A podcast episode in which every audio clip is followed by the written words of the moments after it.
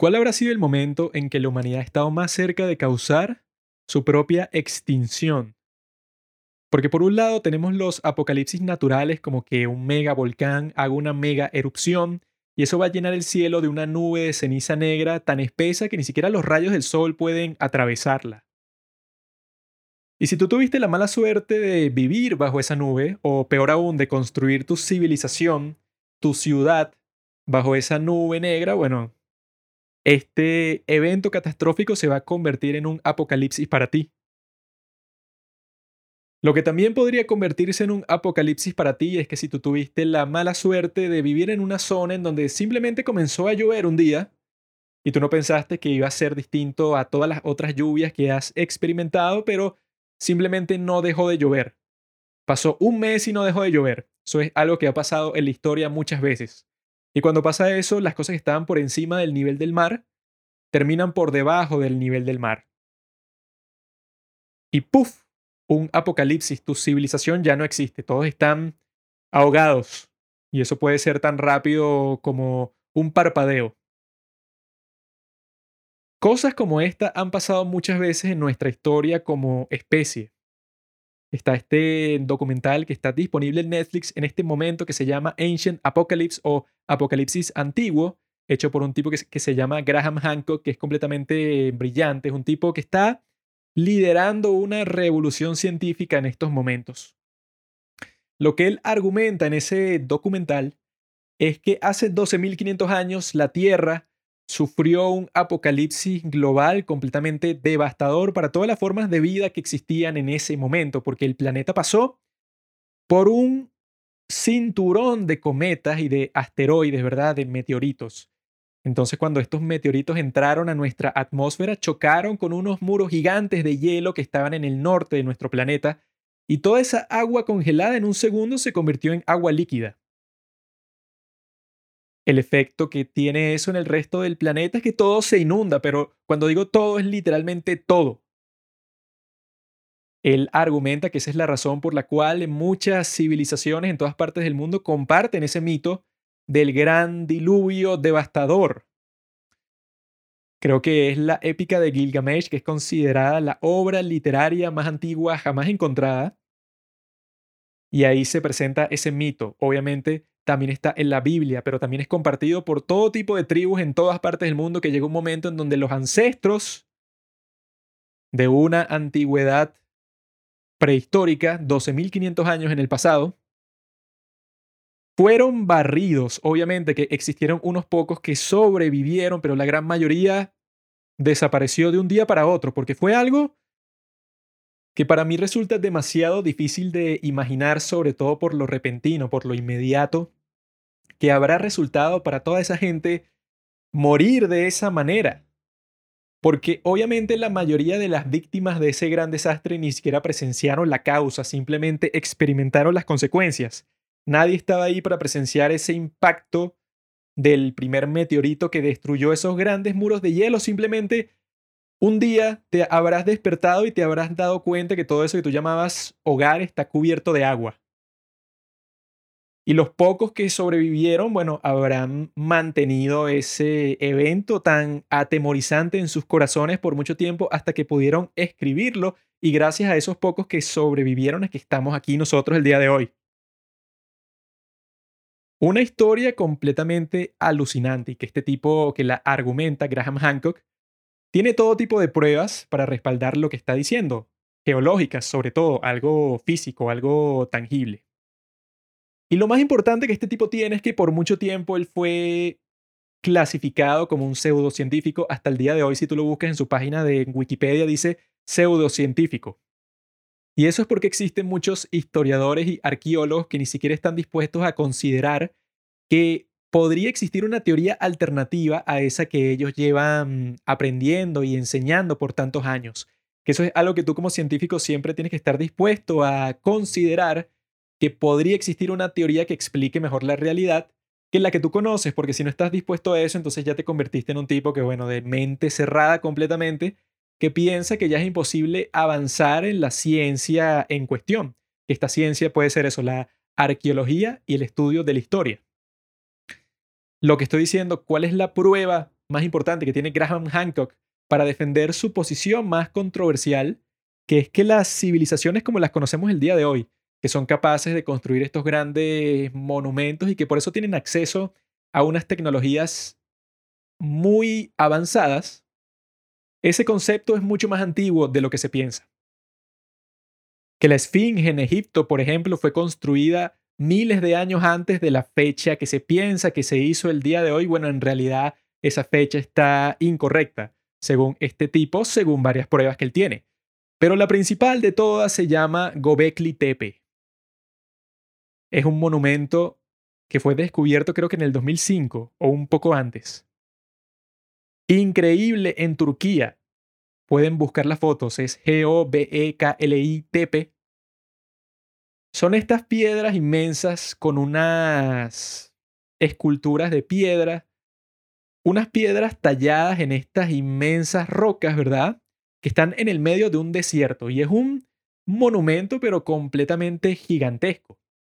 Cuando los tipos se ponen a hacerle pruebas a la tierra que rodea estas piedras, eso lo llaman carbon dating, de buscar cuál fue la fecha, eso pues en donde la tierra que está en contacto con estas piedras se originó resulta que la fecha con la que dan esos científicos es hace 12.500 años.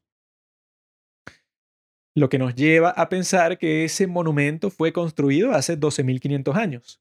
¿Y qué es lo que dice la historia mainstream o los arqueólogos que no están dispuestos a considerar nada nuevo que era la humanidad hace 12.500 años? Pues eran cazadores, recolectores, nada más, que obviamente que no serían capaces de construir nada como eso. Ese gran misterio de quién carajo construyó Gobekli Tepe es esencial para las teorías de este tipo, porque cuando eso se descubrió, él pasó de ser un simple charlatán a ser un tipo que había que tomar en serio, porque si esto era posible, si un monumento como este era posible, que las teorías dicen, las del día de hoy, dicen que si eran puros cazadores, recolectores, entonces no podían construir nada así, porque tú para construir algo tan masivo, necesitas al menos una fuente de comida regular, que eso te lo da la agricultura y te lo da una logística que los cazadores, recolectores que eran nómadas no podían tener. Entonces eso implica que el gran apocalipsis que estas cantidades masivas de agua atacaron el resto del planeta y lo inundaron, ese apocalipsis no simplemente se llevó por delante todo tipo de tribus distintas, no, lo que pasó ahí es que se llevó todo tipo de civilizaciones distintas. Se perdieron para siempre en la historia todo tipo de desarrollos, todo tipo de tecnologías, las tecnologías que construyeron ese monumento de Gobekli Tepe que según las teorías del día de hoy sería imposible que lo hubieran construido esas personas que vivían en esos tiempos. Sin embargo, ahí está, es una prueba irrefutable, esas rocas son irrefutables, están ahí existen, y las llevan excavando ya por décadas. A todo esto es lo que me refiero con apocalipsis natural. Pero ¿qué pasa cuando es posible crear un apocalipsis artificial? Por eso la pregunta del principio, ¿cuál ha sido el momento en que la humanidad ha estado más cerca de causar su propia extinción? Como habrán visto por el título en esta serie de episodios, nos vamos a dedicar a la posibilidad de un apocalipsis artificial creado por los seres humanos. Somos la única especie que tiene ese talento. Un talento que consolidó su potencial en 1945 cuando se crea la primera bomba atómica que sería un animal, un monstruo que luego evolucionaría para convertirse en el monstruo nuclear que sería muchísimo peor, muchísimo más destructivo. Y en la actualidad supuestamente existe esa misma amenaza de la destrucción completa nuclear, de una tercera guerra mundial. Esa es la razón por la que me motivé a hacer un capítulo y una serie del podcast sobre esto, sobre si en realidad estamos al borde de una guerra nuclear. Porque cuando Putin en el año, en febrero del 2022, de este año, bueno, no sé si están escuchando este capítulo en qué año, pero en el año 2022, en febrero, Putin invadió Ucrania. Y desde ese momento, obviamente, uno de los temores principales de muchas personas era si era un evento que podía desencadenar quizá en el futuro una posible guerra nuclear, hasta el punto que ya unos meses después aproximadamente, diría yo, en junio, en julio del 2022, Putin y bueno, eso, pues las otras personas que trabajan para el gobierno ruso comenzaron a dar unas sugerencias de que era posible que si la guerra llegaba hasta un punto crítico, entonces él iba a usar armas nucleares tácticas, que son como que unas pequeñas bombas nucleares que las han diseñado para que sean usadas en el campo de batalla, pero que no sean tan devastadoras para causar la Tercera Guerra Mundial, o sea, que sean destructivas, pero no tan destructivas como un misil nuclear eh, absolutamente capaz de destruir una ciudad completa, ¿verdad? Entonces cuando Putin comienza a decir estas cosas, yo vi todo tipo de comentadores políticos, de gente que tiene podcast sobre noticias, de gente que tiene acceso a información importante, gente importante en todas partes del mundo decir, incluso a Joe Biden decir eso, pues y que en una reunión de donantes del Partido Demócrata, decir que estábamos al borde de una guerra nuclear con Rusia. Y ahí fue en donde yo comencé a pensar, en donde mi cerebro comenzó a procesar todas esas cosas, todas esas supuestas amenazas que se estaban dando. Y yo pensaba que, ya va, pero en, realidad esto es así, porque si es así, todo el mundo tendría que estar en pánico, todo el mundo tendría que estar pensando que estábamos muy cerca de un apocalipsis artificial. Si en realidad pensáramos que estamos a unos pocos días o a unos pocos meses de una guerra con el potencial de destruir todo el mundo, nuestra forma de actuar sería bastante particular, ¿no? O sea, sería muy distinta de lo que sería si ese no fuera el caso. Por eso es que me interesó investigar si eso era verdad. Porque cómo vas a vivir diciendo casualmente, como lo decían muchos, y que no, bueno, Rusia tiene misiles nucleares y esos los van a usar en cualquier momento si la guerra se pone muy difícil para ellos. Y yo cada vez que escuchaba eso, que lo escuché como 100 veces, me preguntaba, que, ¿cómo puede ser tan irresponsable decir eso así como así? Obviamente, muchas potencias del mundo el día de hoy, los Estados Unidos, Rusia, China, Francia, India, Pakistán, se rumora que Israel también debe tener armas nucleares. Corea del Norte también las tiene. Todos estos países las tienen. Entonces, ok, Rusia tiene el arsenal nuclear más grande del mundo. Ahora, estamos en una situación en donde ellos lo usarían para ganar la guerra o llega un momento en donde ya los Estados Unidos y Rusia se encuentran en un conflicto directo de alguna forma y bueno, comiencen a disparar misiles como en la película Doctor Strange Love esa es la pregunta que vamos a responder en esta serie de capítulos. Ahí tienen la esencia de estos capítulos, la razón de ser, su objetivo. Ver si esto es verdad. ¿Y cómo vamos a ver si esto es verdad? Bueno, yo creo que la mejor herramienta para lograr este cometido es ver la historia. Como fue la primera pregunta que se hizo al principio. ¿Cuál ha sido el momento en que la humanidad ha estado más cerca de causar su propia extinción? Pues yo creo que muchas personas saben exactamente cuál fue ese momento, porque fue completamente un escándalo, o sea, fue famosísimo y lo es hasta el día de hoy, que es la crisis de los misiles de Cuba en 1962. Esas fueron dos semanas en donde millones o billones de personas en todo el mundo estaban comiéndose las uñas porque pensaban que estaban a unas pocas horas o a unos pocos días del comienzo de la Tercera Guerra Mundial y que la implicación era que iba a ser una guerra nuclear total. En ese caso, nadie iba a salir vivo, nadie iba a salir por lo menos saludable o entero en una pieza de ese conflicto. De un lado los Estados Unidos, del otro la Unión Soviética, y que no tenían, no encontraban una forma de ponerse de acuerdo de qué era lo que iban a hacer. La gente estaba en pánico, pero también la gente estaba en un humor patriótico, en un humor de que, bueno, ok, si llega un conflicto nuclear, no solo el presidente, sino la gente del país, de los Estados Unidos, está dispuesta quizá a enfrentarlo. Aquí tengo una carta que le mandaron al presidente de los Estados Unidos en ese momento, en uno de los instantes más difíciles y más tensos de esta crisis.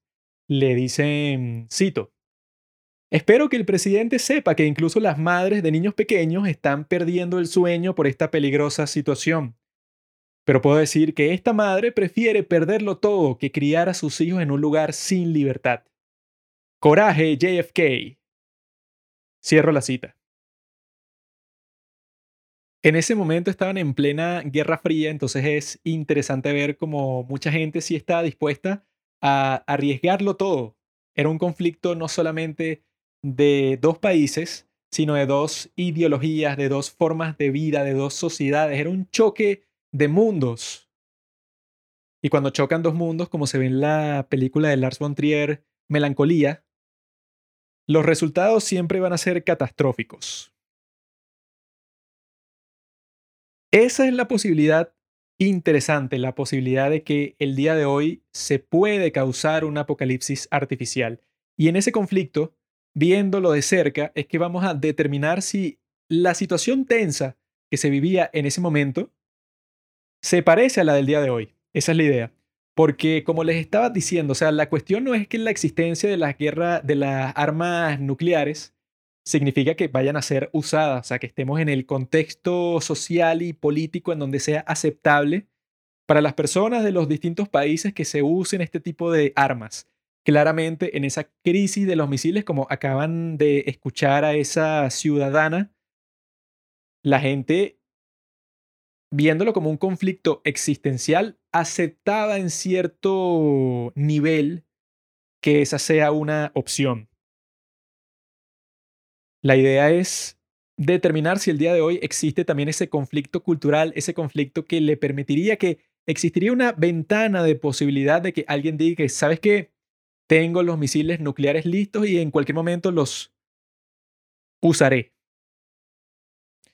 Entonces lo que vamos a hacer es ver con detalle esa situación, ¿verdad? De qué fue lo que causó y cómo se desarrolló esa crisis de los misiles de Cuba en 1962, que fueron dos semanas en donde los ciudadanos de ambos países y del mundo entero no sabían si se iban a despertar y iban a seguir existiendo.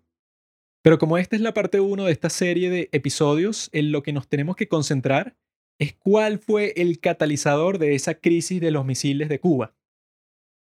Porque no sirve de nada que nosotros nos adentremos directamente a ese momento histórico si no estamos conscientes de quiénes son los personajes cuál es el estado mental que tienen y por qué están actuando de esa forma. Resulta que ocurrió un evento muy importante y muy interesante y con una historia completamente loca, absurda, o sea que en muchos momentos no se puede creer. Por eso la quiero contar y que nos va a ayudar a entender qué fue lo que pasó después, en donde los personajes principales de esta historia, John F. Kennedy, presidente de los Estados Unidos, Fidel Castro, líder de Cuba, y Nikita Khrushchev, líder supremo de la Unión Soviética. Estas tres personas iban a ser los encargados de tomar las decisiones en este juego de ajedrez triple en donde se está jugando por el destino de la humanidad.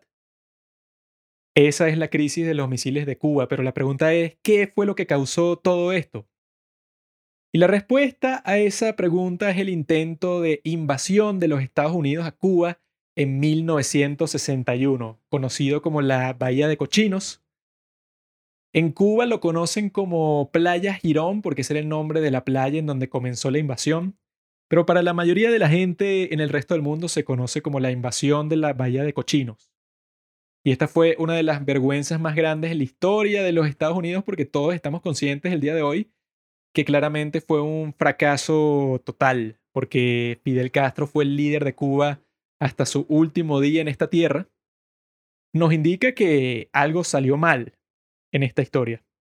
Y es una historia en la cual Nikita Khrushchev nos juega un papel muy importante. Entonces yo, la forma en que les quiero contar esta historia es concentrándome en sus dos personajes principales, que es el líder de Cuba, Fidel Castro, y John Fitzgerald Kennedy, el líder de los Estados Unidos. Con estos dos personajes como si fuera Civil War, la gran película de Marvel, con Iron Man de un lado y el Capitán América del otro. Obviamente en este caso el Capitán América sería John F. Kennedy y Iron Man sería Fidel Castro, ¿no? Es apropiado porque uno tiene barba, el otro no tiene barba. Yo soy un genio para esta clase de comparaciones cinematográficas, pero el día de hoy vamos a comenzar con Fidel Castro porque es el personaje, yo creo que todo el mundo que hable español lo conoce ya instintivamente porque, bueno, fue un tipo muy famoso y un tipo muy influyente en toda la historia de nuestro continente, América Latina. La historia de Fidel Castro fue como la de muchos guerreros que han causado un impacto muy grande en la historia de todas partes del mundo. Siempre comienza con una serie de fracasos, van para la cárcel, por alguna razón salen de la cárcel con una determinación más fuerte que nunca y eso es lo que le da fuerza para conseguir unos resultados que nadie esperaba que un tipo como él consiguiera. Ese es el caso de Hitler, es el caso de Chávez, es el caso de muchos personajes históricos que al principio todo el mundo los ve como unos fracasados cualquiera, unos tipos que intentaron ser muy grandes cuando eran bastante jóvenes, no les resultó y el resto de su vida, bueno, trataron de sobreponerse a esas circunstancias adversas del principio y lo lograron y bueno, han quedado inmortalizados en las páginas de los libros de historia. Como el que yo leí, por cierto, para saber todas estas cosas que les estoy contando, que se llama The Brilliant Disaster de Jim Rasenberger, enfocado principalmente en eso, en la invasión de Bahía de Cochinos, pero también te da el trasfondo histórico de los personajes que van a formar un papel muy importante en la historia. Eso es esencial para comprender todo lo que viene después. Y en el caso de este tipo, Fidel Castro, él entra en la historia del mundo cuando él trata de asaltar un cuartel en Cuba para hacerse con todas esas armas para que sea la semilla de su revolución contra el dictador de Cuba en ese momento que se llamaba Fulgencio Batista. Ese tipo resulta ser la mano derecha de los Estados Unidos era el tipo que controlaba toda la isla de una forma bastante brutal. Era un dictador que habrá sido responsable por la muerte de muchísimas personas. Pero los estadounidenses estaban contentos con él porque hacía exactamente lo que ellos querían, que era mantener la isla abierta a cualquier corporación de los Estados Unidos que quería hacer negocios ahí. Porque en ese momento Cuba era una especie de colonia de los Estados Unidos porque estaba controlada casi totalmente por ese país. Todos los servicios, la electricidad, el agua, lo más importante, las cosas que tú necesitas para que el país funcione, como el petróleo, todas esas compañías eran de los Estados Unidos. También estaba llena de casinos controladas por la mafia gringa, como se puede ver en la película El Padrino 2, que es una total obra maestra. Y bueno, ahí ves el momento en donde Castro toma control del país, que fue el primero de enero de 1959, cuando estaban de fiesta que bueno, que estamos cerca de la conmemoración de ese momento, dependiendo de cuándo escuches este capítulo y cuándo se estrene, pero en este momento estoy muy cerca de la conmemoración de la Revolución cubana, que fue un primero de enero.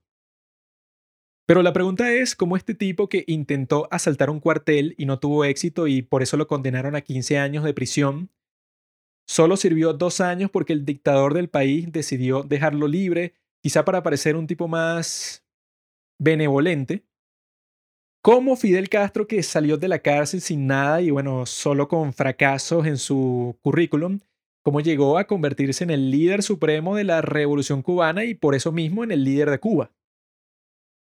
Este tipo, luego de que lo sueltan de la cárcel, se va exiliado a México y ahí conoce al Che Guevara y junto con su hermano Raúl Castro los tipos hacen un plan para volver a Cuba como revolucionarios con unas pocas decenas de hombres se iban a ir para las montañas. Y con un tiempo ahí, bueno, no tenían un plan muy claro, pero la idea era hacerse con el apoyo popular, porque la idea era que Batista no era popular, sino que tenía el apoyo de los Estados Unidos y por eso seguía ahí, pero que sí existía un grupo de personas determinadas a hacer lo mejor para Cuba, según pensaban ellos, y la mayoría de la gente que quería ver una Cuba independiente de los Estados Unidos, tenían potencial y claramente consolidaron ese potencial. Y cuando los tipos llegan a la montaña Sierra Maestra, con el tiempo van teniendo pequeñas victorias. Y la parte más importante de la victoria final de Castro para hacerse con el control de Cuba fue la victoria de la propaganda.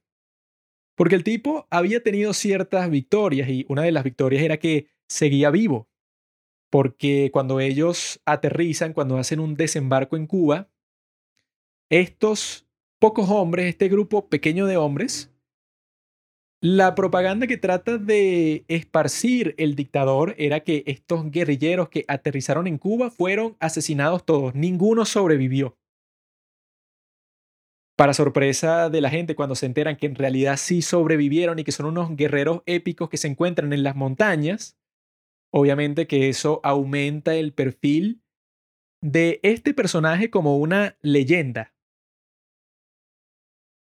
Ahora cuando la gente comienza a conocer poco a poco el nombre de Fidel Castro, está este periodista de The New York Times llamado Herbert Matthews que visita el campamento de los guerrilleros en las montañas. Y este tipo iba a ser uno de los responsables principales por aumentar a proporciones épicas la leyenda de este grupo de guerrilleros. Porque Castro lo que hacía era que le daba unas entrevistas en donde el tipo solo hablaba de libertad y que quería una Cuba independiente que no estuviera controlada por estos tipos y por la influencia de los Estados Unidos. El tipo era como que el ejemplo o el estereotipo, lo que la, gente se imagina cuando piensa en este tipo que, bueno, que va a liberar un pueblo entero. Una de las técnicas que usó Castro para que este periodista se enamorara de él y de su grupo de guerrilleros es una técnica muy simple. Es que tú estás conversando con este tipo, ¿no? O sea, te está haciendo una entrevista como el líder. Y a lo lejos, pasando por una parte de la selva, de la montaña, está pasando como en un desfile tu grupo de guerrilleros que se dirigen a algún sitio, ¿no? Entonces, unos pasan, unos entran por la izquierda en el campo de visión tuyo y del periodista y salen por la derecha, como si estuvieran yendo para un sitio hacia allá, hacia esa dirección. Pero lo que en realidad está pasando es que están dando vueltas por el mismo sitio. O sea, los de la izquierda están saliendo por la derecha y están volviendo a entrar por la izquierda cuando dan la vuelta por el otro lado. Y eso hace que el periodista piense y luego reporte que Castro tiene cientos y cientos y cientos de hombres que están bajo su mando. Y así es como se va creando esta guerra de propaganda a favor de Fidel Castro, en donde incluso el mismo dictador, Batista, comienza a creerse las historias. Una historia que es falsa, pero para el periodista es real y lo reporta de esa forma y es un tipo que tiene credibilidad y entonces la leyenda del tipo, que es lo más importante, la leyenda de Castro va creciendo. Hasta que llegan al punto en donde cuando hacen una marcha hacia la Habana, ya cuando piensa que pueden obtener la victoria final, muchos de los soldados que se suponía que estaban defendiendo el régimen de Batista simplemente no pelean por él, sino que dejan sus armas en el suelo y se rinden y se ponen del lado de estos guerreros. Hasta el punto de que fue bastante fácil para ellos, no fue una gran guerra épica para que los dejaran pasar para la capital y tomar todo el palacio presidencial. No pasó de esa forma, sino que los tipos obtuvieron primero la victoria moral y la victoria cultural, y eso les bastó para con unas pocas victorias militares construir una leyenda que les permitiría básicamente deslizarse al poder. Y funcionó. Y eso pasó en 1959. ¿Quién es el presidente de los Estados Unidos en 1959? No es Kennedy, por lo tanto no vamos a presentar a Kennedy todavía, sino es un tipo que se llama Dwight Eisenhower, que bueno, que antes de ser presidente ya era un tipo súper famoso. Él, era el comandante de las fuerzas aliadas en la Segunda Guerra Mundial y fue el tipo que planeó el desembarco de Normandía, que fue una de las misiones militares más famosas de todos los tiempos, y tuvo éxito y liberó al mundo del peor ser humano de toda la historia. Adolf Hitler fue uno de los responsables principales de lograr eso, entonces claro, cuando llegó el momento de la elección presidencial, Eisenhower optó por introducirse en el Partido Republicano y ganó, pero por una victoria aplastante contra su rival demócrata. Entonces, en el momento en el que Castro obtiene su gran victoria, el presidente de los Estados Unidos es alguien que tú no quisieras tener como adversario.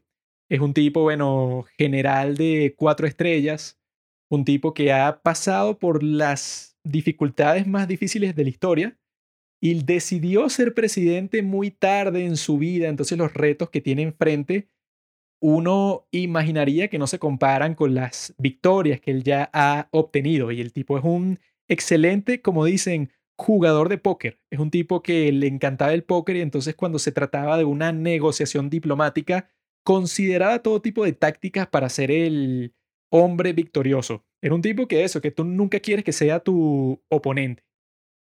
Y en el momento todavía no era oponente de Castro. Pero 14 meses luego de que tiene éxito la revolución cubana, el presidente Eisenhower aprueba un programa para dar un golpe de Estado en Cuba, hecho por la CIA.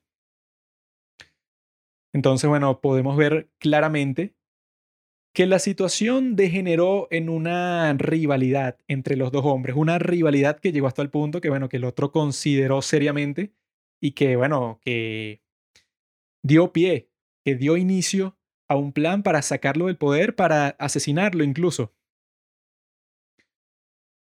Hay que ver cómo fue que pasó esa transición de Eisenhower hasta el próximo presidente que era Kennedy y cómo se degeneraron esas relaciones a tal punto que lo mandó a matar, básicamente.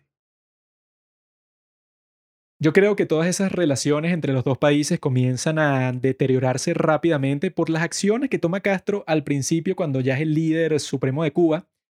Esas acciones que él toma dentro del contexto de la Guerra Fría, en donde estaban enfrentándose los dos sistemas principales, el capitalismo y el comunismo, Castro toma una serie de acciones que hacen pensar a las personas de los Estados Unidos que este tipo se va a lanzar a los brazos de la Unión Soviética. Primero, quitan la palabra Dios de la Constitución.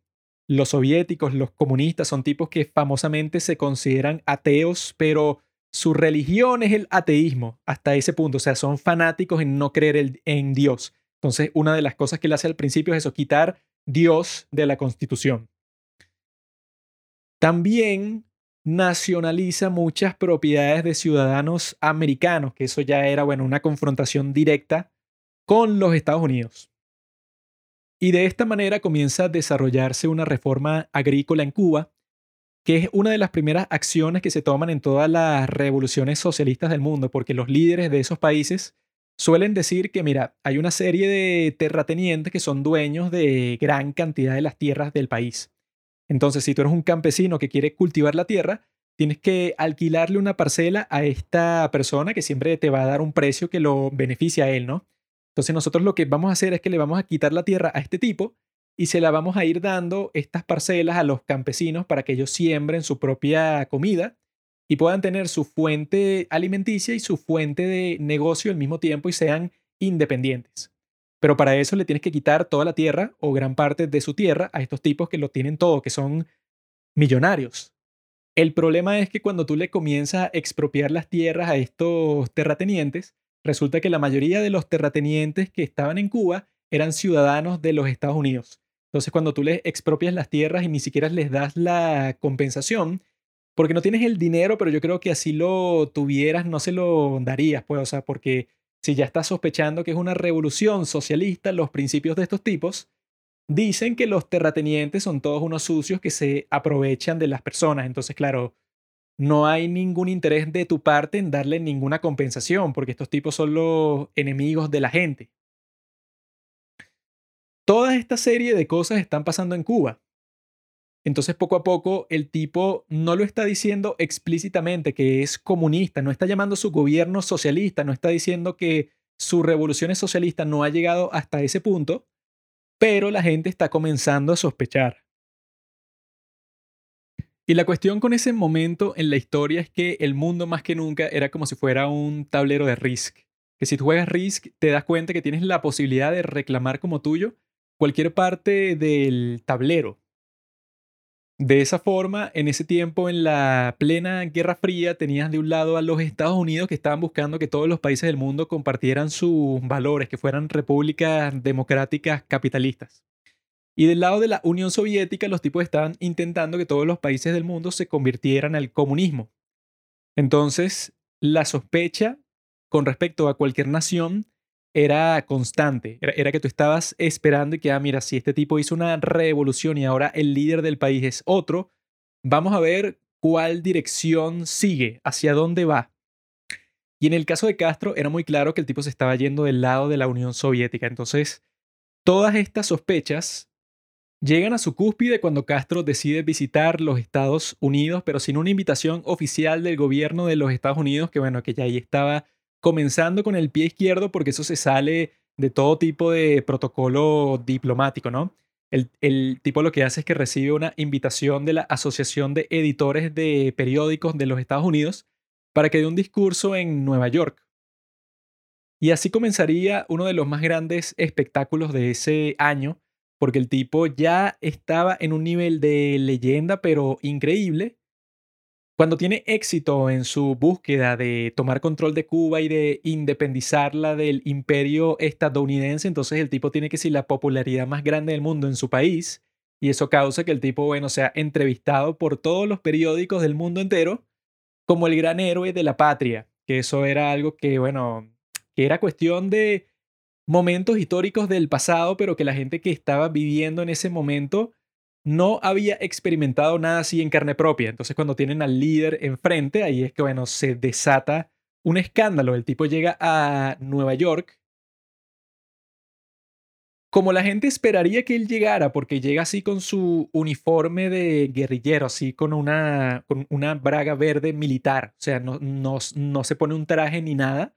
Ahora que ya es presidente, no cambia nada. Sigue con la misma barba, sale del avión fumándose un habano. Es todo lo que la gente espera y la gente que lo saluda ahí es un público gigante que, bueno, que lo están esperando como si fuera una estrella de rock llegando a Nueva York. Sería una pesadilla para su equipo de seguridad porque el tipo no tenía, digamos, el miedo o quizás su personalidad y su carisma era muy grande y el tipo sabía cómo funciona el público. Cuando el público ve a un, una especie de héroe como lo percibían a él, pensaban que el tipo tenía que comportarse como alguien sin miedo, como un tipo loco, o sea, no es como cualquier otro presidente que está visitando los Estados Unidos, sino es como una figura legendaria que no le tiene miedo a nada. Entonces, en vez de limitarse a saludar al público detrás de las barreras, el tipo pasaba por encima de las barreras y estaba en medio de todo el público, dando besos, firmando autógrafos, dándole la mano a las personas. Y eso obviamente le encanta a toda la gente.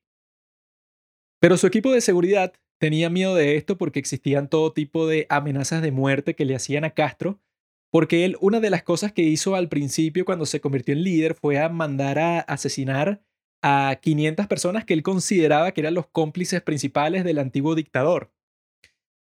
Algo, o sea, horroroso, pero como que, digamos, él pensó que era necesario para poder gobernar porque esas personas, no sé, lo iban a sabotear o iban a crear una contrarrevolución contra la suya, que probablemente era verdad, pero bueno, no los pasó por juicio ni nada, sino que los ejecutó a todos. Cuando tú haces eso, te creas todo tipo de enemigos, por ejemplo, la familia de todas estas personas. Y los demás que podían ser considerados cómplices del antiguo dictador huyeron de Cuba. Y se fueron casi todos para los Estados Unidos, sobre todo para Miami. Entonces, cuando Fidel Castro viaja para los Estados Unidos, el equipo de seguridad que le ponen es súper gigante porque tienen miedo de que alguien lo mate y eso sería tremendo escándalo. Y es muy difícil porque el tipo, por ejemplo, hace unas cosas todas locas que, bueno, que decide dar como que unos discursos improvisados en todas las universidades que lo invitan y eso crea que el tipo se meta en todos estos públicos que son inmensos porque el tipo estaba causando un furor real en todas estas personas, o sea, era como que un gran momento cultural porque el tipo decidió visitar los Estados Unidos en el momento más alto de su popularidad, que bueno, que fue una opción como que bastante inteligente, ¿no? Entonces, como que todo su horario, que para cualquier otro presidente sería bastante estricto, para él no, el tipo eso, como que se inventaba unas nuevas actividades día a día, como la de visitar el zoológico de Nueva York, y eso, bueno, que es un sitio súper público, moverse en ese contexto Casi que cualquier persona que lo quisiera haber matado pudo haberlo hecho, pero no lo hizo, bueno, por la suerte del destino, ¿no? Y el tipo cuando está en el zoológico hay una historia bastante popular, que es que el tipo se saltó una barrera para poder acercarse lo más posible a la jaula de los tigres de Bengala, mete la mano por las rejas y comienza a acariciar un tigre como si fuera un gatito. Y los periodistas lo siguieron por todo ese trayecto y el tipo les dice que, ah, mira, este tipo está preso, este pobre tigre. Yo sé qué es lo que estar preso, cierto compasión por este pobre animal. Decía ese tipo de cosas que suenan como lo que diría eso, pues un gran héroe de guerra legendario. Cuando llega para su hotel, el tipo como que lo quieren sacar porque toda la gente que trajo con él se está comportando muy mal, están haciendo que sea una parrilla dentro de la habitación de hotel y el tipo les dice eso, pero súper público, casi que da una rueda de prensa para todo. Les dice que, mira, sabes que yo soy un guerrillero, yo soy un tipo que vivía en las montañas, entonces si a mí me compra una tienda de campaña, yo me puedo ir tranquilamente para Central Park y todos dormimos ahí. Y claro, el equipo de seguridad que estaba con él horrorizado porque se estaban tomando en serio lo que estaba diciendo y bueno, se tuvieron que ir para otro hotel. No fueron para Central Park. Pero una de las actividades que el tipo más practicó en esa visita a los Estados Unidos fue la de ser interrogado por todo tipo de políticos estadounidenses como Richard Nixon, que querían saber, querían verlo en persona para determinar si en realidad era un comunista. Castro visitaría el Capitolio y conversaría con varios congresistas y senadores, pero más importante con Richard Nixon, que en ese momento era el vicepresidente, pero en el futuro sería presidente. Y Castro dijo que esa reunión fue muy incómoda porque se sintió que lo estaban regañando como si fuera un niño luego de portarse mal, porque este Nixon se dedicó a contarle cuáles eran todas las virtudes del capitalismo y de la sociedad libre y eso, y las compara con las cosas terribles que tenía el comunismo. Así como que para darle una lección de historia y de todas las cosas que habían pasado con la Unión Soviética y por qué el tipo tenía que llevar a su país por el camino que le gustaba a los Estados Unidos. Esa fue la técnica de Nixon y que él luego contó más tarde en los libros que escribió sobre su vida política y que lo dijo también en unas entrevistas que hizo, que él salió de esa reunión, que bueno, que la tuvo para confirmar si este tipo en realidad era un comunista, con una especie de ambivalencia que era la que sentía todo el mundo cuando se reunía con él en ese tiempo, en donde él sentía que o Castro era muy ingenuo con respecto a lo que significaba el comunismo, o el tipo en realidad tenía como que una agenda secreta que estaba escondiendo. Entonces, como uno no se puede meter en la cabeza de Fidel en ese momento, no sabe exactamente cuál de las dos opciones eran, pero Nixon decía que él se inclinaba más porque este tipo, bueno, ya estaba convencido por la Unión Soviética.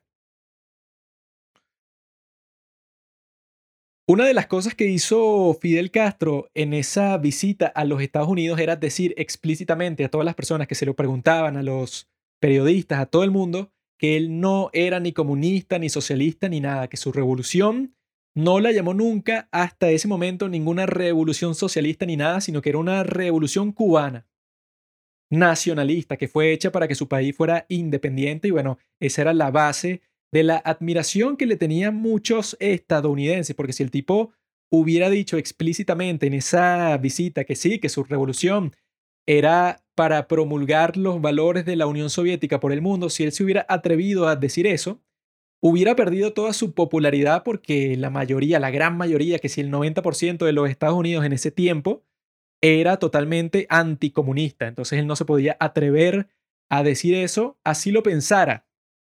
Pero lo que yo creo, que es lo que también dice el tipo que escribió este libro, Jim Rasenberger, es que Castro, esa ambivalencia que la gente sentía cuando conversaba con él, era lo que él estaba pensando en realidad, en verdad. Porque el tipo se reunió también, lo interrogaron unos tipos que eran expertos en asuntos latinoamericanos de la CIA y del FBI, y los tipos pensaban que él no era comunista, o sea, que él tenía como que unas ideas que podían resultar un poco sospechosas para cualquier persona que se autoproclamaba anticomunista, pero que no existía ninguna señal, ni, ningún indicio que le estaba a punto de transformar su país en una nación totalmente socialista. Yo creo que era así, que el tipo proyectaba esa ambivalencia para gente como Richard Nixon, pero que poco a poco se estaba dejando convencer por gente como Raúl Castro y el Che Guevara de que la mejor opción para su país era adoptar las políticas de la Unión Soviética, que ya, bueno, técnicamente ya lo habían empezado a hacer con eso de la reforma agrícola y con lo de expropiar a los terratenientes. Todo ese proceso ya era bastante soviético, solamente que los Estados Unidos quizá tratando de ser positivo, no se quería imaginar que, bueno, que ya este tipo estaba comprometido con su enemigo principal. Luego de esa primera visita, las relaciones entre los dos países no harían más que ponerse cada vez peor, porque los estadounidenses se dieron cuenta que las acciones que comenzaba a tomar Castro ya era imposible pretender que no eran totalmente soviéticas. Por ejemplo, el tipo purgó su propia administración de todas las personas que podían ser consideradas moderadas. Todas las personas que quedaron luego de esa purga, todos eran totalmente socialistas comunistas. Reemplazó al que era el presidente porque técnicamente el título de Castro era primer ministro. Y el tipo comenzó a tener una relación mucho más cercana con la Unión Soviética, tenía nuevos préstamos, las figuras más grandes de la Unión Soviética continuaban visitando Cuba. Y llegó un momento en el que se desarrolló un incidente que sí quitaría toda la duda de cuál iba a ser el futuro de esta relación diplomática, en el que la Unión Soviética le manda un cargamento de petróleo a los cubanos. Y las únicas empresas petroleras de Cuba eran empresas de los Estados Unidos que ya estaban enemistadas con el gobierno del país porque estaba expropiando de todo. Entonces cuando llega este petróleo, Fidel le exige a estas empresas gringas que lo procesen, ¿verdad? Para que se pueda convertir en combustible. Y las empresas consultan con Eisenhower y el tipo les dice que no lo haga, o sea, los tipos se niegan. Y cuando hace eso, Fidel las expropia a todas las empresas petroleras de la isla. Y ahí es que, bueno, que ya como que se declararon la guerra, básicamente la guerra diplomática, no la guerra eso militar, pero que desde ese momento los Estados Unidos se comprometió a declarar a Cuba como un país rebelde. Entonces los tipos lo que hicieron fue cada vez comprarle menos azúcar, pero ya eso pues unos montos mínimos, y la Unión Soviética le compraba cada vez más azúcar. Y entonces los tipos eso pues estaban planeando sanciones, bloqueos, ahí es que se comenzó a conversar sobre un posible golpe de Estado cuando ya parecía que la situación en Cuba era insalvable. Y poco a poco, claro, los discursos que daba Fidel en su isla eran cada vez más antiamericanos. Y el autor del libro te dice que existieron ciertas maniobras que pudo haber hecho los Estados Unidos en la primera visita que tuvo Castro para quizá influenciarlo a él, para convencerlo de que, bueno, obviamente te conviene más que un país que es vecino tuyo sea tu principal aliado más allá que el enemigo principal de tu vecino, ¿verdad?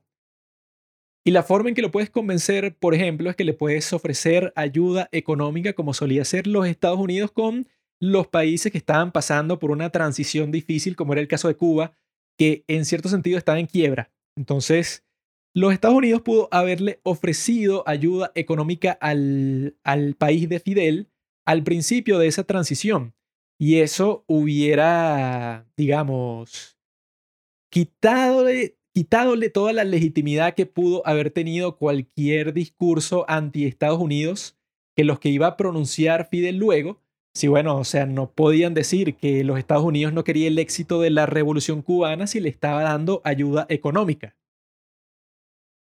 Sin embargo, bueno, eso no lo hicieron y poco a poco la relación llegó hasta un punto de no retorno en donde Eisenhower comenzó a planear el golpe de Estado. Entonces, este tipo aquí en esta cita explica un poco cuál era el razonamiento de Castro en ese momento. Cito, si tenía éxito al pintar América como el enemigo de Cuba, se le haría fácil explicar el hecho de que la economía cubana estaba fallando, o que su gobierno era inestable, o que tenía más aptitud para dar discursos anti-América que para gobernar. Cierro la cita. Según lo que yo he visto, Fidel era una figura que podía inspirar a muchas personas con sus discursos, pero en cuanto a la administración de los recursos de su país, creo que está muy lejos de ser el hombre más indicado para liderar todos los esfuerzos que tuvieran que ver con la economía. Porque eso, yo creo que principalmente tú puedes tener la ideología que tú quieras, pero solo en cuestiones de logística. Si tú estás al lado de los Estados Unidos, ¿Qué te hace pensar a ti, sea la ideología que sea la que tú tengas, que te conviene a ti y a tu gente enemistarte completamente con estos tipos, ¿verdad? Que ya era resultado, bueno, claro, o sea, los Estados Unidos pudo haber manejado esa situación mucho mejor, pero al mismo tiempo Castro tomó un montón de acciones que, bueno, que iban a causar que el comportamiento de los Estados Unidos con respecto a la isla iba a ser hostil. Entonces, bueno, yo creo que ya eso era como que una muestra de que el compromiso de este tipo Fidel y de la gente que lo rodeaba era mucho más profundo con respecto a la ideología que tenían que lo que decían al principio que era a su nación. Si el compromiso hubiera sido a su nación, sería que, bueno, vamos a tener una relación más de igual con los Estados Unidos porque antes teníamos una relación de colonia. Vamos a cambiar eso. Pero no, el tipo, bueno, se fue en la dirección opuesta y yo creo que poco a poco, luego de esto, claro, o ya era una enemistad completa con los Estados Unidos, ya era insalvable esa decisión. Y llegó el momento en donde se estaban preparando las elecciones presidenciales de los Estados Unidos, que eran entre Richard Nixon, el tipo que le dio el sermón de por qué el capitalismo era mucho mejor que el socialismo, y John F. Kennedy, que iba a ser su enemigo mortal. Resulta que Castro tendría una influencia muy grande en esta campaña presidencial, pero increíble, o sea, determinante para quién iba a ganar, pero sobre todo los demás temas. Pero creo que es momento de que nos pasemos al otro protagonista de esta historia. Digamos que tenemos dos protagonistas en el capítulo del día de hoy. Fidel Castro, que ya creo que le hemos dado una buena introducción hasta el momento que, bueno, que comenzaron los planes de parte de la administración de Eisenhower para sacarlo del poder y asesinarlo. Ahora creo que tenemos que hablar de la otra persona importante en esta curiosa relación, el sujeto Kennedy. Mientras nuestro querido amigo Kennedy ya estaba preparando su campaña presidencial, ya estaba en marcha la ejecución del error que lo acorralaría. Él se acorralaría a sí mismo y se forzaría más tarde a tomar una serie de decisiones que no eran las más aptas, no eran las más correctas, pero él no tenía otra opción debido a lo que hizo en la campaña, lo que tuvo que hacer, según él, para triunfar. Y la campaña de ese año, entre 1959 y 1960, todo el punto era quién era el más anticomunista entre Richard Nixon, era considerado súper mega anticomunista, ¿no? Entonces este John F. Kennedy para competir con él tenía que exagerar en su anticomunismo. Entonces el tipo casi que en todos los discursos que daba decía que, bueno, este tipo es un desgraciado, este tipo es una amenaza, este tipo es culpa de la administración de Eisenhower que un tipo como este, que ya para ese tiempo se había confirmado que era súper comunista, en nuestra costa, o sea, tan cerca de nuestra frontera, tengamos ahora un tipo que dice que es comunista. Es culpa de Eisenhower. O sea, el tipo usó eso como el martillo principal para golpear a la administración de la que formaba parte su rival principal. Y este tipo Kennedy en ese momento no tenía muy buena reputación porque muchas personas consideraban que le faltaba experiencia, que con 43 años era muy joven para ser presidente de hecho, se convertiría en el presidente más joven en ser electo porque técnicamente hubo un presidente que fue presidente más joven que él, pero que no lo fue porque fue electo, sino porque era vicepresidente cuando mataron al presidente. Pero Kennedy sí fue electo a esa edad de 43 años. Pero en la campaña mucha gente lo comparaba con Richard Nixon y decía que Nixon tenía mucha más experiencia. Era un tipo que ya era vicepresidente y que ya conocía a todo el mundo en Washington y que tenía una buena relación con Eisenhower, que en ese momento era un presidente bastante popular. Entonces todo al parecer estaba en contra de Kennedy. Muchos decían que eso, que su imagen personal se basaba en que el tipo tenía muchísimo dinero, venía de una familia súper rica que incluso le prestó su avión familiar para que el tipo hiciera campaña. El tipo también construía su imagen en su carisma y en el hecho de que era guapo. Entonces eso pues como que Comparándolo con Nixon, mucha gente decía que era el peor candidato Kennedy. Entonces el tipo tenía que hacer algo para resaltar y en todos los discursos eso mencionaba Castro, hizo que ese fuera el asunto principal de toda la campaña. Y hay algo aquí que es un factor pero súper mega inmenso en todo sentido para poder comprender qué es y por qué va a pasar todo lo que va a pasar en esta historia. O sea, cuál fue el fundamento de todos los planes que se hicieron, que ya se estaban haciendo cuando Kennedy apenas era un candidato a presidente.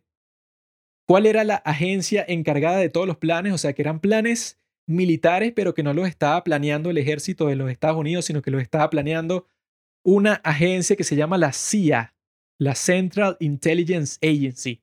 Y para estar claro eso, pues para tener un conocimiento completo sobre todas las acciones que van a pasar y cómo Kennedy va a interactuar con estos tipos, hay que decir eso, pues cuál era el estatus, cuál era el objetivo ¿En qué momento de la historia se encontraba la CIA para que fuera capaz de planear este golpe de Estado que ya estaba en proceso mientras Kennedy está dando sus discursos anti-Castro?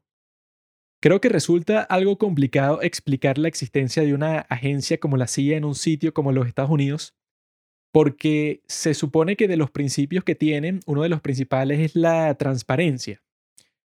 Porque son las personas que están financiando el gobierno con el dinero de sus impuestos, entonces sería extraño, partiendo de ese principio, que exista una agencia que está exenta de todo eso, de toda regulación y de toda supervisión, supuestamente porque las cosas que están haciendo son tan importantes que, bueno, que tienen que ser totalmente secretas, que incluso sus presupuestos están sellados al Congreso, que sus procedimientos y sus planes, bueno, se descubren como 30 años después de que ya pasaron.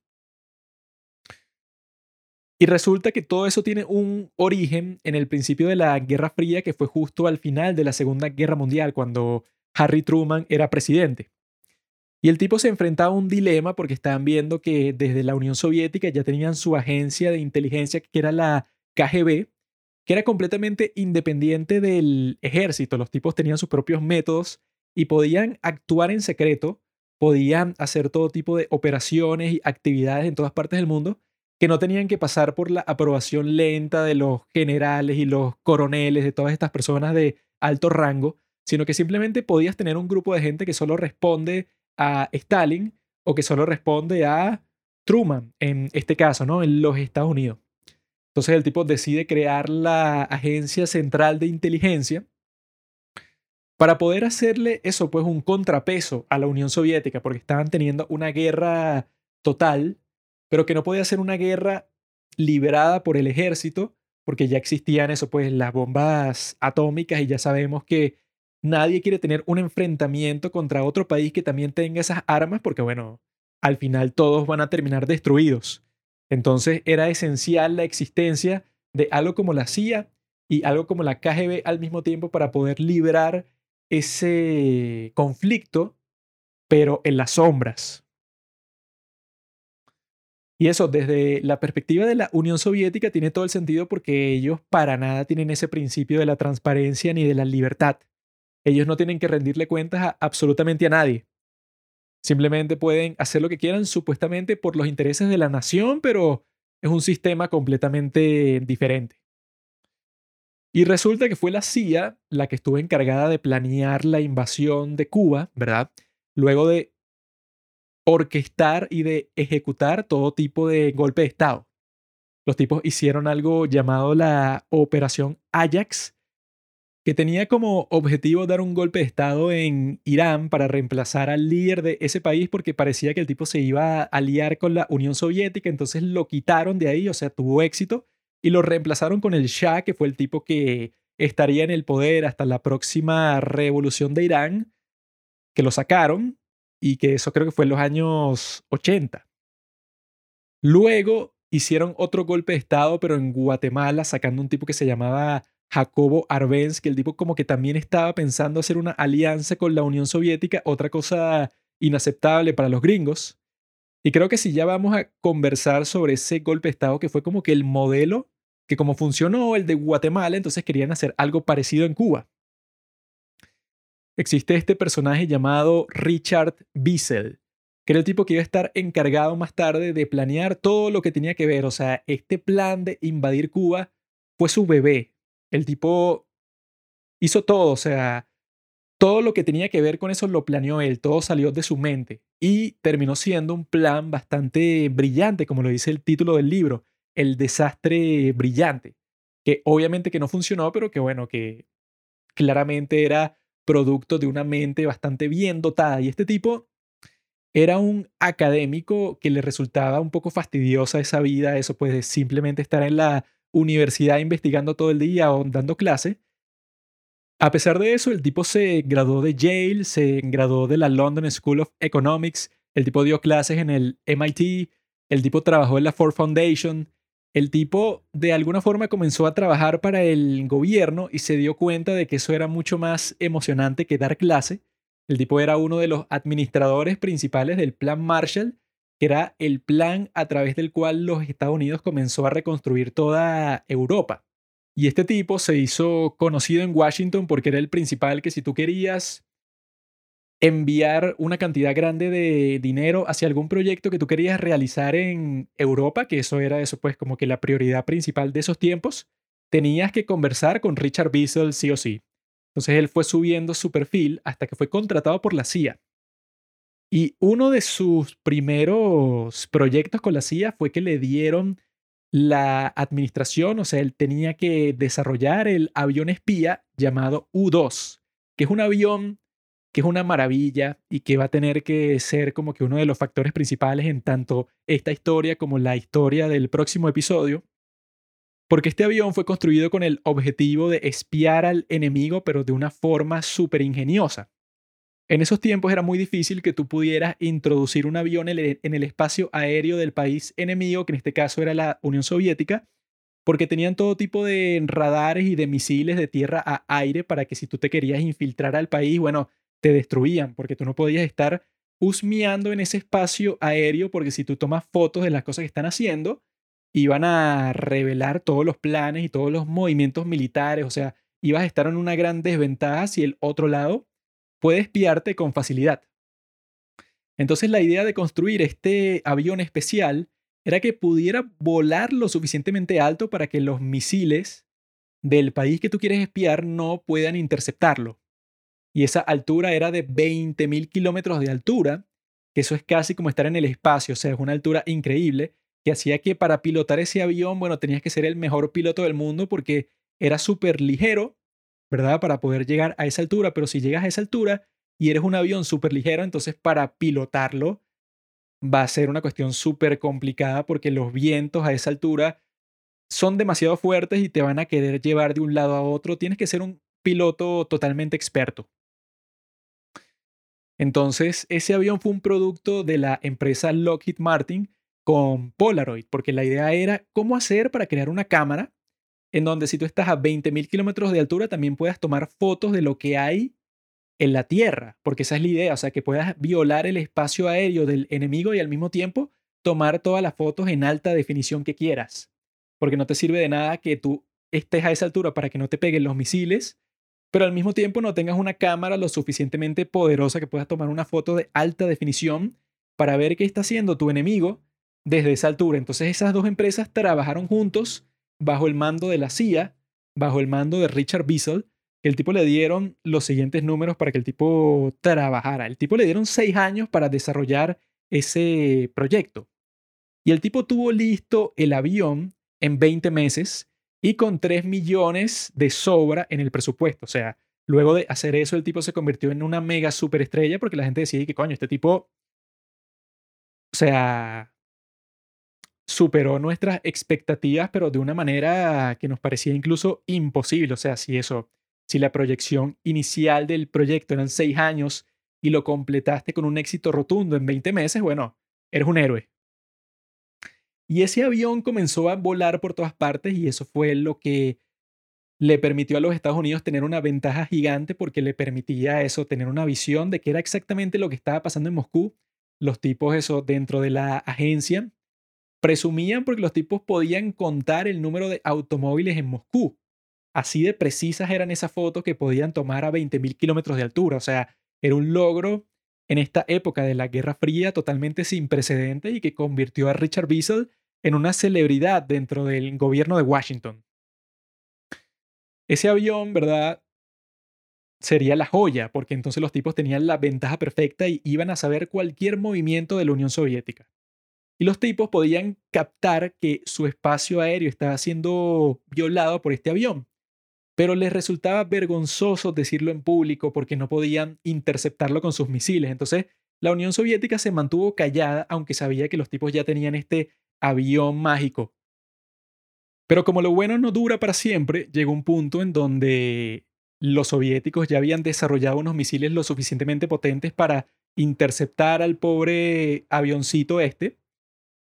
Y lo que pasó fue que, bueno, cuando ya la gente sabía que eso era posible, entonces Eisenhower estaba tratando de eso, pues que dejaran de espiar con ese avión, porque sería súper vergonzoso que se dieran cuenta de eso, pues, o sea, que se hiciera público que los Estados Unidos estaba espiando a su enemigo de esa forma, porque, bueno, estaba técnicamente violando las leyes internacionales de que no ibas a violar el espacio aéreo de otro país. Pero este Richard Wiesel como que convenció a Eisenhower de mantener esos vuelos porque era muy improbable, o sea, técnicamente tenían los misiles para interceptarlo, pero bueno, para que tuvieran éxito tenían que tener muchísima suerte, ¿no? Resulta que llegó el día que tuvieron la muchísima suerte que acabo de mencionar y no solamente volaron el avión, sino que también capturaron al piloto vivo que se llamaba Francis Gary Powers. Entonces los tipos, los soviéticos tenían todas las pruebas para decir que, hey, los Estados Unidos nos estaba espiando. Tenemos lo que quedó del, del, avión y tenemos al piloto que obviamente es de los Estados Unidos y bueno, que el tipo ya ha confesado porque es nuestro prisionero. Y ese escándalo fue tan profundo que incluso Eisenhower consideró renunciar porque se sentía totalmente avergonzado. Y al mismo tiempo, Khrushchev canceló la cumbre que iban a tener en Viena luego de ese incidente diplomático, que bueno, que fue una vergüenza muy grande, que el presidente eso, o se sintió personalmente atacado. El tipo sintió que bueno, que él era el responsable de esa gran vergüenza para su país. Pero a pesar de eso, este tipo Richard Wiesel siguió siendo eso, pues la estrella de la agencia por haber logrado eso, porque ya en sí ese avión era un logro increíble tecnológico que fue logrado eso mucho más temprano de lo que se esperaba y seguían teniendo esa ventaja porque lo siguieron usando de todas maneras. Luego de este éxito un poco agridulce, a Richard Wiesel le dan el trabajo de hacer un golpe de Estado en Guatemala que estaba gobernada por un tipo llamado Jacobo Arbenz, que como que tenía muchas simpatías con la Unión Soviética, entonces los Estados Unidos quería instalar un tipo que se adecuara con sus intereses, y entonces contratan a este tipo de la CIA para que administre el golpe de Estado. Y solo tenían dentro del país a unos pocos rebeldes no muy bien entrenados, tenían así como que una fuerza mínima, porque no querían involucrar al ejército de los Estados Unidos. La idea principal era que pareciera como si los propios guatemaltecos sacaron al dictador, ¿verdad? Lo que obviamente no era así.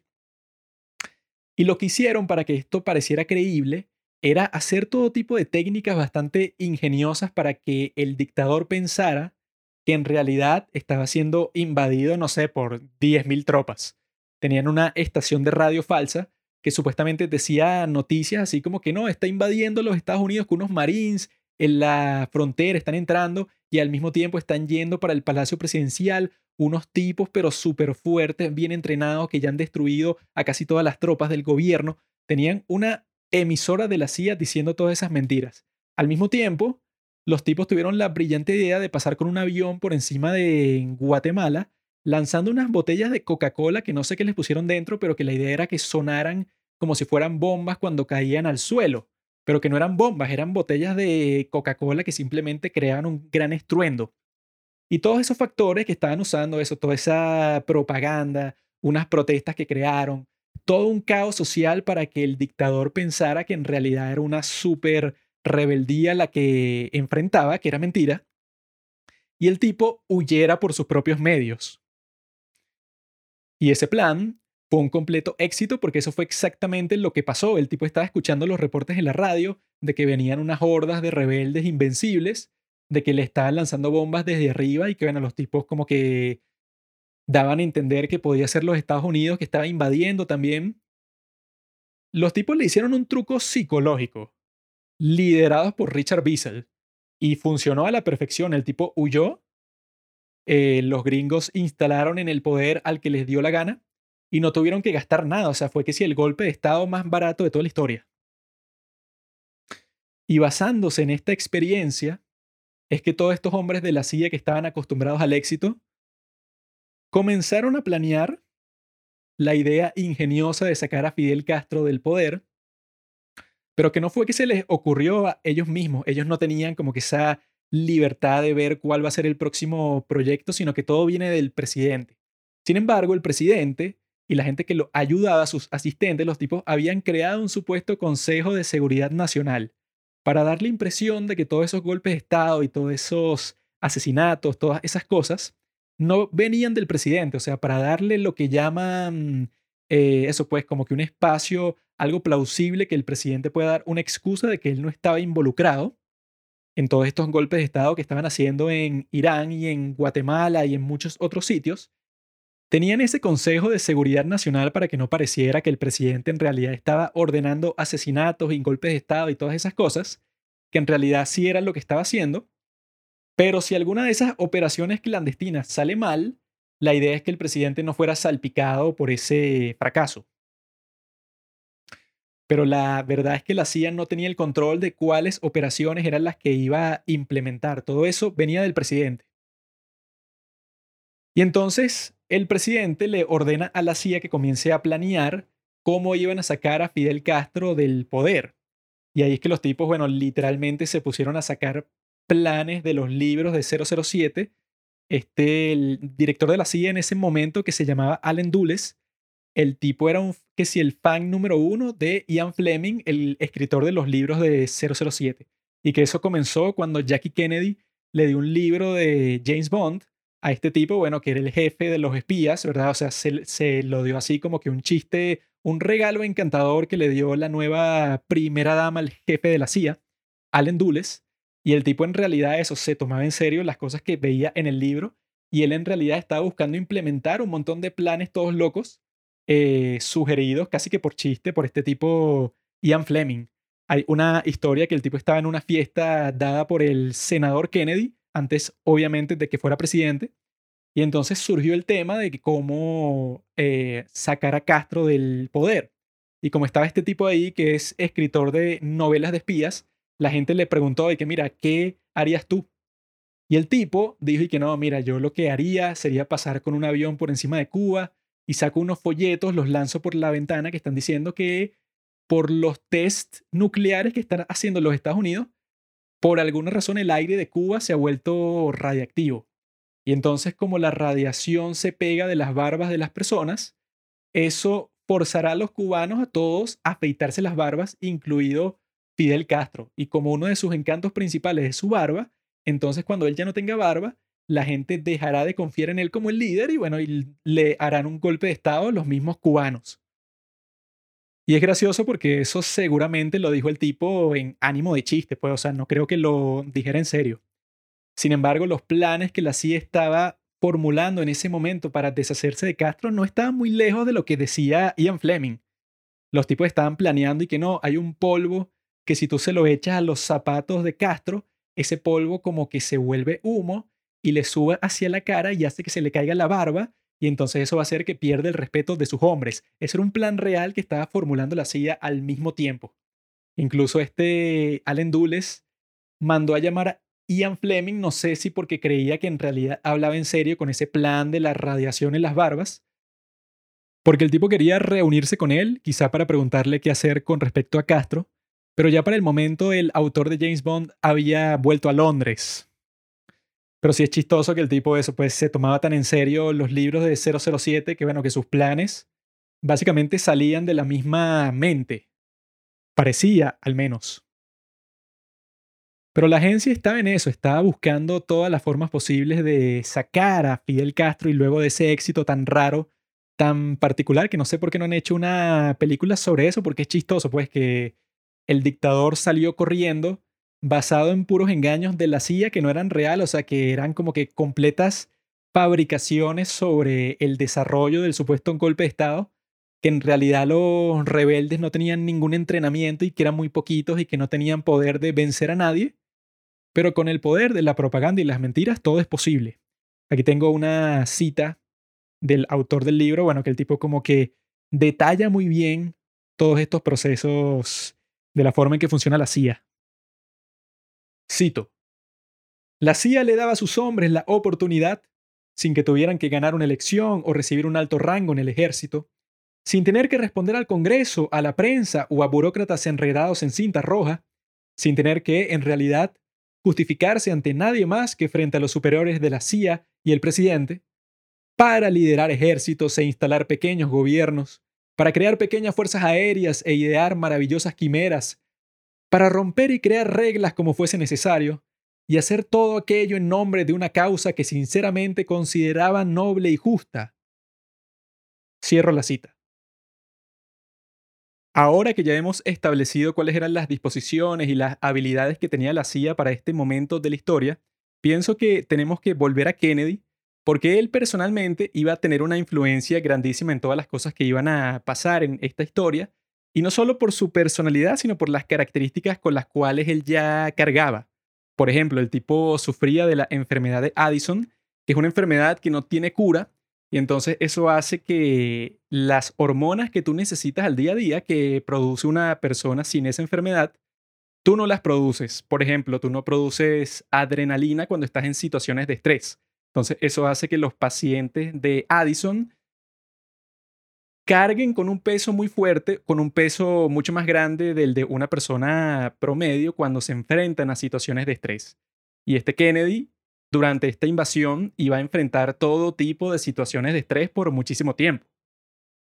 Porque si un presidente en situaciones normales, así el tipo no esté invadiendo un país, de todas formas está en el ojo público todo el tiempo, siempre está bajo un escrutinio público constante, tienes que tomar responsabilidad por todas las cosas que salgan mal.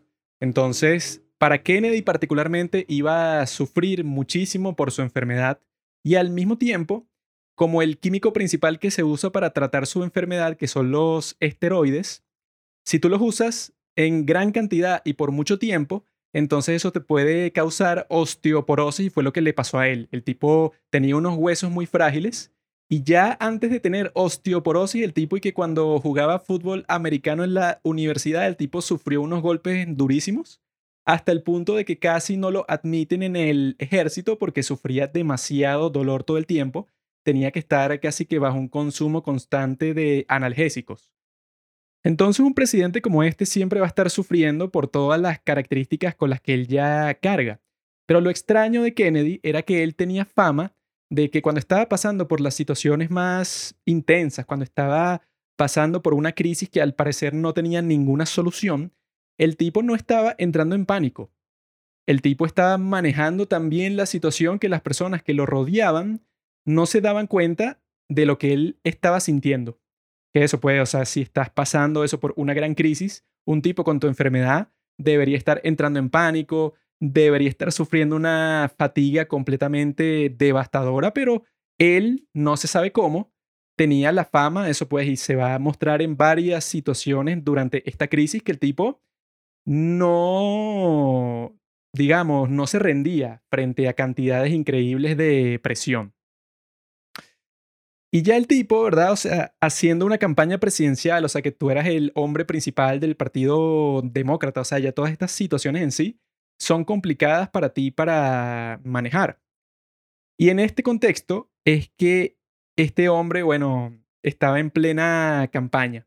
Y aquí es cuando el tipo va a entrar en su primer contacto, digamos, indirecto con Fidel Castro.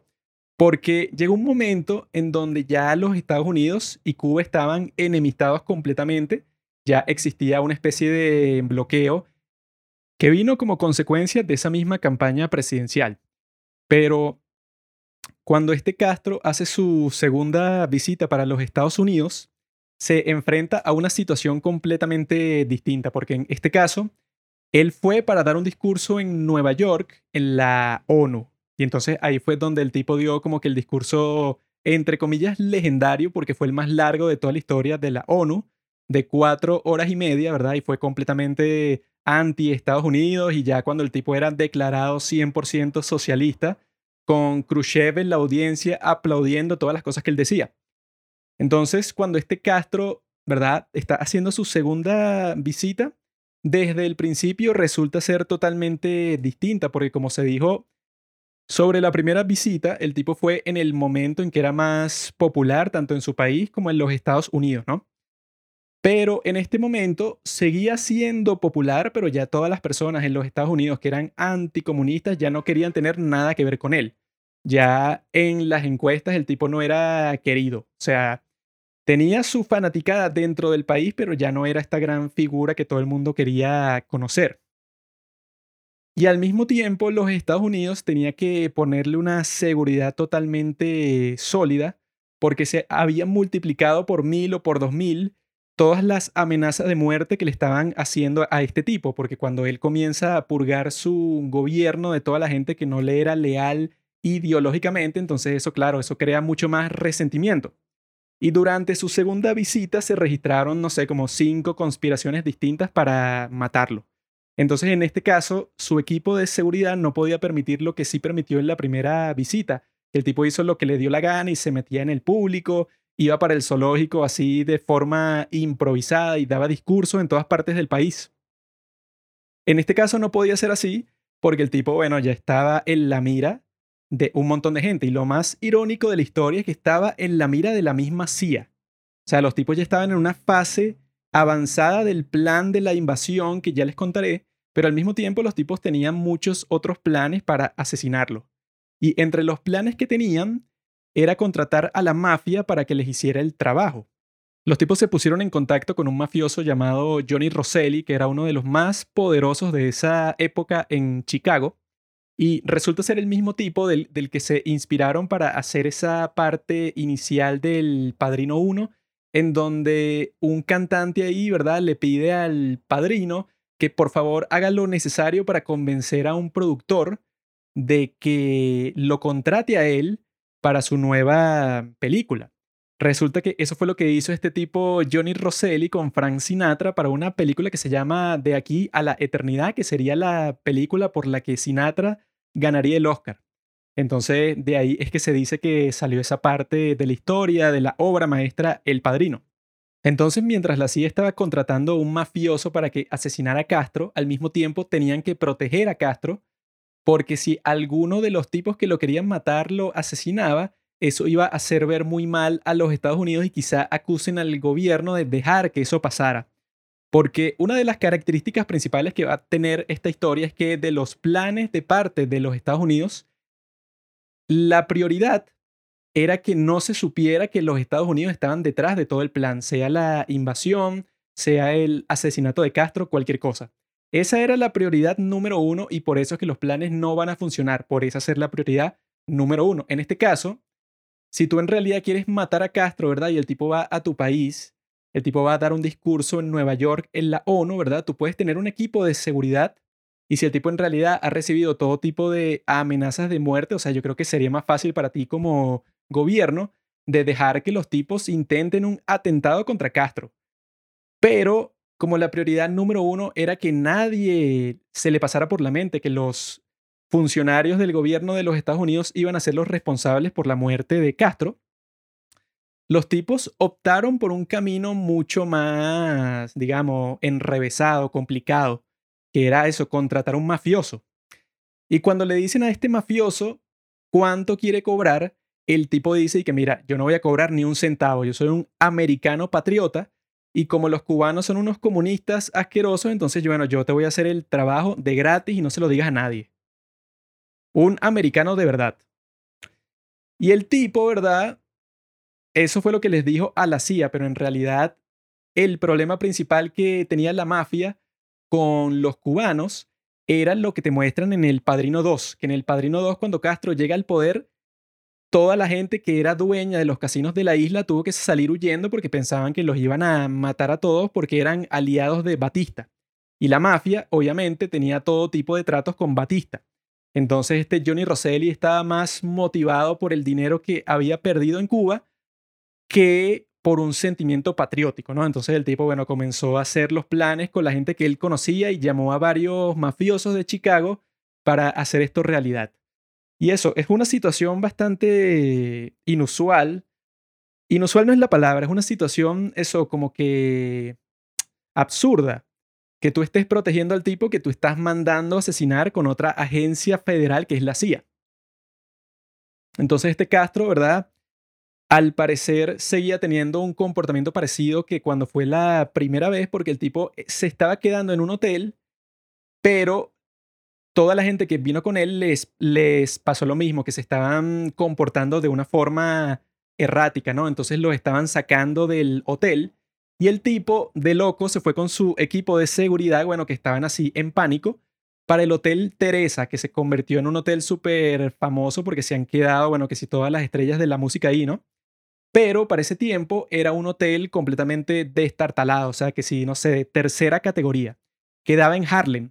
Y entonces este Castro fue para allá y como seguía siendo una figura importante, entonces que si todo tipo de personas lo fueron a visitar para conversar con él, entre ellos Malcolm X, o sea que ya era eso, un tipo que estaba creando su propia revolución pero los Estados Unidos.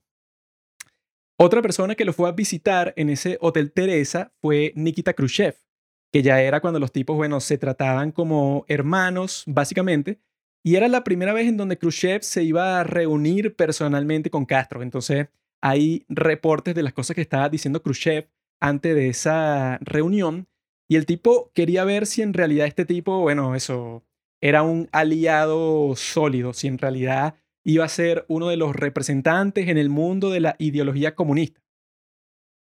Y luego de la reunión, que todo el mundo dice que fue muy cordial, Khrushchev dijo que este tipo es como un caballo salvaje. Nos puede ser útil, tiene mucho poder, mucha energía, pero falta que lo domen. O sea, le falta como que el paso más allá para que sea, bueno, como que nuestro propio agente, nuestro propio soldado.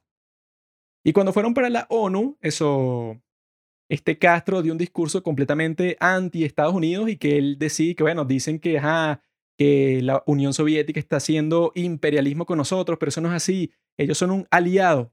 Y dicen que la Unión Soviética nunca pondría misiles en Cuba para defendernos. Eso es mentira también. Y cuando él dijo eso en el discurso, Khrushchev se levantó de su asiento y dijo exactamente eso, y que eso es mentira, así, eso, afirmando que estaban dispuestos a eso, a proteger a la isla, y eso era exactamente lo que pasaría luego.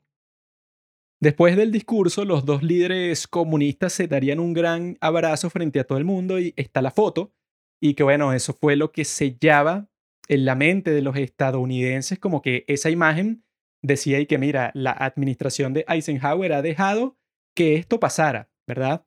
Y eso le sirvió perfectamente a Kennedy para su propia campaña. Y lo que también le sirvió perfectamente para su propia campaña es que Castro en su discurso lo nombró a él personalmente. Dije que no, hay un senador llamado John Kennedy, que el tipo, bueno, ha estado diciendo que Cuba es una amenaza y que nosotros somos un pueblo rebelde, pues yo le digo que él es un idiota, inmaduro, que no sabe nada. O sea, lo insultó en el foro más público del mundo, un tipo que ya para ese momento era odiado por la mayoría de americanos. Entonces, eso dicen que lo subió muchísimo en las encuestas, que el enemigo más cercano a los Estados Unidos te insulte, bueno, eso es perfecto para tu campaña cuando tú te quieres pintar a ti mismo como un completo anticomunista. Y aquí viene un momento que, según Richard Nixon, fue la clave de la elección, que no sabemos si es así porque es como que muy misterioso, pero es un momento que siempre es comentado cuando se habla de esta campaña y con todo lo que tiene que ver con Cuba y que tiene que ver con nuestros amigos de la CIA que ya conocimos. Resulta que cuando Truman era presidente, el tipo dejó una orden, ¿verdad? Ejecutiva que decía que, mira, mientras tú estás haciendo tu campaña para presidente, ¿verdad? Si eres de eso, de los principales partidos, la CIA y las otras agencias de seguridad nacional tienen que conversar contigo sobre los asuntos más importantes del momento, mientras que tú estés en la campaña para que cuando tú llegues a presidente no te agarre de sorpresa nada, sino que ya tú estés consciente de todos los retos internacionales que vas a enfrentar. Esa fue la orden de Truman en 1952. Entonces, a partir de esa orden, el director de la CIA, Allen Dulles, el tipo que estaba obsesionado con 007, el tipo tenía que conversar con John F. Kennedy y era una conversación, digamos, pública. O sea, no la conversación en sí, sino el hecho de que la iban a tener era completamente pública. Entonces, eso en 1960, cuando están yendo a tener esa conversación, la sospecha de Richard Nixon es que Allen Dulles le contó sobre el plan que ya tenían bastante avanzado para invadir Cuba. No se sabe cuál fue el contenido de la conversación, pero según el director de la CIA, que cuando le preguntaron qué era lo que le había dicho exactamente a Kennedy, él afirma que no le contó sobre el grupo de guerrilleros que tenían entrenando en Guatemala para invadir Cuba. Él dice que no le contó, ¿no? Pero luego viene la parte más importante, que es que este Kennedy, a poco tiempo de que tiene esa reunión con el director de la CIA, en donde le iban a eso, a informar sobre todos los asuntos eh, difíciles en la esfera internacional que él podía potencialmente enfrentar como presidente, al poco tiempo después, Kennedy hace un anuncio público y él dice que la propuesta que él tendría para enfrentar la amenaza de Castro es con un grupo de guerrilleros cubanos invadir la isla, entrenarlos a los tipos, eso o sea, que han huido de Cuba, entre ellos varios soldados y todo tipo de personas, entrenarlos para insertarlos en Cuba y que ellos mismos derroquen al dictador, hacer una operación de ese tipo. Él cuando dice eso en público, Nixon lo vio como un golpe maestro causado porque se lo, se lo dijo el director de la CIA. ¿Y por qué es un golpe maestro en la elección presidencial? Porque el concurso presidencial lo iba a ganar el tipo que fuera percibido más anticomunista, ¿no? Y como esta operación se suponía que era completamente secreta, ultra secreta, o sea, que solo unas pocas personas supieran sobre ella, máximo eso, los Joint Chiefs of Staff del ejército, la gente del Pentágono, la gente de la CIA, más nadie. Pero Nixon sospechó que el director de la CIA le informó a Kennedy sobre esa operación que ya estaba en curso. Y Kennedy, al hacer un comunicado público en donde él supuestamente propone la opción más drástica que existía para lidiar con esa crisis, cuando supuestamente él se enteró de alguna forma que esa opción ya estaba en proceso, deja a Richard Nixon en la posición más difícil posible porque Richard Nixon no quiere que esa operación fracase, entonces él no puede reconocer su existencia, no, no le puede decir a los votantes que eso que propone Kennedy ya está pasando. Entonces él es forzado en el próximo debate a decir algo así como que, no, yo pienso que lo que dice el candidato Kennedy es muy irresponsable porque el gobierno de los Estados Unidos nunca pensaría en hacer una operación de esa índole porque nosotros respetamos a los líderes del mundo. Él tuvo que decir algo así porque él le dio prioridad al éxito de esa operación que a su propia campaña presidencial, porque si él le revelaba a las personas que ya tenían eso preparado, entonces Fidel Castro iba a estar en alerta máxima y obviamente que la invasión no iba a funcionar. La pregunta más importante aquí, porque no sabemos su respuesta, es qué fue lo que le dijo el director de la CIA Kennedy en esa reunión que tuvieron. Porque si el tipo le dio todos los detalles del plan que estaban preparando, que los tipos ya tenían a varios guerrilleros que estaban entrenando en un campamento en Guatemala, entonces eso le dio la munición perfecta a Kennedy para dejar a Nixon completamente mal parado, para que él pensara que mira, ya en la carrera, en el reto de quién era el más anticomunista, soy yo, porque entonces ya yo dije la solución drástica y tú no puedes revelar que la solución drástica ya se está ejecutando. O sea, eso fue el golpe que según Nixon hundió su campaña. No se sabe si es verdad, pero otra cosa que también dicen es que un tipo tan bien conectado como Kennedy, que tenía amigos en todas partes, dentro de la prensa, dentro del FBI, dentro de la CIA, porque bueno, venía de una de las familias más ricas del país y el tipo, bueno, también había hecho todo tipo de contactos y amistades importantes a lo largo de su vida. También estaba su hermano, que era una persona muy influyente.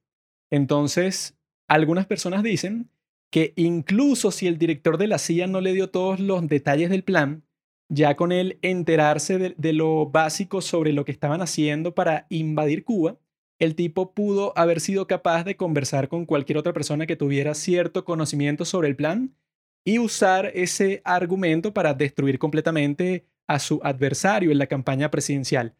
Entonces, estamos viendo la tremenda influencia que tuvo este asunto de Cuba en ese momento de la historia. Determinó completamente el resultado de la campaña presidencial según Nixon y al mismo tiempo eso, internacionalmente no se hablaba de más nada, era lo principal.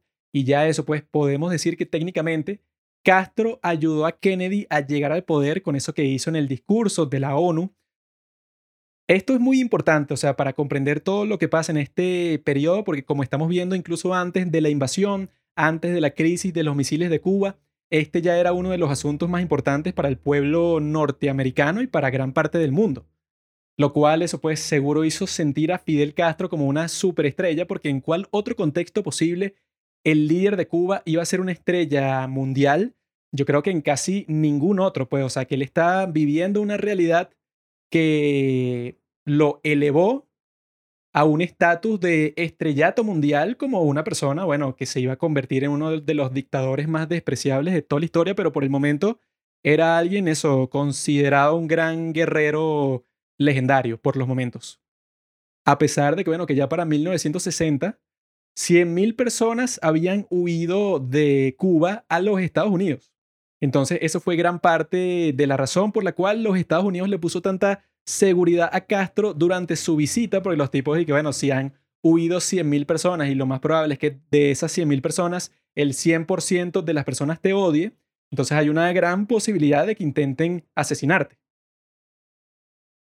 Ahora es que viene el momento principal en esta historia, porque Kennedy ya por fin es nombrado presidente la derrota de Richard Nixon es nombrada por Eisenhower como la derrota más amarga que él ha sufrido en toda su carrera, contando su carrera militar, que recordemos que el tipo, bueno, fue el que planeó el desembarco de Normandía y era el tipo, el principal, el general comandante supremo de las fuerzas aliadas. Y antes de eso también estuvo en mil batallas distintas. Y él dice que la derrota más amarga que sufrió fue esta de Nixon porque el tipo usó todo su poder y toda su influencia para que su vicepresidente se volviera presidente y no tuvo éxito. Llegó el momento de informarle a Kennedy, ¿verdad? Porque siempre cuando llega el nuevo presidente, entonces el presidente anterior tiene que tener una charla en la Casa Blanca con el nuevo presidente para que este tipo esté consciente de todas las cosas que vienen, cuáles son los retos. Por ejemplo, en el 2016 el presidente Barack Obama le dijo a Trump que la amenaza principal que le iba a enfrentar durante su presidencia era Corea del Norte. Y bueno, dicen que sí lo fue porque el tipo dedicó gran parte de su tiempo para lidiar con esta potencia nuclear que estaba amenazando casi todos los días en que, bueno, que iba a lanzar un misil contra los Estados Unidos o contra uno de sus aliados. En el caso de Eisenhower, le tiene que informar a Kennedy que ya tienen un plan en marcha para dar un golpe de Estado en Cuba que ya tienen a unos guerrilleros en Guatemala entrenando, que ya tienen casi todo listo hasta el punto que solo cuatro meses después de esta conversación ya iba a estar en marcha la invasión. Eisenhower también le tiene que comunicar a Kennedy que esto es tremendamente importante, que le tiene que dedicar gran parte de su tiempo y de su concentración, que no es un asunto que puede dejar a un lado y que el éxito de esta misión es esencial para los Estados Unidos. La cuestión con esta transición va a ser que los estilos de liderazgo tanto de Kennedy como de Eisenhower son completamente diferentes porque ellos son dos personas muy distintas.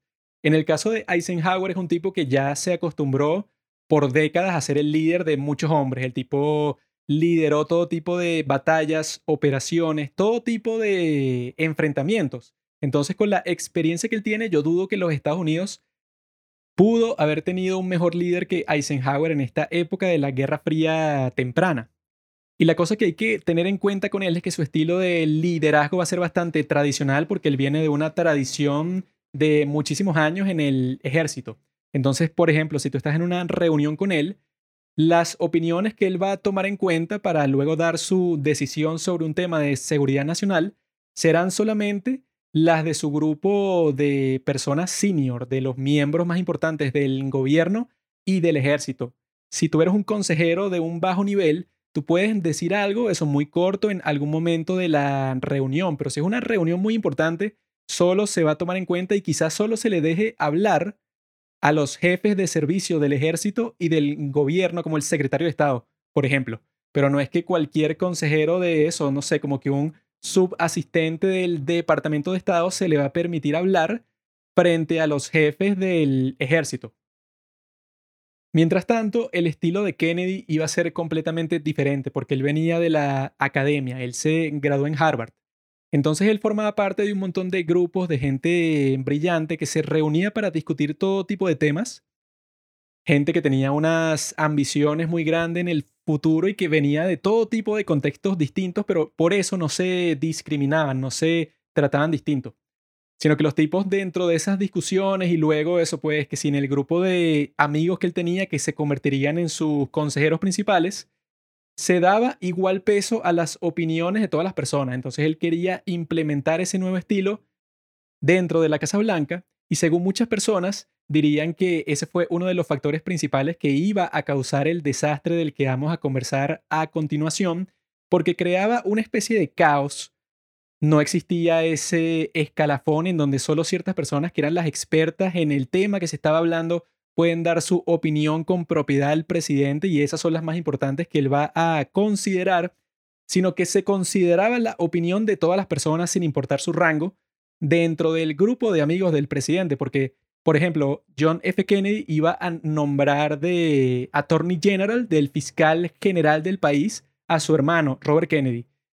Y una de las opiniones principales que él iba a tomar en cuenta para saber qué hacer en esta situación era la de su hermano, que claro, o sea, fue graduado de leyes en Harvard, pero ¿qué va a saber un tipo así sobre una invasión anfibia a Cuba? O sea, para eso solamente escucha y solamente ten en el cuarto en donde están conversando sobre eso a la CIA, que fue la que planeó la invasión, y al ejército. Pero el estilo de Kennedy no era así, sino que el tipo llamaba a toda la gente que él le tenía confianza, incluso metía a gente cualquiera con la que él había conversado sobre el tema como a un senador al que Kennedy al parecer le tenía mucha confianza, pero cuando él hacía esas cosas, la gente que trabajaba para él se sentía un poco extraña e incómoda porque era que, mira, ¿qué nos va a aconsejar un senador que es tu amigo sobre un plan que nosotros llevamos planeando por casi un año y que ya casi todas las características principales están totalmente escritas en piedra? Entonces no nos traigas un tipo que nos va a tratar de convencer que no hagamos el plan. Eso, tenía ese tipo de conflictos en las reuniones porque no seguía ningún tipo de orden, ningún tipo de protocolo, sino que el tipo simplemente consideraba todas las opiniones como iguales, sin importar el nivel de experticia en el tema que tuviera la persona. Lo cual, bueno, eso pues causaría todos los distintos problemas que ahora comenzaremos a discutir sobre esta maldita invasión de la Bahía de Cochinos. ¿Cuál era el plan para la invasión en sí? Porque hasta el momento hemos conversado sobre todos los factores que llevaron a él y por qué los Estados Unidos llegaron a ese punto en 1960 de decir que, bueno, no hay ninguna otra forma de lidiar con esta situación, sino crear este plan de golpe de Estado. Hasta este momento ya se habrán dado cuenta que el plan que tenía la CIA para asesinar a Castro a través de la mafia no funcionó y que no se sabe bien qué fue lo que sucedió ahí, porque la cuestión era que ese Johnny Rosselli como que le pagó 50 mil dólares Em, a un mesonero para que el tipo le pusiera una cápsula de veneno a Castro porque supuestamente él iba a visitar su restaurante con la gente que estaba visitando Nueva York. Y no se sabe qué pasó, no se sabe si el mesonero se llevó el dinero o si hubo alguna confusión o que el plan no funcionó, no se sabe qué pasó, pero la mafia no logró su venganza. El plan para esta invasión consistía en que, número uno, nadie puede saber que los Estados Unidos está detrás del plan. Y ese, para muchas personas, para muchos expertos, es la razón principal por la que el plan fracasó, porque era una cuestión ridícula desde el primer momento que alguien iba a pensar que una invasión a Cuba con todo tipo de recursos y con todo tipo de elementos que sería imposible que un grupo consiguiera por su cuenta si no tiene al gran gobierno de los Estados Unidos respaldándolo ¿Quién iba a creer que, simplemente fue un grupo de exiliados cubanos independientes que pensaron en todo esto? Sin embargo, para Kennedy, para Eisenhower también era así, pero Kennedy fue el que lo convirtió en la prioridad principal incluso por encima del éxito del golpe de Estado estaba el factor de que nadie podía darse cuenta de que los Estados Unidos estaban detrás de este proyecto. A partir de eso se creó un grupo de exiliados cubanos para que invadieran el país. Entonces se pusieron a buscar en los Estados Unidos, bueno, que ya tenía más de 100.000 exiliados cubanos. Primero los tipos que tenían alguna experiencia militar y luego cualquiera que se quisiera unir. No importaba, todos eran bienvenidos para formar parte de este grupo.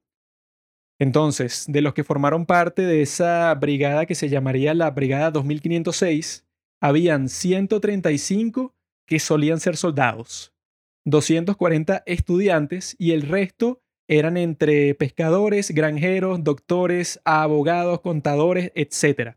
Era un grupo súper variado de personas y bueno, de todas las edades distintas, desde los veintitantos hasta casi los cuarenta.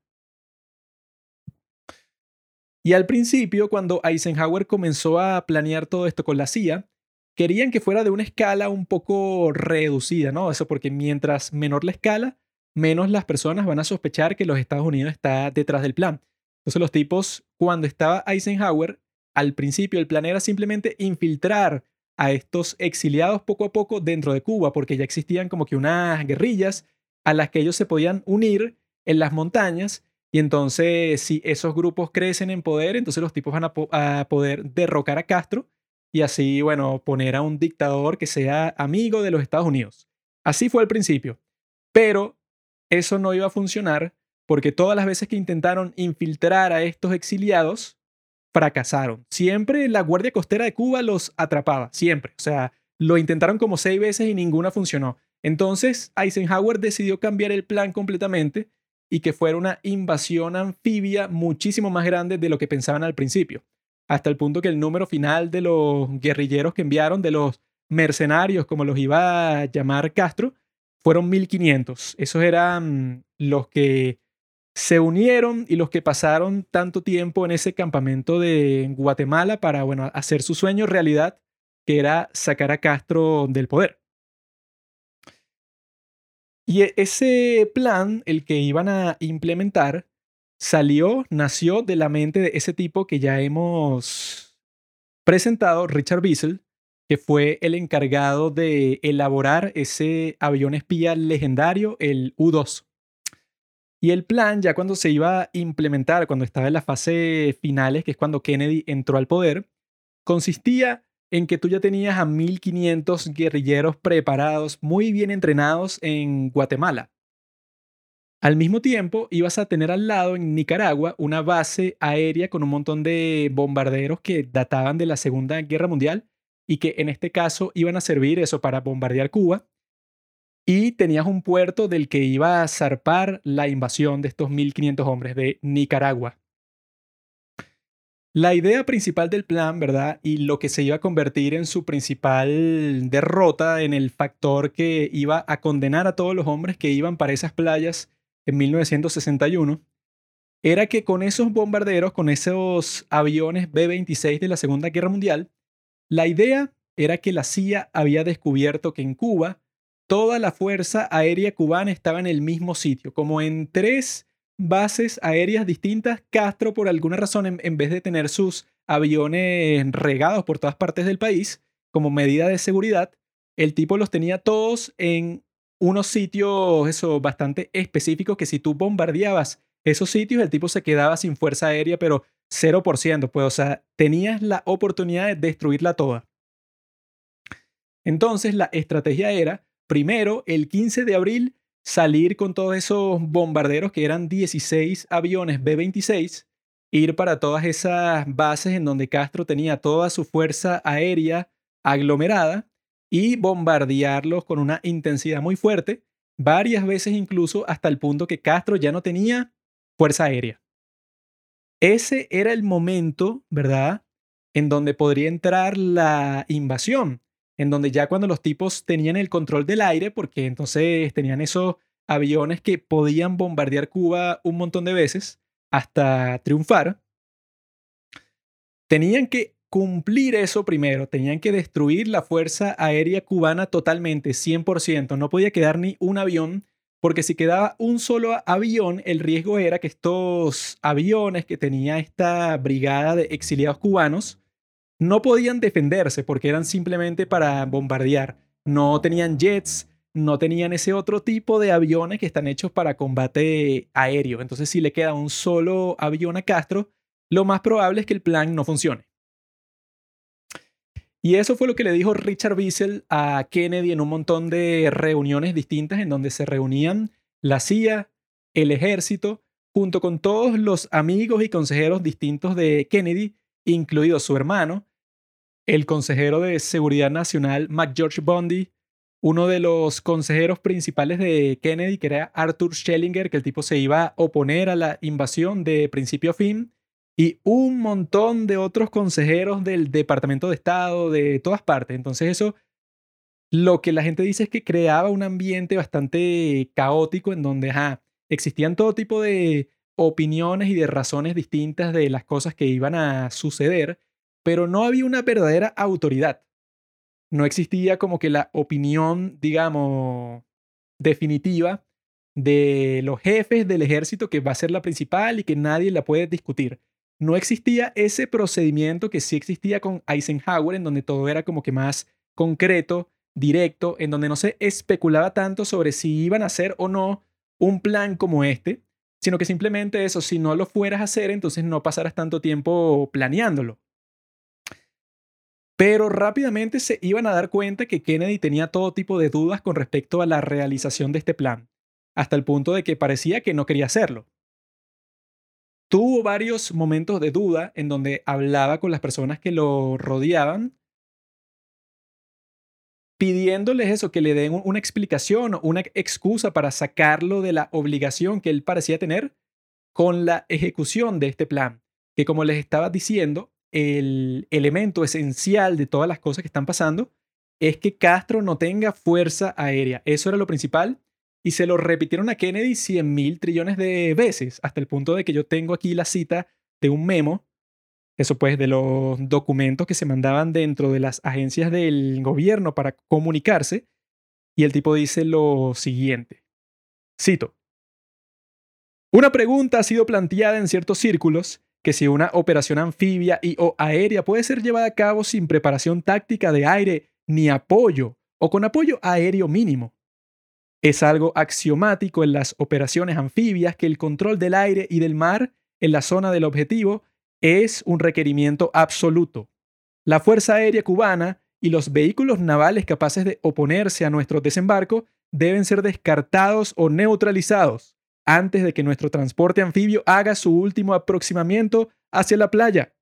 Si esto no se logra, estaríamos cortejando el desastre. Cierro la cita.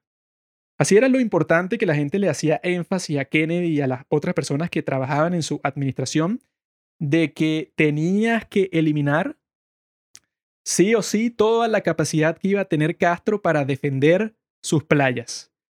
Porque el plan consistía en que, ok, cuando llegan los hombres de la invasión, cuando desembarquen ahí en Cuba esos 1.500 hombres, esos 1.500 exiliados cubanos, su objetivo principal va a ser mantener control de la playa. O sea, eso, luchar con todas las personas que se les pongan por enfrente hasta el punto de que tengan control de un área lo suficientemente grande en donde puedan tener su propia pista de aterrizaje en Cuba, puedan traerse todos los bombarderos desde Nicaragua y en ese contexto, bajo esas circunstancias, les va a ser muy fácil mantener un control de un pedazo de la isla. ¿Y para qué quieren mantener el control de un pedazo de la isla? Pues porque los tipos al mismo tiempo estaban trayendo a un gobierno provisional. Esa era la otra sección del plan de la CIA, no solo traer a 1.500 tipos que estaban dispuestos a invadir Cuba, sino al mismo tiempo tener a una serie de líderes políticos cubanos que cuando la invasión tuviera éxito, podías llevarlos, podías transportarlos a Cuba, a la playa que iba a tener el control esta brigada 2506, y de esa forma Estados Unidos iba a reconocer al tipo que nombraran como presidente de ese grupo, o sea, que se pusieran de acuerdo con quién iba a ser el líder de Cuba entre esos exiliados, pero que no eran militares, sino políticos.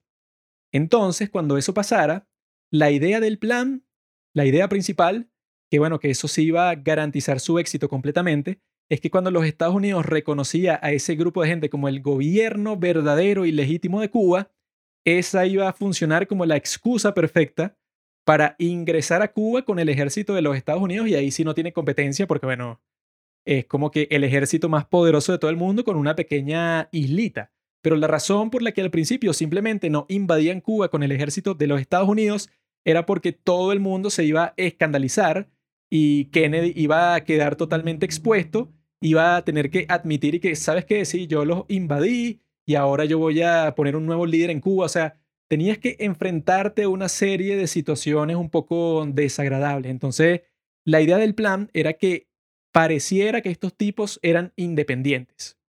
que como les dije ya hace unos minutos, eso era imposible para empezar. Nadie se iba a creer esa mentira, porque la brigada iba a tener una cantidad de recursos militares tan grande que quién carajo se iba a creer que los tipos simplemente los obtuvieron de alguna forma misteriosa. El problema principal con este plan, que yo considero bastante ingenioso, llegó cuando ya se acercaba el día, que era el 17 de abril, para invadir. Y cuando se acercaba el día, este Kennedy comienza a hacer preguntas que ponen incómodos a todos, porque ya estaban en las fases finales del plan. Ya todo tenía que estar determinado, porque eso es un plan en donde van a estar en riesgo las vidas de todas las personas que participan. Entonces tú no puedes dejar las cosas hasta el último momento para que el plan, eso pues, esté listo. Sino que ya si la invasión es el 17 de abril, eso ya tendría que estar firmado y sellado y todo, que sí, un mes antes, por ejemplo. Pero este plan no lo estuvo hacia hasta unas pocas horas antes de la hora de la invasión. No estaba completamente aprobado por el presidente. El presidente justo antes, eh, esos los meses antes del abril de 1961, el tipo comenzó a tener unas dudas que hacía públicas, que le decía Richard Bissell en estas reuniones con la CIA, algo así como que, mira, yo creo que hay que hacer que la invasión sea menos espectacular, que sea así como que tranquila, que sea que la gente no se dé cuenta. Entonces cámbialo de sitio. A mí la playa que tú escogiste al principio, que se llamaba Trinidad, no me gusta, cámbiala. Y cuando el tipo dice eso, la gente se comienza a escandalizar y comienzan a tener dudas ellos mismos porque es que el presidente está cambiando el lugar de desembarco tan casualmente cuando falta apenas unos pocos meses, creo que eran dos meses, para la invasión. Entonces, ahí es que el autor del libro, yo creo que tiene razón, dice que, bueno, para este momento, Richard Wiesel, el tipo principal que estaba planeando todo esto, tuvo que haber pensado y que, mira, yo creo que es mejor cancelar el plan, porque si el presidente está teniendo dudas hasta este punto y está cambiando los aspectos fundamentales, creo que si le hacemos caso, que lo tenemos que hacer porque es el presidente, esto va a estar condenado. Porque resulta que una de las partes principales del plan era que todo el mundo en Cuba se enterara de lo que estaba pasando, que habían venido unos supuestos liberadores cubanos para sacar a Castro del poder, que fuera un desembarco espectacular con tanques, con bazucas, con camiones, con todo, para que la gente que odiaba a Castro dentro de Cuba también hiciera su propia rebelión interna y que eso causara un gran caos, que bueno, que iba a sacar a Castro del país, como pasó en Guatemala con el dictador que se llamaba Jacobo Arbenz, que ese se lo conté más temprano. Esa era parte importante del plan, pero lo que Kennedy estaba diciendo es que no, olvídate de esa parte importante del plan, porque si tú desembarcas de una forma espectacular, como que la gente se va a dar cuenta que fue los Estados Unidos, así que no, mejor hazlo en un sitio un poco más secreto que esté más lejos de la capital. O sea, el presidente, por consideraciones políticas, estaba tratando de que el plan tuviera menos posibilidades de éxito y por eso es que todos se escandalizaron.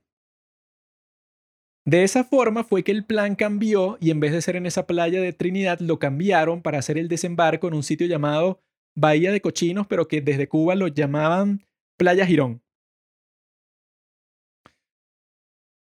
Lo bueno de este cambio de plan, o sea que sí vino con sus ventajas, era que en este sitio las playas estaban rodeadas de varios pantanos y hacían que solo existiera un camino para entrar y para salir de las playas en donde iban a desembarcar, que eran tres playas distintas, pero la principal era Girón, que tenía unos nombres clave. Playa Girón era Blue Beach, otra playa Red Beach y la otra Green Beach. Entonces, la parte buena del plan era que solo existía un pequeño camino estrecho si tú querías llegar a donde iba a desembarcar esta brigada, lo que significaba era que cuando Castro se diera cuenta de que estos habían aterrizado ahí, cuando él mandara su ejército, su ejército iba a estar completamente expuesto. Porque entonces los tipos iban a tener unos cuellos de botella ahí, una posición de ventaja absoluta para que cuando venga el ejército, tú llenas eso de bombas, llenas eso de misiles, eso de bazucas, de granadas, de todo, y cualquier ejército que vaya a pasar por ahí, así sean 10.000 hombres, le va a costar, bueno, no sé, 5.000 tropas muertas si quiere atravesar esa zona.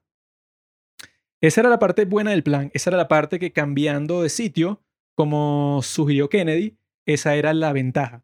Sin embargo, la ventaja del plan anterior muchos la consideraban mucho mejor, porque era cerca de las montañas Escambray. Y todo el punto era que si la misión, por alguna razón desafortunada, fracasa, entonces los guerrilleros tienen la opción de irse para las montañas y continuar la lucha desde ahí.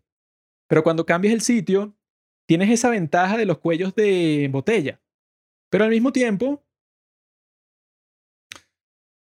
pierdes la posible válvula de escape que, existía antes, que si tú te veías en una situación muy desafortunada, podías escapar. En este caso no podías escapar, porque ahora no puedes ir para el pantano porque ahí es imposible crear ninguna ofensiva, es un ambiente en donde no se puede vivir, ni sobrevivir, ni nada. Entonces tienes esa ventaja, pero al mismo tiempo has perdido tu escape. Y aquí tengo una cita de lo que piensa el autor que sucedió y por qué, bueno, debieron cancelar el plan. Cito. Lo que en realidad quería el presidente, parece ser, era que la CIA efectuara el ingenioso truco de invadir Cuba sin tener que invadirla. Una invasión inmaculada cuyo resultado final, 1.400 hombres aterrizando en la playa con tanques, morteros, bazucas, camiones y jeeps, podía ser alcanzado sin tener que enfrentar las partes desagradables del proceso. Al ser informado que el ataque estaría precedido por ataques aéreos que desmantelarían la Fuerza Aérea de Castro y sus comunicaciones, Kennedy preguntaba si esos ataques aéreos en verdad eran necesarios. Eran absolutamente necesarios, se le dijo en varias ocasiones, pero según Bissell no aceptaba un sí por respuesta. Cierro la cita. Por eso es que ya para este punto, cuando el presidente comienza a explorar la posibilidad de que la operación sea más pequeña y menos escandalosa, es que el autor dice que ahí es que tenían que parar todo, que ya no iba a funcionar, porque si el plan, todo el punto era subir la escala, y ahora el presidente estaba diciendo que no, que era reducir la escala, esa contradicción iba a hacer que el plan resultara imposible de efectuar. Y efectivamente fue así. Pero lo que decían era que ya era tan tarde en ese momento y que ya tenían a esos hombres en Guatemala que habían entrenado por varios meses y que Richard Bissell y Allen Dulles, que bueno, los principales hombres de la CIA, ya estaban casados con el plan. Ya era algo que no se podían echar para atrás porque habían comprometido tantos recursos y tantas personas y tanto entrenamiento y todo el tiempo que habían gastado ahí, que para ellos, pasara lo que pasara, era imposible detenerse. Ya para ellos tenía que pasar sí o sí. Y esa es una actitud muy peligrosa porque te va a hacer actuar de maneras irracionales porque tú vas a querer forzar el plan sin importar las circunstancias, independientemente de las cosas que hayan cambiado desde que tú formulaste el plan, que ha cambiado todo, es un presidente distinto, con un estilo de liderazgo distinto, con unos objetivos distintos, pero tú como ya quieres hacer el plan por encima de todo, estás casado con el plan. Y que eso también hay que considerar el hecho de que estos tipos, Richard Bissell y Allen Dulles en la CIA, habían tenido todo tipo de éxitos con los distintos golpes de Estado y de otras operaciones clandestinas que habían organizado. Entonces los tipos cuando les mandan a organizar la operación clandestina más grande y más arriesgada que han hecho en sus vidas y en sus carreras hasta el momento, entonces los tipos habrán llegado a la conclusión de que no, pero yo también quiero la gloria. Yo quiero eso, si ya me involucré tanto y si el éxito de esta misión me convertiría a mí en una leyenda dentro de la CIA, entonces yo prefiero eso, continuar pase lo que pase. Y esa también fue una de las razones principales de que esto se convirtiera en un gran desastre. Y otra de las razones fue una que dije al principio cuando estaba presentando a Kennedy, que era que el tipo firmó su propia sentencia de muerte. Durante la campaña, él para ganar hizo que Castro fuera el asunto principal y fue el candidato que más lo atacó, pero por mucho. O sea, el tipo se llevó la ventaja sobre todo en ese aspecto. Entonces, cuando llegó a ser presidente, él llegó a un punto que no se podía permitir echarse para atrás. Si él mismo propuso el plan que ya estaba siendo desarrollado y ahora le toca ser el líder y garantizar que el plan funcione, si el tipo cancela el plan, es muy probable que no gane una reelección o que, o que su reputación quede muy dañada, porque todo el mundo va a decir que, ah, pero este fue el mismo tipo que nos dijo que cuando él fuera presidente iba a ser mucho más drástico que Eisenhower. Y ahora cuando llegó a presidente, mira, no hizo nada. Entonces él no se podía dar el lujo de no hacer nada. Y al mismo tiempo, había 1.400 hombres en Guatemala que si tú los mandabas de vuelta para sus casas, la gente de la CIA le dijo a Kennedy que si tú mandabas a esos tipos luego de tanto entrenamiento y tantas promesas y tal, ellos se van a convertir en unos saboteadores tuyos y les van a contar a todas las personas que se encuentren que Kennedy los mandó a entrenar en Guatemala para nada y que es un cobarde porque cuando ya estaban listos para atacar, terminó con la misión. Eso era una posibilidad de que este tipo no se podía dar el lujo porque ibas a perder a todos los votantes que votaron por ti pensando que tú eras completamente anti-Castro. Pero si saboteaste el mismo plan de tu gobierno cuando Eisenhower ya lo había aprobado, vas a quedar como un idiota. Entonces el tipo se metió él mismo en una caja, o sea, él se cortó todas sus posibilidades, él se acorraló a sí mismo con todos los comentarios tan agresivos que dijo sobre Castro en campaña. ¿Y qué era lo que estaba pasando en Cuba mientras estos tipos estaban planeando esta invasión? Porque pareciera que esto es un plan totalmente confidencial que no lo sabe nadie, o sea, es algo, una información bastante privilegiada. Sin embargo, de alguna forma que no se sabe cómo fue, se filtró a la prensa y ya existían varios artículos de periodistas que de alguna manera habían descubierto esos campamentos en Guatemala y los reportaban como que, mira, hay unos tipos que son como que unos mercenarios que se están entrenando ahí, nadie sabe de dónde vienen, mantienen secreto su origen. Y al mantener secreto su origen, te hace pensar que no son guatemaltecos en su campamento del ejército, sino que son gente que quizá no debería estar ahí. O sea, ya el hecho de que no sepas decir de dónde vienen ya es sospechoso. Entonces existían artículos de prensa, sí, ya, y desde la perspectiva de Castro, el tipo estaba completamente paranoico de que los gringos lo iban a invadir desde hace mucho tiempo, desde incluso antes que Eisenhower haya aprobado este plan que estamos conversando.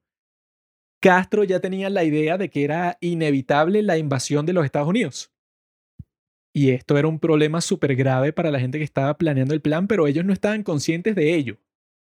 Sin embargo, dentro del plan, los distintos jefes de los servicios del ejército de los Estados Unidos que se llaman los Joint Chiefs of Staff, o sea, los tipos que manejan eso, pues, o sea, todos los personales de los distintos eh, servicios del ejército, de las ramas del ejército, la marina, la aviación, la armada, todas estas cosas, ellos se unen en un grupo que se llama los Joint Chiefs of Staff. Y entonces los tipos leyeron todo el plan de la CIA y dieron su recomendación.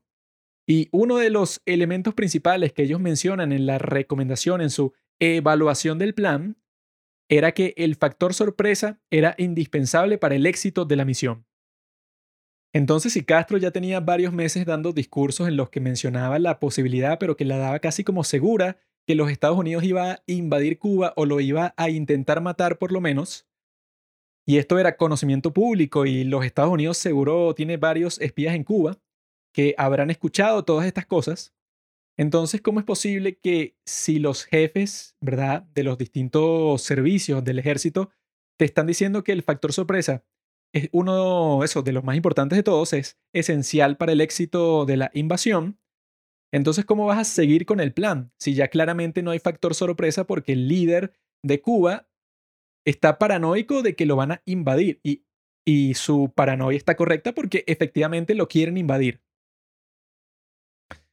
No solo eso, sino otra cosa que pasó es que se filtró, nadie sabe por qué, pero alguien le informó a la embajada de la Unión Soviética en México que los Estados Unidos estaba planeando comenzar su invasión de Cuba el 17 de abril de 1961. Y eso era información completamente verídica. Seguramente entonces alguien le habrá hecho llegar esa información a Castro porque el tipo a principios del mes de abril mandó a su hermano Raúl Castro a comandar los ejércitos del este y al Che Guevara a comandar los ejércitos del oeste. Ya estaba preparado para una potencial invasión, no tenía idea eh, de qué extremos de la isla iban a tratar de ingresar, pero puso en alerta todas sus fuerzas.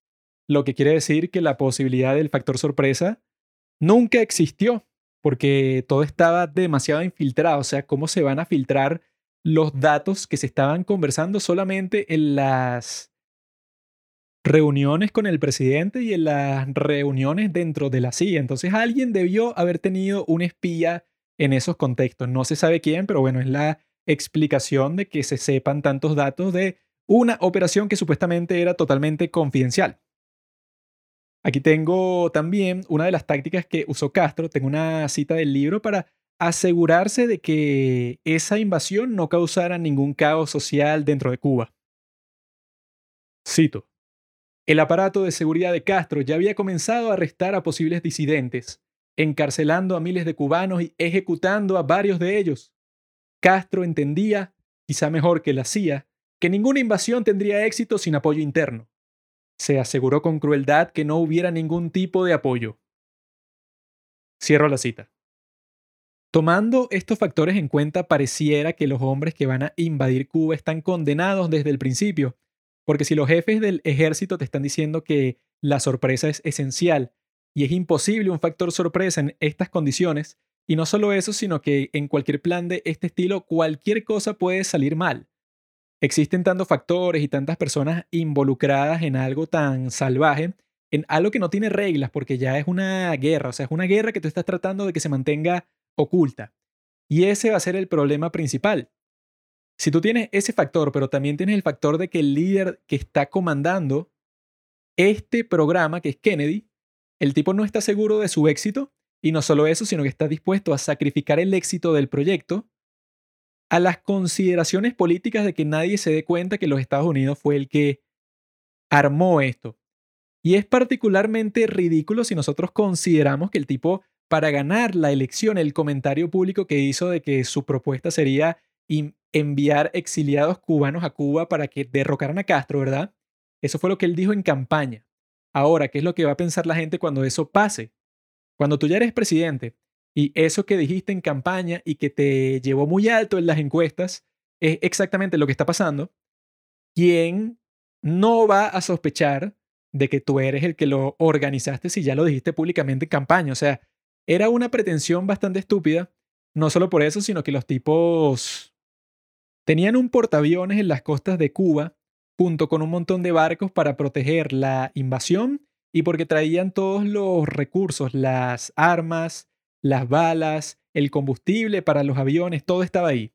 Y era una marina bastante grande. Entonces, ¿quién iba a pensar que, bueno, sí, o sea, ¿quién está suministrando la comida y las armas y todas estas cosas a los que han invadido la playa? O sea, nadie va a pensar que los tipos se consiguieron un portaaviones y un montón de barcos. O sea, ya era absurdo para empezar. Entonces, ¿cómo?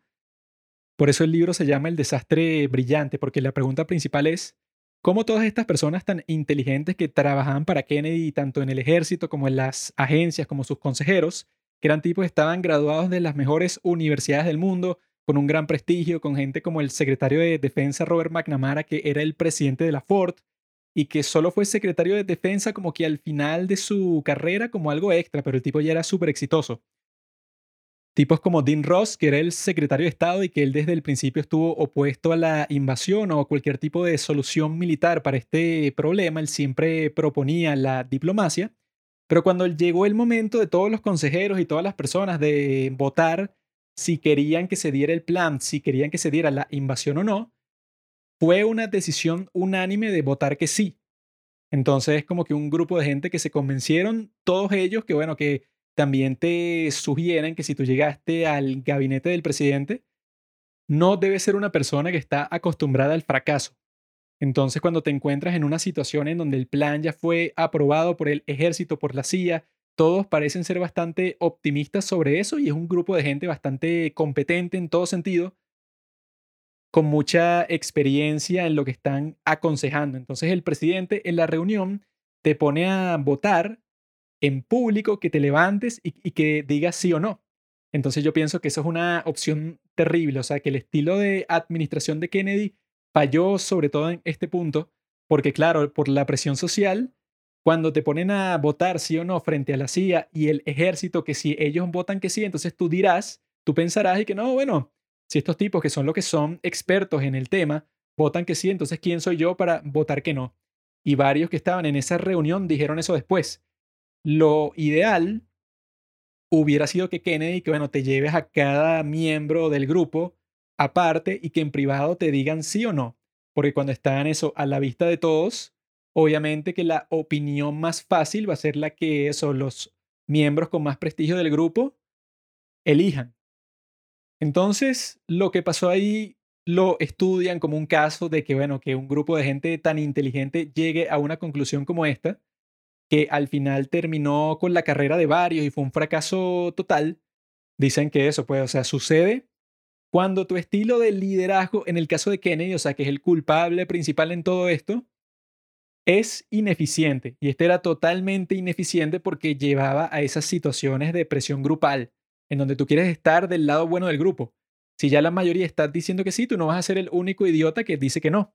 Así tengas unas dudas gigantes sobre el panorama que se acerca. Y el panorama el horizonte que tenían enfrente todas estas personas que, bueno, que se estaban embarcando a esta invasión era bastante oscuro, pero por el momento todos tenían una actitud de optimismo porque tenían eso, pues el ejército del país más poderoso del mundo de su entonces, ¿cómo podría salir mal? Y eso es lo que hace particularmente absurda e irracional toda esta situación, cómo carajo Cuba iba a triunfar. Es una historia de David y Goliat, cómo Cuba va a triunfar frente a unos tipos que tienen muchísimos más recursos militares que ellos y una de las razones por la que están haciendo la invasión en esa fecha es porque se aproximaba desde la Unión Soviética un cargamento gigante de todo tipo de recursos militares para Cuba. Aviones, artillería, misiles, todo tipo de cosas, pero para que se defendieran, porque era antes de la invasión que este Castro sabía que ya venía. Entonces los tipos estaban claros y bueno, este es el momento. Si queremos hacer el plan, no se puede dejar para después porque en ese caso estaremos lidiando con un ejército mucho mejor equipado. Este es el momento. Castro tiene todos sus aviones en el mismo sitio. Podemos hacerlo. Eso seguramente era lo que pensaban muchos del grupo. Y yo creo que tenían razón, pero ahora vamos a ver, vamos a adentrarnos, vamos a lanzarnos completamente a la invasión como tal. Ya es el momento de dejar todas las consideraciones y toda la planeación y toda la logística, todas esas cuestiones se convierten en historia y vamos a pasar a ver qué fue lo que sucedió en la operación, qué fue lo que salió mal y qué fue lo que costó tantas vidas. El 15 de abril de 1961 fue el día en que todo comenzó, y con todo me refiero a la invasión como tal. Ya los hombres que estaban entrenando en Guatemala habían sido transportados a Nicaragua, que es en donde estaba el puerto, de donde iban a zarpar, y donde estaban los B-26, los aviones que eran los encargados de la parte más importante de todo el plan, de acabar con la Fuerza Aérea Revolucionaria, la Fuerza Aérea de Cuba, que tenían, como ya les he dicho, todos los aviones por alguna razón estaban aglomerados en unos pocos sitios. Existían por parte de esta brigada 2506 de los valientes hombres que iban a ser los responsables de hacer que esta misión tuviera éxito. Tenían 16 aviones B-26 que habían sido pintados para que parecieran como si fueran de la Fuerza Aérea Cubana, porque era el mismo modelo que los tipos usaban, ligeramente distinto, pero básicamente el mismo, el B-26. La idea era que cuando los vieran llegar a Cuba, los mismos cubanos pensaran que se trataban de sus propios aviones, hasta que les comenzaran a caer las bombas encima y ahí, bueno, tendrían ese factor sorpresa. De esa forma, ya el 15 de abril todos se estaban preparando para que comenzara eso, porque primero venían los bombarderos y luego de eso, el 17 de abril, era que la infantería iba a ser transportada a la playa Girón, para que comenzara todo este proceso del que tanto hemos estado hablando, pero por fin hemos llegado a este destino. Mientras tanto, Kennedy estaba teniendo su última noche de sueño tranquilo, porque era como las 5 de la mañana en Washington cuando ya se estaban preparando estas personas en Nicaragua para dar comienzo a esta misión que podría cambiar la historia para siempre. En ese momento, mientras estaban preparando para hacer para dar ese primer paso, pasó algo que iba a resultar totalmente catastrófico para todos los involucrados y que, bueno, que iba a ser un patrón de errores muy estúpidos que se iban a estar ejecutando durante todo este plan. Resulta que Richard Wiesel le había dicho a Kennedy ya los últimos días y que, mira, tú tienes como hasta eh, hasta unas pocas horas antes de que empiecen los ataques aéreos como tal, porque yo les tengo que dar un mensaje como ocho horas antes para que pueda ser implementada tu orden, Kennedy. Entonces tú tienes como hasta las últimas horas del 14 de abril para darme la orden para yo cancelar los ataques o cancelar toda la misión en sí. O sea, tú tienes que dar el último visto bueno. Sin que tú lo des, bueno, entonces la misión no se va a ejecutar. Tú eres el presidente, tú tienes todo el poder.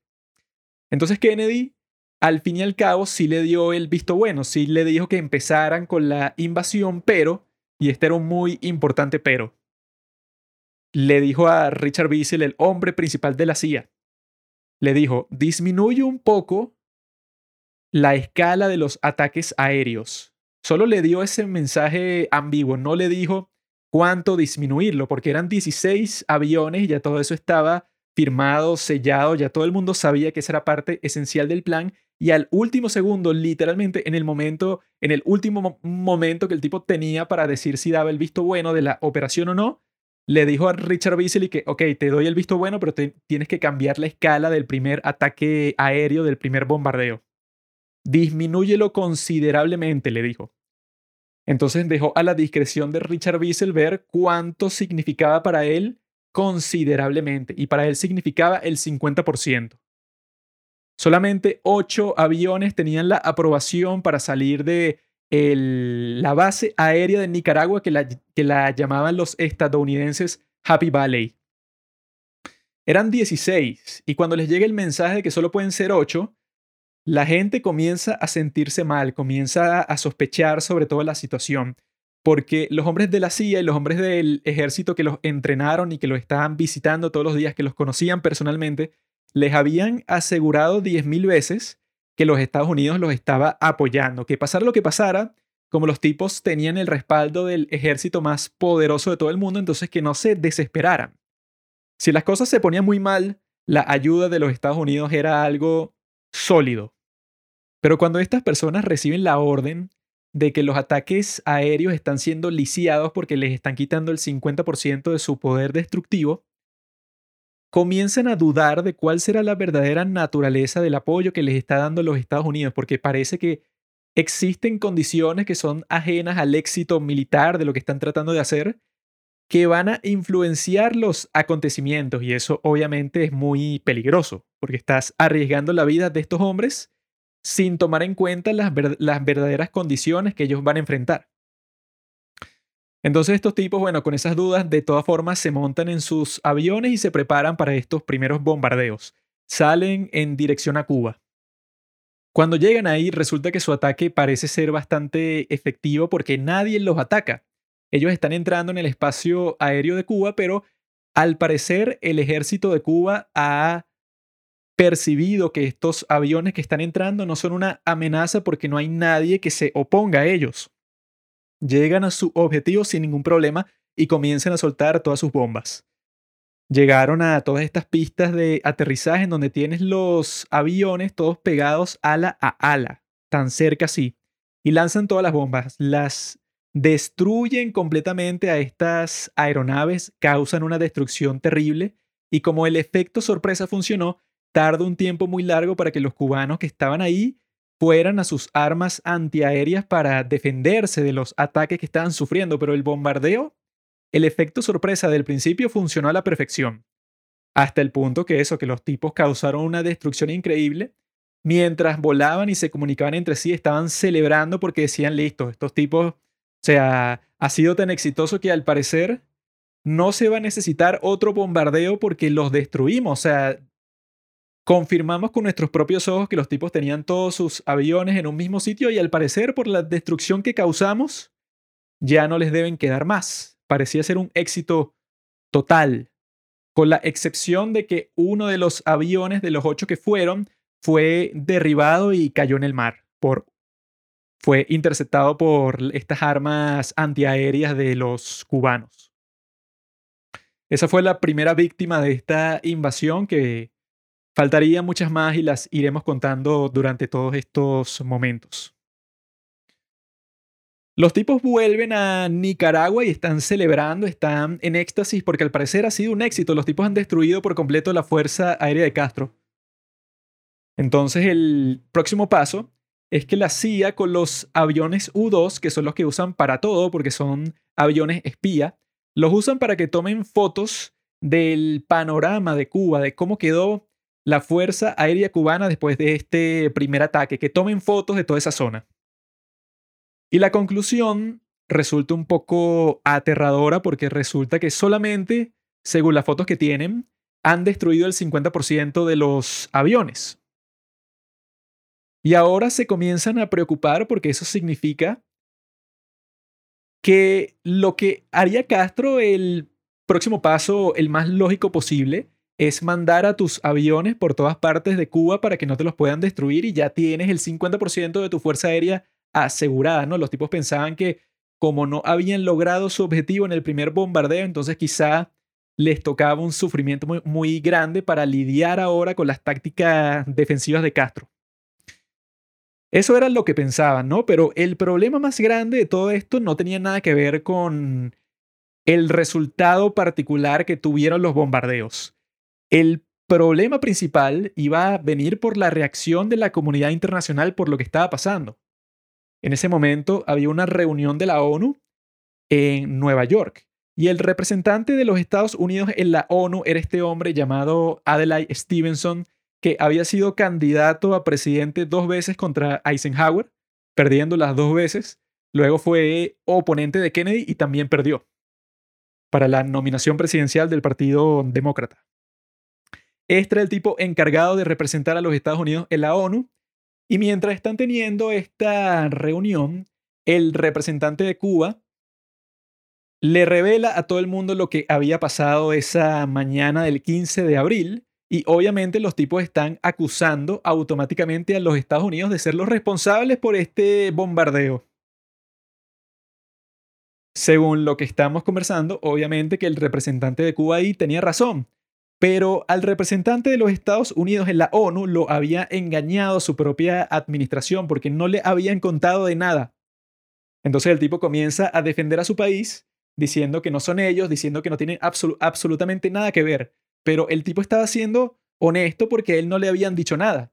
Ahora lo agarraron de sorpresa y resulta que todos los países le están creyendo a lo que están diciendo este tipo de Cuba. Todo el mundo le está mandando pequeñas comunicaciones escritas al representante Stevenson, interrogándolo, diciéndole que mira, estas acusaciones son bastante serias. Es verdad, o sea, ¿qué, es lo que está pasando? Ustedes en realidad están invadiendo Cuba, o sea, están locos comienzan a tener unas reacciones bastante fuertes y unas discusiones en público en donde todos los demás países que son aliados de Cuba, todos los países comunistas como la Unión Soviética, comienzan también a interrogar a los Estados Unidos preguntándole exactamente eso, ¿están locos o qué? Porque, o sea, ¿quién más? Eso. Desde este momento, desde el 15 de abril, ya era obvio para la mayoría de las personas y sobre todo para los enemigos de los Estados Unidos que nadie más pudo haber sido responsable de tanta destrucción. ¿Quién tiene ocho aviones B-26 ociosos que los puede prestar para un ataque como este? Obviamente nadie. Solo los Estados Unidos pudo haber sido responsable, a pesar de que había un plan de la CIA para contrarrestar esto, en el que un tipo, que no, que no recuerdo su nombre, iba a llegar a Miami en un B-26, ¿verdad? Que supuestamente era el mismo modelo que el de la Fuerza Aérea de Cuba, pero que era ligeramente distinto y si tú conocías exactamente los dos aviones te ibas a dar cuenta. Este tipo aterriza en Miami y comienza a dar una rueda de prensa en la que dice, miren, yo soy un exiliado cubano y les tengo que informar a todos ustedes que somos unos rebeldes, que estamos preparados para sacar a Fidel Castro del poder y hemos empezado nuestro ataque el día de hoy y esto es una operación independiente de nosotros, que somos un grupo financiado por unos millonarios cubanos que nos dieron mucho dinero para poder llevar a cabo todo esto. Este tipo era el encargado de convencer al mundo que, bueno, que los Estados Unidos en realidad no estaba involucrado, sino que era todo obra de unos hombres totalmente independientes de Cuba. Esto iba a convencer a los periodistas por exactamente cinco minutos antes de que ellos lo comenzaran a apedrear con todo tipo de preguntas sobre el avión, que el diseño era en realidad un poco distinto al de la Fuerza Aérea de Cuba, al del origen del dinero que estaban usando para financiar todo esto, En cuanto al objetivo de la operación, le hicieron todo tipo de preguntas y poco a poco todo el mundo se daba cuenta que, bueno, aquí pasaba algo raro porque no parece real, no parece auténtico, sino parece lo que era un engaño. Entonces, desde el principio los engaños de la CIA y la prioridad de Kennedy de que nadie se diera cuenta de que los Estados Unidos estaban detrás de todo este proyecto no estaba funcionando ni para los periodistas, ni para los delegados de la ONU, ni para el resto de los países del mundo, porque lo que comenzó a pasar tanto el 15 de abril como el 16 de abril hasta el 17, que era el día que comenzaba oficialmente toda la invasión, eran todo tipo de protestas, sobre todo en varios países de Latinoamérica, pero también en el resto del mundo, de grupos marchando hacia las embajadas de los Estados Unidos, pidiendo que los tipos detengan su acción, que no invadan, porque eso, como que no cabía duda para nadie en el mundo, que los estadounidenses estaban detrás de esto y claro, la Unión Soviética iba a aprovechar esta oportunidad para enviar a todos sus grupos de comunistas fanáticos en todas partes del mundo para que lideraran unas marchas contra las embajadas de los Estados Unidos para que los tipos sufrieran una vergüenza internacional que no se haya visto nunca, que sea lo más grande posible. Y eso era exactamente lo que estaba pasando. Y Kennedy estaba sufriendo muchísimo con todos estos desarrollos porque implicaban que el plan que él había apoyado, de que no se dieran cuenta de la mano de los Estados Unidos, se había desmoronado completamente porque nadie lo estaba comprando. Y entonces Kennedy comienza a entrar en pánico, comienza a preguntarse si en realidad cometió un error, comienza a llamar a todos los consejeros, el tipo no sabe qué hacer. Y ni siquiera es que da una orden específica, ¿verdad? O sea, no sabe como que cuál puede ser la alternativa para todo lo que está pasando, pero lo único que tiene la fuerza de hacer es decirle a la gente de la CIA, incluso luego de que se sabe que el ataque no fue completamente efectivo, que cancelen los bombardeos que estaban agendados para la tarde del día. Habían unos en la mañana del 15 de abril y otros en la tarde del mismo día. Entonces Kennedy, su primer instinto cuando pasa por toda la confusión es cancelar esos bombardeos.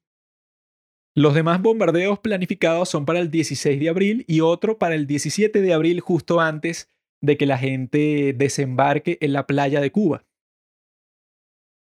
Comienza a pasar el tiempo, ¿no? Y entonces la gente ya, claro, está nerviosa, está en el furor, está en la tensión de que ya comenzó esto, que lo llevan planeando por muchísimos meses entró en acción. Entonces hay un pánico tanto en la CIA como en la Casa Blanca, prestando toda la atención posible del mundo a los acontecimientos. Y lo que está conversando todo el mundo es lo que descubrió ese avión espía de que la fuerza de Castro todavía estaba operativa. Entonces los tipos estaban monitoreando cuál iba a ser la próxima acción de Castro.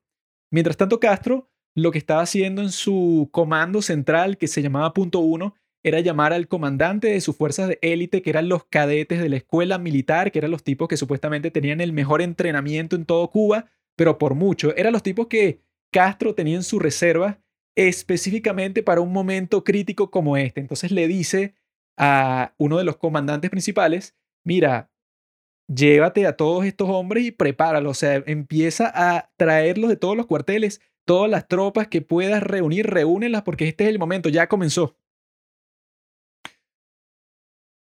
Sin embargo, nuestro amigo Castro no mueve sus aviones.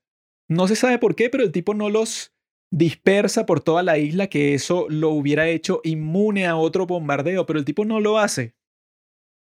Y no se sabe por qué no lo hace, no sé, no, eso no hay como que ninguna razón, no hay ninguna causa histórica que lo pueda explicar. Es muy raro que si te estaban destruyendo todos tus aviones que tú tenías en el mismo sitio, ¿por qué no los moviste? Quizá no tenías otro sitio para ponerlos. No sé, es como que una razón muy básica, pero quizá esa podría ser la respuesta. Pero el punto es que cuando la CIA se da cuenta que el tipo no está tomando ninguna acción defensiva, entonces se alegran muchísimo porque tienen otros bombardeos para el 16 de abril y los próximos el 17 de abril. Parece que todo puede seguir yendo de acuerdo al plan hasta que llega un momento que sería bastante infame en la historia de esta operación fallida. Muchas personas luego de que todo terminara señalaban a este momento como el origen de todas las penas que tuvieron que sufrir por el resto de su vida. Resulta que se aparece un personaje muy importante en el cuartel de la CIA, un tipo llamado Charles Cabell. Él era un general de cuatro estrellas de la Fuerza Aérea de los Estados Unidos que incluso ayudó a Eisenhower a hacer el plan para el desembarco de Normandía, o sea, un tipo con todo el prestigio del mundo, que era el segundo al mando en la CIA. El primero al mando era Allen Dulles, pero él se encontraba ausente en una charla que estaba dando sobre la importancia de la democracia en una universidad de Puerto Rico. Muchas personas se preguntan qué carajo hacía ese tipo ahí el día más importante de todos, ¿verdad? O sea, cuando estaba comenzando la invasión, que esto sucede el 16 de abril, esto que les voy a contar, que bueno, que se convirtió en un momento terrible para todos. Por alguna razón no está presente Allen Dulles, entonces el tipo que técnicamente está al mando, el de mayor rango en toda la CIA en este momento, es ese hombre Charles Cable. Y el tipo quiere saber cómo está yendo el plan, entonces se acerca a donde está el coronel Stanley Burley, que era el encargado de las operaciones aéreas en la CIA. Y entonces él está viendo los planes y todas las cosas ahí, todos los documentos que tienen disponibles que describen lo que va a pasar. Y le pregunta a Stanley Burley cuando ve que existe un bombardeo programado para ese día y para el día siguiente. Le pregunta, mira, nosotros tenemos aprobación para esto. Y el coronel se queda un poco confundido porque desde su perspectiva, obviamente tienen aprobación para esto porque ya es un plan que comenzó. Comenzó el 15 de abril, hoy es 16 de abril, como vas a estar preguntando, cuando esto lleva planeándose desde hace meses y esto está aprobado. Obviamente que está aprobado. Y eso es lo que le dice a Charles Cable. Pero ese Charles Cable, por algún instinto de su tradición militar, piensa que, ¿sabes qué? Yo voy a chequear otra vez, voy a preguntar a la Casa Blanca si en realidad han aprobado este plan. Eso es lo que le dice a la gente que está ahí en la CIA y todo el mundo se queda en shock y le están diciendo que no vayas a preguntar nada, estás loco, ¿qué vas a estar preguntando? Si eso obviamente que se aprobó, o sea, los tipos entran en pánico porque resulta que el que está al mando en la CIA ese día está cuestionando la esencia del plan, que como ya vimos para bastantes personas, y lo dijeron públicamente y se lo repitieron al presidente cien mil veces, los bombardeos eran la parte esencial del plan, sin eso nada iba a funcionar. Y está este tipo aquí, general de la Fuerza Aérea, cuestionándolo. Y el muy idiota, que bueno, que quedó como el gran idiota para todas las personas involucradas en esto, llama al secretario de Estado y le dice que, mira, secretario de Estado, resulta que nosotros tenemos agendados para el día de hoy otro bombardeo. Y yo quería preguntar si ustedes estaban conscientes de eso. Y el secretario de Estado, Dean Rusk, en ese momento estaba un poco nervioso porque estaba recibiendo un montón de preguntas del delegado de los Estados Unidos en la ONU, que el tipo también estaba en pánico y le preguntaba al secretario de Estado y que mira, ¿qué es esto de una invasión que me están diciendo? ¿Es verdad? O sea, mándenme pruebas o díganme qué les puedo decir a todas estas personas en la ONU que me están interrogando. Eso era lo que le estaba diciendo el representante de los Estados Unidos en la ONU a Dean Rusk, el secretario de Estado. Y cuando este hombre recibe una llamada del jefe de la CIA ese día, que le está preguntando si tiene aprobación para otros ataques aéreos luego de que los primeros ataques aéreos el día antes causaron todo este pandemonio y todo este caos, el secretario de Estado comienza a dudar él mismo y entonces decide llamar al presidente. Y al presidente Kennedy le dice que, mira presidente, resulta que el día de hoy hay unos ataques aéreos que ya van a ser ejecutados. ¿Qué te parece eso? Y el presidente le dice que ya va, como que otros ataques aéreos y yo cancelé los del 15 de abril, ¿qué está pasando? Y el secretario de Estado responde, ajá, esos fueron los del 15 de abril, pero hay unos para el día de hoy y otros para mañana. Y Kennedy como que no estaba consciente de la parte más importante del plan y le dice a Dean Rusk, yo no me anoté para esto. Obviamente que sí se anotó para esto porque la aprobación que tenía Stanley Berley en la CIA tenía la firma del presidente, que era necesario para aprobar este ataque militar. Pero Kennedy no parece estar consciente de nada de esto y lo que le dice a su secretario de Estado es que le diga al jefe de la CIA que por el momento todos los ataques aéreos están cancelados hasta nuevo aviso. Cuando el jefe de la CIA, que fue el tonto que se le ocurrió preguntar sobre esto que ya estaba aprobado y sellado y firmado y todo, recibe esta respuesta del secretario de Estado, el tipo queda en shock. porque él, sobre todas las cosas, como general de la Fuerza Aérea que ayudó a planear el desembarco de Normandía, que fue la invasión anfibia más famosa de todos los tiempos, el tipo está consciente que si tú no tienes el control de los aires, cuando tratas de hacer un movimiento así, estás condenando a la Brigada 2506. Y ahora al tipo le toca comunicarle estas noticias tan terribles a sus empleados en la CIA, y todos tienen una reacción similar, todos comienzan a actuar como si estuvieran en un funeral porque técnicamente eso es lo que están experimentando.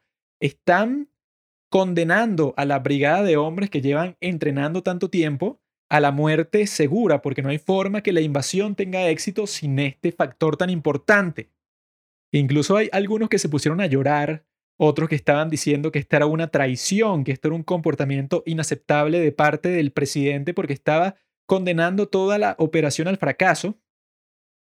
Y las personas que sabían quién fue el idiota que se le ocurrió preguntar, claro, dirigían su ira a este tipo, pero no se lo podían decir en la cara porque es su jefe. Pero cuando el tipo no estaba, todo el mundo comenzó a comentar y quién carajo se le ocurrió hacer algo tan tremendamente estúpido. Y el que más está sufriendo es el encargado de toda esta operación, que es Richard Bissell.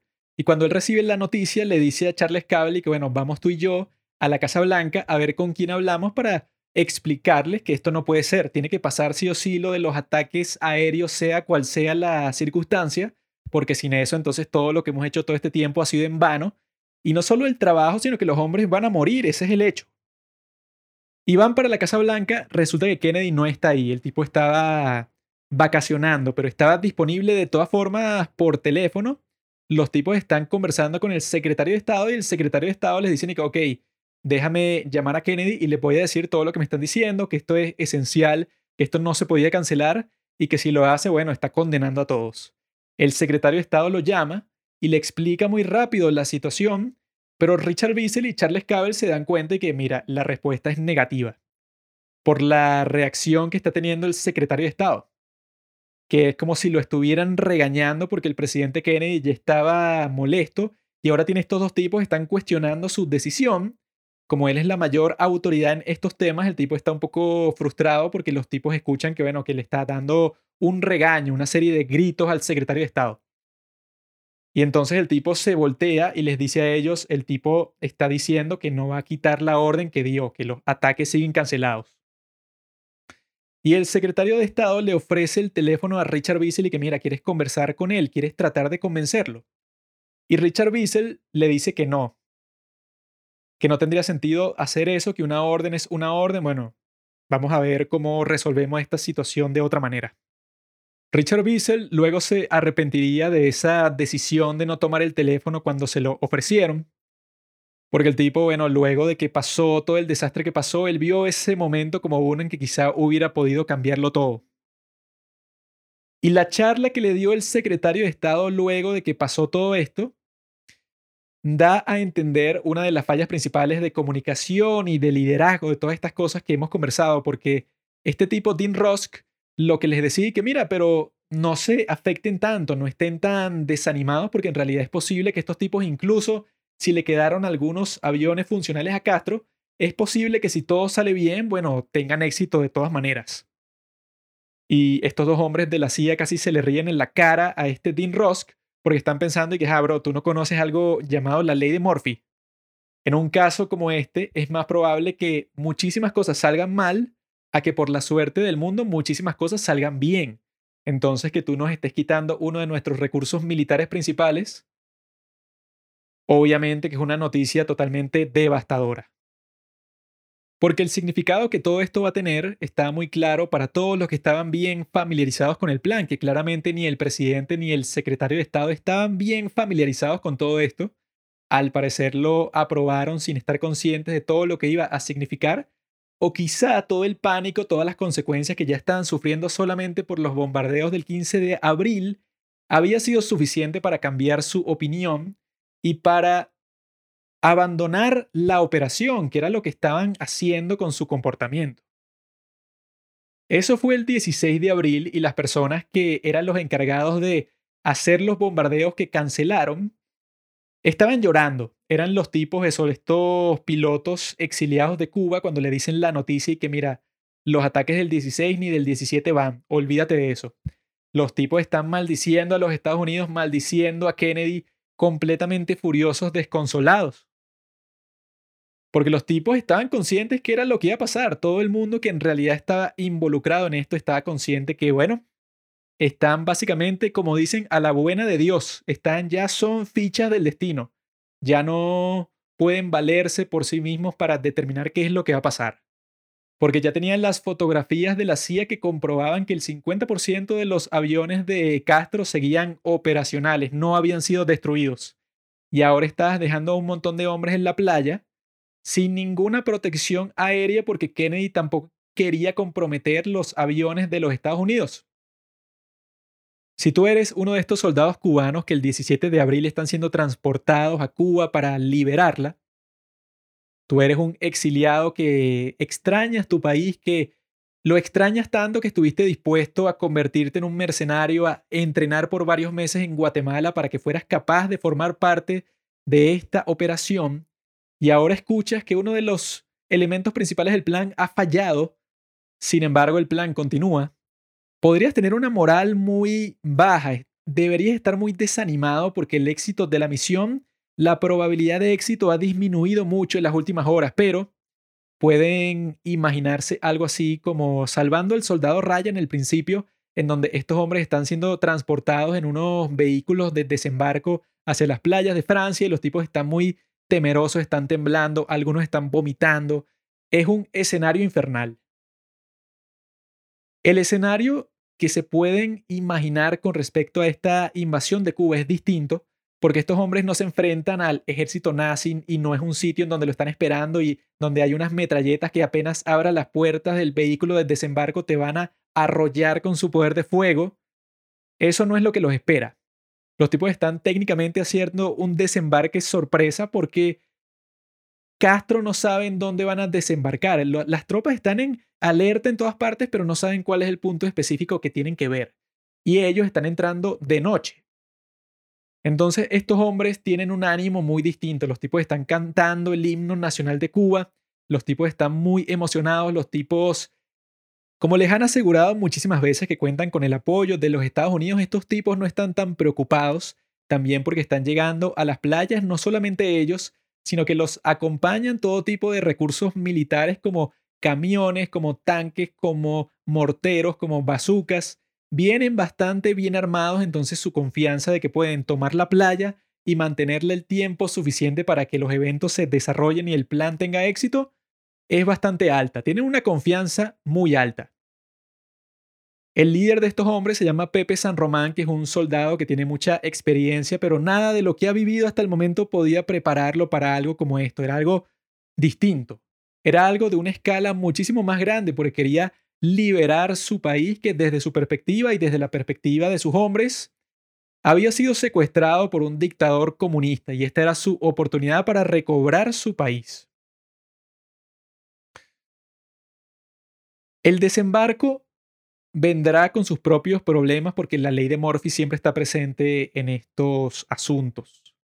Cuando se están acercando para la playa, uno de los hombres de la CIA, el tipo dice que se va a acercar con un grupo pequeño de hombres para cantar la zona, para ver quiénes son los que están ahí cerca. Los tipos están llegando a esta playa que está al lado de un pueblo, pero que es un pueblito en donde no vive casi nadie, es algo mínimo porque eso fue la dirección de Kennedy que hicieran el desembarco en un sitio bastante discreto.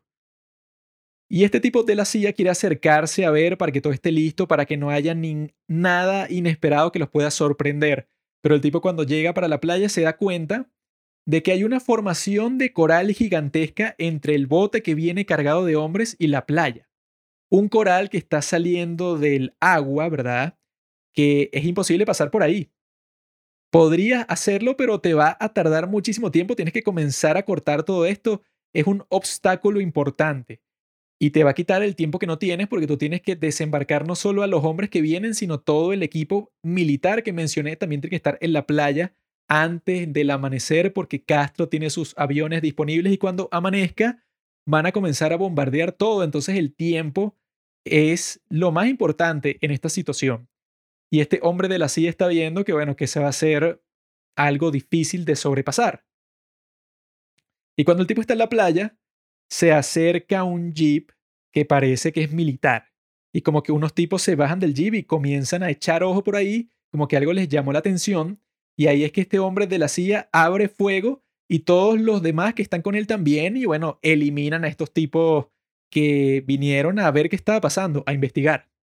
Y así comenzó la invasión. Esos fueron los primeros muertos, los primeros militares cubanos que vinieron a inspeccionar. Claramente las fuerzas de Cuba estaban alertadas. Y cuando comienza el tiroteo, todas las luces del pueblo se apagan. Antes se escuchaba la música de fondo, era como una fiesta lo que tenían, personas bebiendo en las calles, pero cuando escuchan el tiroteo, todo se apaga, todo se está oscuro. Y en ese momento este hombre de la CIA tiene que correr a decirles a los del bote que estén conscientes que hay un obstáculo muy grande entre ellos y la playa, que no vaya muy rápido hacia el coral porque si eso pasa, incluso podría ser que el bote se hunda. Y eso es lo que pasa con uno de los botes. Trata de pasar por el coral con mucho cuidado, pero el coral está tan filoso que le rasga el fondo del bote y se comienza a hundir con parte del equipo militar que tenía. Entonces ya las cosas están saliendo mal. Y los hombres que estaban en ese bote se ven forzados a saltar al agua con el equipo pesado que pueden cargar. Sin embargo, los tipos no se demoralizan porque lo primero que hacen cuando lleguen a, la playa es besar la arena. Han vuelto a su país y muchos están llorando, muchos están celebrando. Habrá sido una escena muy particular de ver estos hombres así todos rudos, llenos de equipo militar, con las armas colgándoles del cuerpo y de repente están bailando en la playa toda oscura algo bastante inusual seguro para alguna persona que seguramente habrá al menos visto un vistazo, un destello de esta escena tan extraña. Y así poco a poco el resto de los hombres fue llegando a esta playa, fueron desembarcando, fueron agarrando posiciones para lo que vendría, que sería una batalla totalmente salvaje, sería algo increíble. Cuando sale el sol comenzarían a suceder todo tipo de cosas distintas que podría resultar algo confuso, porque hay muchos frentes en esta guerra y hay tantos hombres que están peleando por motivos diversos que así pasa en todas las guerras, siempre es un choque no solo de fuerzas, sino de individuos que están en combate. Esos son los verdaderos guerreros, porque se suele hablar de este tipo de operaciones como que no, estas fuerzas lograron una ventaja aquí, tomaron esta colina, entonces ya tenían la ventaja para seguir atacando por este otro lado, por el flanco. Pero se pierde de esa forma como que lo que en realidad está pasando es una masacre, es algo terrible, es un escenario dantesco que es lo que estos hombres están experimentando. Y lo que pasaría que causaría un gran pánico es que llegan los aviones tan temidos de Castro. El tipo tenía unos jets, unos T-33, y esos iban a ser los principales responsables de hundir los barcos que trataban de suministrar a la brigada y también de hundir las esperanzas de estos hombres de poder liberar Cuba. Decían que Fidel Castro es un tipo con mucha experiencia militar, pero también con mucho conocimiento de la historia. Entonces, él estaba consciente que la mejor acción que podía tomar en esta situación era asegurarse de que no le pueden mandar suministros a los tipos que ya han llegado a la playa, que los tipos se queden completamente cortados de sus fuentes de comida, de municiones, de todas las cosas importantes. Y la forma de hacer esto consistía en llamar a Enrique Carreras, que era el piloto principal, el tipo más senior, el tipo con más habilidad de la Fuerza Aérea Cubana. Fidel Castro llama personalmente a este tipo y le ordena que vaya para la playa y que hunda todos los barcos que vea en la costa. El tipo cuando recibe la llamada estaba durmiendo en su avión porque ya todo el mundo estaba listo, estaba en alerta constante para contrarrestar cualquier ataque que podría llegar.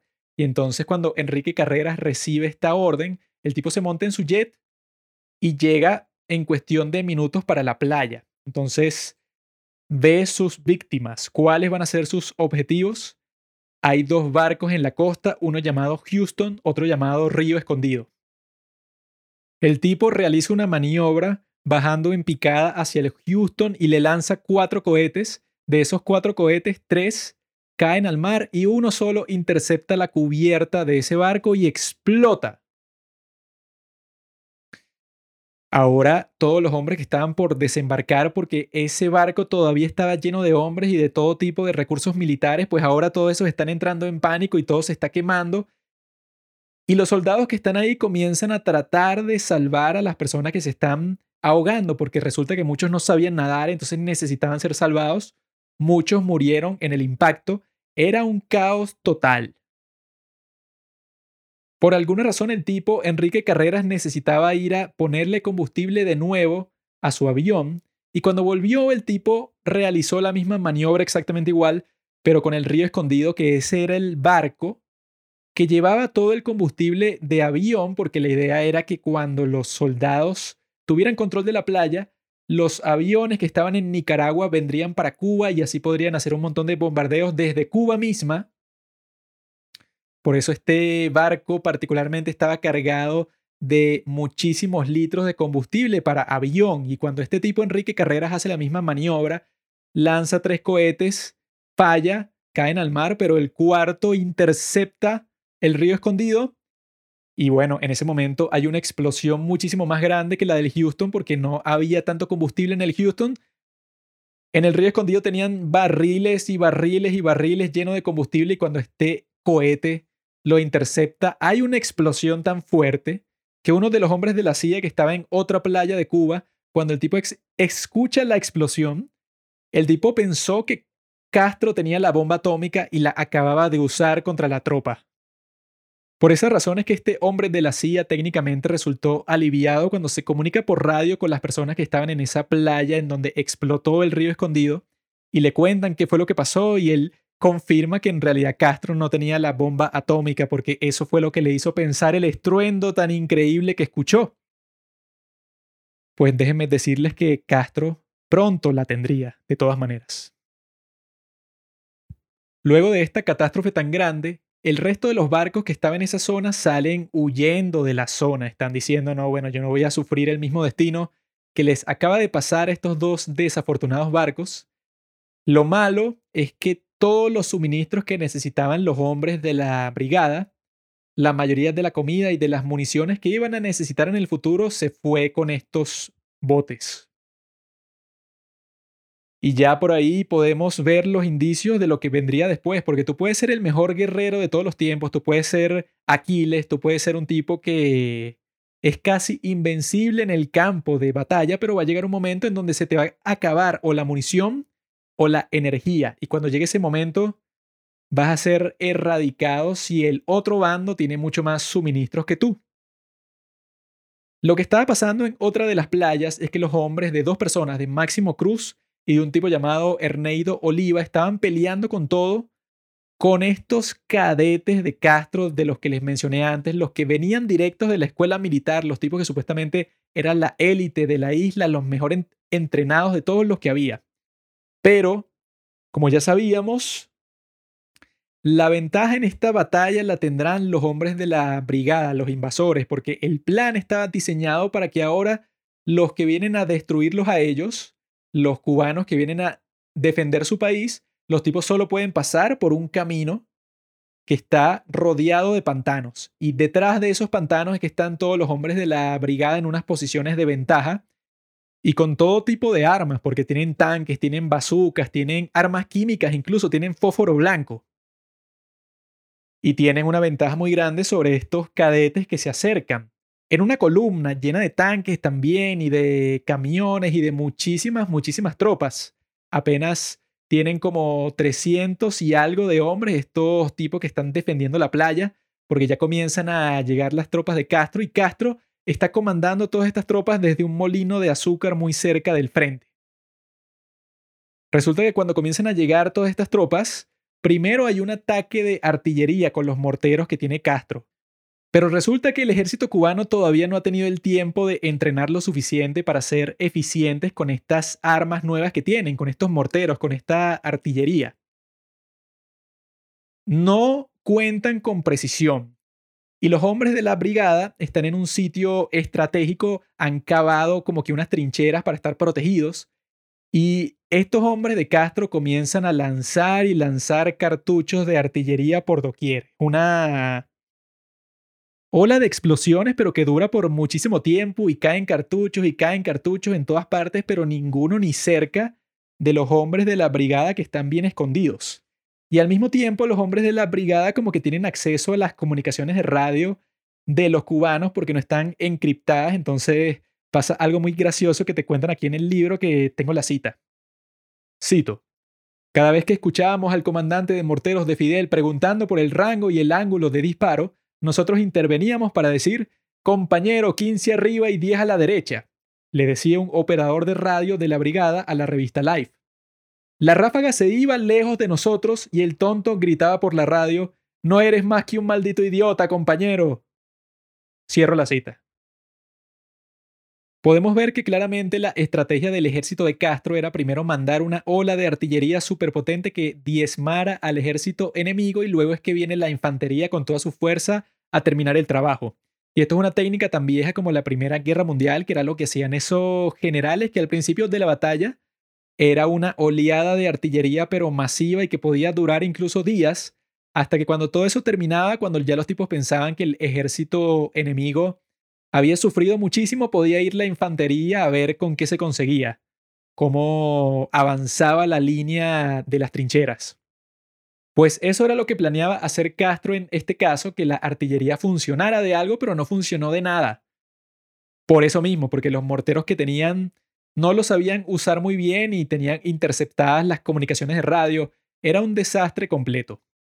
Este primer día de la invasión terminaría con el jefe de la brigada Pepe San Román surcando la costa con su radio en la mano viendo si tenía algún barco cerca, porque el tipo como líder ya estaba calculando cuáles eran sus posibilidades de tener éxito y si ya habían hundido dos barcos con todo el equipo que se perdió ahí y los demás barcos huyeron lejos de Cuba, era obvio que las posibilidades que él iba a tener para el futuro iban a estar muy, muy, pero que muy limitadas.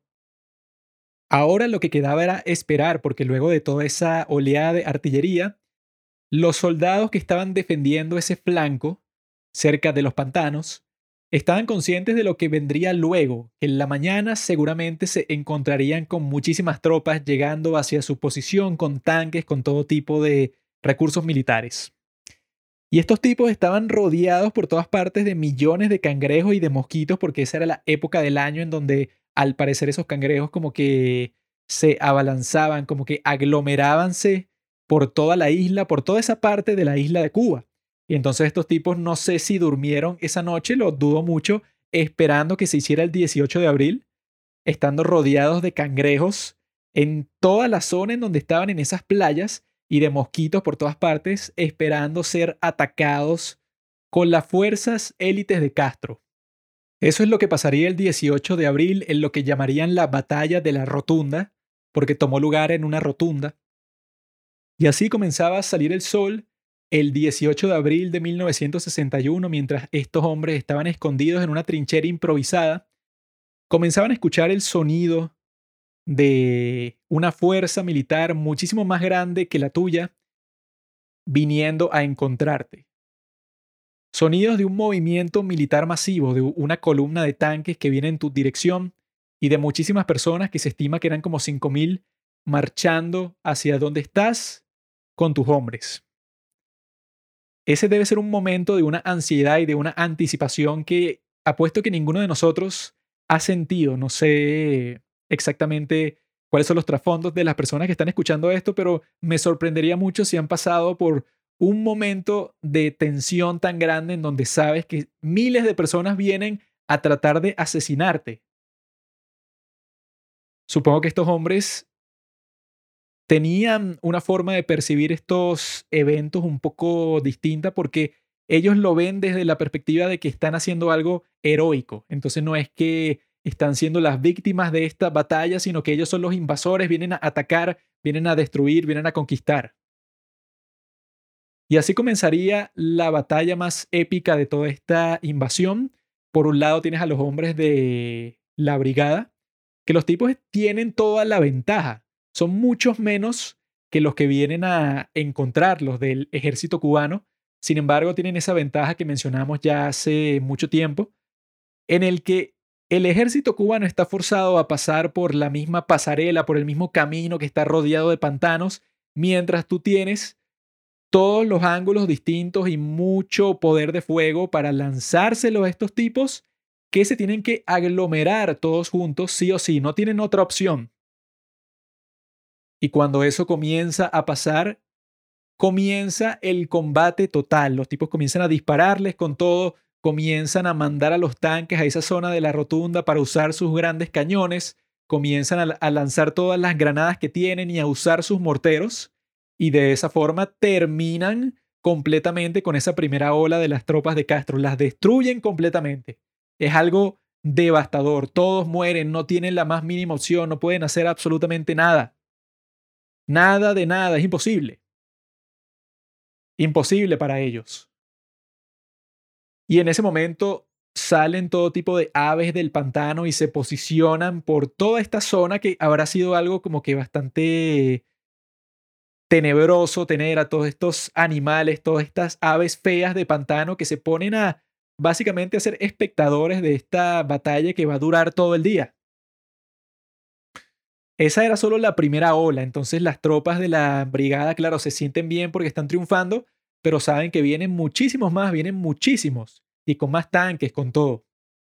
Relatan que llega un momento que, claro, cuando a los tanques se le termina la munición de los dos lados, entonces comienzan a chocarse como si fueran unos monstruos prehistóricos metálicos, y los sonidos que se escuchan en todo ese ambiente es algo totalmente demoníaco porque son gritos de hombres muriendo y gritos de estos proyectiles que explotan y dejan un desastre de sangre y de gente sufriendo por todas partes. Lo describen como un ambiente dantesco. Y esta batalla de la rotunda se convertiría en el escenario del momento más épico de toda la invasión, que fue cuando el que llamaban el barberito, que era el tipo que les cortaba el pelo a todos en la brigada, el tipo se acercó a un tanque del ejército cubano armado solo con un rifle y comenzaba a bailar alrededor de todo este tanque, a moverse con mucha destreza, a esquivarlos a lo que le lanzaban desde el tanque, y el tipo disparaba con su rifle a todos los puntos que él sabía que eran los que usaba la gente que estaba dentro del tanque para ver hacia afuera. Y el tipo les disparó con tanta habilidad y los esquivaba con tanta destreza y les disparaba y les disparaba y no les daba descanso, que la gente que estaba dentro del tanque salió de ahí y se rindió ante él. Ese es uno de los momentos que recuerda el comandante de esos hombres, Erneido Oliva, que fue de los que más le impactó porque no entendía cómo este tipo, bueno, literalmente un hombre contra un tanque y el hombre milagrosamente triunfó. Más tarde, el comandante de ese tanque quiso conversar con este tipo tan hábil que fue capaz de lograr una hazaña tan épica pero para ese entonces el barberito ya había muerto. Aquí tengo una cita que es la que resume qué fue lo que pasó al final de esta épica batalla que duró más de cinco horas. Cito. Un último tanque enemigo se aproximó a la rotunda poco después del atardecer. Erneido Oliva tomó una bazuca y se paró en el medio de la rotunda, listo para disparar. El tanque se detuvo, la escotilla se abrió y el chofer apareció. Llamó a Oliva a través del humo y la niebla mañanera. ¿Eres tú el comandante de estos hombres? Sí, respondió Oliva. Te felicito, porque estos hombres son héroes. Me gustaría pelear con ustedes. El chofer del tanque le dijo a Oliva que los hombres de la brigada en la rotunda, que eran menos de 370, habían frustrado el avance de una fuerza de más de 2.100 hombres y más de 20 tanques, Mientras la brigada había perdido 20 muertos y 50 heridos, las fuerzas de Castro habían sufrido pérdidas extremadamente pesadas. 500 muertos y 1000 heridos. Cierro la cita. Esta sería recordada como la única victoria que tuvo la brigada durante esta invasión. Y refleja que los tipos tenían un gran entrenamiento, que eran unos grandes soldados y fueron capaces de causarle esas pérdidas a Castro, o sea, que eran totalmente catastróficas, con una fuerza mínima y con la ventaja principal que debían tener totalmente descartada por culpa de Kennedy, que eran si Castro no hubiera contado con los aviones que le quedaban, querría decir que no tendría ninguna forma de hundir esos barcos, que la brigada hubiera tenido el control total de esa playa por todo el tiempo que hubiera querido, porque como vimos en esta batalla de la rotunda, los tipos tenían una ventaja tan grande que 2.100 personas vinieron a atacar a menos de 370 y fracasaron rotundamente en la rotunda. Si el plan hubiera funcionado como debió haber funcionado si no fuera por Kennedy, la brigada hubiera tenido el tremendo recurso de poder despegar, porque había una pista de aterrizaje cerca de estas playas. Si hubieran tomado control de esa zona y los aviones hubieran estado disponibles con todo el combustible y con todas las bombas, Castro hubiera estado completamente perdido, porque hubiera tenido a 16 aviones B-26 despegando de su propio país para bombardearlo y el tipo sin ninguna fuerza aérea para defenderse hubiera sido algo totalmente catastrófico y por eso es que el plan estaba bien planeado, era una buena idea, pero fue ejecutado de la peor forma posible y estos hombres fueron sacrificados completamente a las consideraciones políticas. La pregunta es, ¿qué estaba pasando en Washington mientras estos hombres estaban dando todo de sí estaban sacrificando sus vidas, como hizo el gran barberito, para liberar a su país. ¿Qué estaba haciendo la gente en Washington? Kennedy estaba muy presionado, el tipo estaba sufriendo, el tipo estaba lleno de estrés y le estaban inyectando adrenalina para que pudiera lidiar con esto, porque recordemos que el tipo sufre de la enfermedad de Addison y el tipo, ese día particularmente, el 18 de abril, tenía una cena muy grande que era en donde visitaban la Casa Blanca todos los congresistas, los de la Cámara de Representantes y los senadores para charlar con el presidente en esta gran cena tradicional. Durante este evento social, Kennedy estaba recibiendo las actualizaciones de la batalla y las noticias que tenía era que los cubanos habían hundido dos barcos que tenían muchísimos suministros y que la brigada estaba teniendo unas victorias, pero el punto era que las proyecciones era que no iban a poder tener éxito, no iban a poder sostenerse el tiempo suficiente porque no, no les iba a alcanzar la munición de ninguna manera. De esa forma, Kennedy, cuando está en esa fiesta, ahí, ahí, es que les digo que se fue creando la fama que él tenía de que en las situaciones más intensas, de crisis más drásticas, porque tenía la crisis de la guerra que había creado, pero al mismo tiempo tenía la crisis diplomática que todos los líderes del mundo estaban tratando de comunicarse con él, un desastre en la ONU, todo el mundo quería saber si los Estados Unidos en realidad estaba detrás de esto, pero oficialmente, porque en realidad todo el mundo sabía que obviamente los Estados Unidos está detrás de esto, pero querían la confirmación de Kennedy. Y Kennedy los estaba ignorando a todos, pero se sentía muy presionado porque claramente todo esto iba a ser un desastre. Y mientras estaba pasando todo esto, el tipo estaba paseando por la Casa Blanca, saludando a los congresistas, saludando a todas las personas importantes, sonriéndoles a todos, haciendo chistes, pasándola bien con su esposa muy sexy, Jackie Kennedy. De ahí es que se crea la fama que él tiene, que, ajá, ¿cómo es posible que el tipo pueda esconder sus sentimientos también? Porque en el segundo que se quedaba solo, sus, su secretaria, las personas más cercanas a él, decían que el tipo estaba devastado, que se sentaba en una silla y se colapsaba sobre la silla y estaba todo deprimido y, le daba fiebre, o sea, el tipo estaba en una condición terrible. Pero de alguna forma hacía todo lo posible para que el resto de las personas no se dieran cuenta hasta que no tenía más remedio y ya estaba solo con sus personas de máxima confianza. Y durante esa cena el tipo tuvo que detener todo, irse para la oficina oval en donde lo estaban esperando todos sus ministros más importantes y los hombres de la silla y toda esta gente, y le estaban pidiendo algo muy específico. Presidente, salve a la brigada. Todos estos tipos están ahí, nosotros los pusimos ahí y los van a masacrar.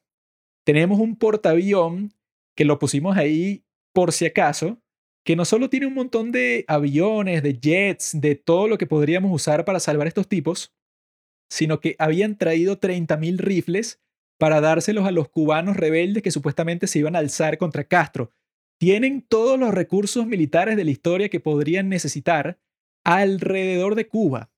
Y presidente, ya todo el mundo sabe de todas maneras que nosotros estamos detrás de esto porque es demasiado obvio. Nunca iba a funcionar ningún tipo de engaño con respecto a esta situación. Entonces, por favor, hagamos lo posible para que esta operación tenga éxito. Eso era lo que le decían casi todos los miembros del grupo de la gente de confianza, exceptuando al secretario de Estado, que claro, el tipo siempre está buscando la alternativa diplomática. Pero Kennedy estaba totalmente determinado en el hecho de que no iba a usar las fuerzas de los Estados Unidos para nada, pero para nada. Sin embargo, sin embargo, parecía que Kennedy ya se había dado cuenta de que había cometido un error imperdonable y les dijo que exploraran la opción de aprobar unos bombardeos para el 18 de abril, que era bueno, ya al final del día cuando ya había terminado la batalla de la rotunda, el tipo aprobó unos bombardeos para ver si podían solventar la situación de que Castro todavía tenía aviones. Y esto fue como que una gran esperanza para la gente de la CIA y toda la gente que estaba ahí reunida. Les mandaron lo más rápido posible un telegrama a la gente que estaba en ese Happy Valley en Nicaragua para decirles, mira, tienen la aprobación de ir para Cuba y hacer lo que tuvieron que hacer ayer, pero Kennedy no los dejó. Y los tipos se montaron en sus aviones con toda la emoción del mundo. Pero era una situación muchísimo más peligrosa porque ya los aviones de Castro estaban en alerta, entonces haciendo esto tenían un riesgo de muerte grandísimo. Pero lo extraño que pasó es que varios de los aviones como que no funcionaban bien, como que trataron de encenderlos y no funcionaban y se tardaban mucho y ya estaban perdiendo el chance que iban a tener de bombardear que iba a ser en la noche, ¿verdad? Iba a ser algo como que alocado, iba a ser en la oscuridad, o sea que iba a ser particularmente impreciso.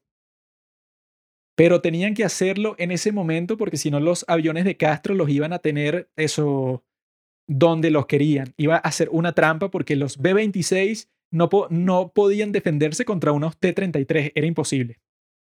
Entonces los pocos aviones que pudieron despegar, que fueron cinco, se acercaron a Cuba y cuando llegaron ahí se dieron cuenta que iba a ser imposible, que ya era muy tarde para todo esto. Porque no solo era de noche, sino que al mismo tiempo el resultado que había dejado esa batalla de la rotunda era que todo estaba cubierto de humo, todo estaba quemándose en la superficie de esta isla porque estaban un montón de tanques destruidos, camiones destruidos, una gran destrucción porque esa batalla fue eso, como les estaba diciendo, infernal. Entonces cuando tú, tú, te acercas a la isla justo después de esa batalla tratando de encontrar el objetivo que bombardeaste días antes, fue imposible para estos tipos encontrarlo y tuvieron que devolverse rápidamente a Nicaragua, porque si no, eso cuando se hacía de día los iban a destruir, los iban a bajar del aire muy fácilmente. Entonces, esa orden que dio Kennedy, podemos ver que era, como dicen los gringos, too little, too late. Muy poco, muy tarde. No pudieron lograr absolutamente nada, no veían nada, no podían asegurarse dónde estaban los aviones restantes de Castro. Fue un fracaso total. De esa reunión y de convencimientos posteriores que todo el mundo estaba tratando de convencer a Kennedy que salvar a estos pobres tipos que estaban luchando tan valiente y tan apasionadamente, fue convencer al presidente de que el tipo aprobara que se usaran unos jets que estaban en este portaaviones que estaba en la costa de Cuba, el Essex, para que hicieran cobertura aérea durante una hora por la isla para que eso diera chance que los aviones B-26 que estaban en Nicaragua vinieran para la isla y bueno, bombardearan todo lo que pudieran. Luego de muchísimo convencimiento, Kennedy aceptó esto. Entonces, el trato era que desde las seis y media de la mañana hasta las siete y media de la mañana, los jets que estaban en el portaaviones iban a estar dando vueltas por todo ese espacio, con la implicación de que los cubanos no se iban a atrever a atacar estos jets superpoderosos que estaban dando vueltas por su espacio aéreo. Eso le iba a permitir a los B-26 de la brigada a hacer un ataque demoledor a lo que quedaba de la Fuerza Aérea de Castro y bueno, a su ejército también, que ya estaba ahí en el campo de batalla. Y con esto hubo una gran confusión, porque de los pilotos que quedaban, tuvieron que usar pilotos de los Estados Unidos que estaban entrenando a esta brigada, pero ya se habían hecho amigos de todas estas personas y querían colaborar también. Y varios de los pilotos ya no estaban dispuestos a volar, estaban desmoralizados, estaban deprimidos porque, bueno, les habían cortado las alas durante toda esta operación, literalmente. Entonces estos pilotos estadounidenses se montaron en los aviones de la brigada y se dirigieron a Cuba porque iban a tener esa protección. Pero al parecer hubo una gran confusión aquí, porque cuando llegan esos aviones B-26 pilotados por pilotos estadounidenses a Cuba, no hay ningunos jets de los Estados Unidos haciendo la cobertura aérea. Lo que se encuentran son unos T-33 que se abalanzan sobre ellos y les comienzan a disparar y los derriban a todos y van cayendo en partes de la isla y otros caen al mar. Alguno logra escapar, pero le han disparado tanto que está perdiendo combustible como loco y termina enterrado bajo el mar. Murieron cuatro personas en esa operación. Y claramente hubo una falla de comunicación, porque ¿quiénes fueron los responsables de que si Kennedy había dado la aprobación de cubrir el aire de esa área, ¿dónde estaban los jets? Resulta que hay varias causas, hay varias teorías de por qué pasó esto, que bueno, que condenó a esos pobres pilotos.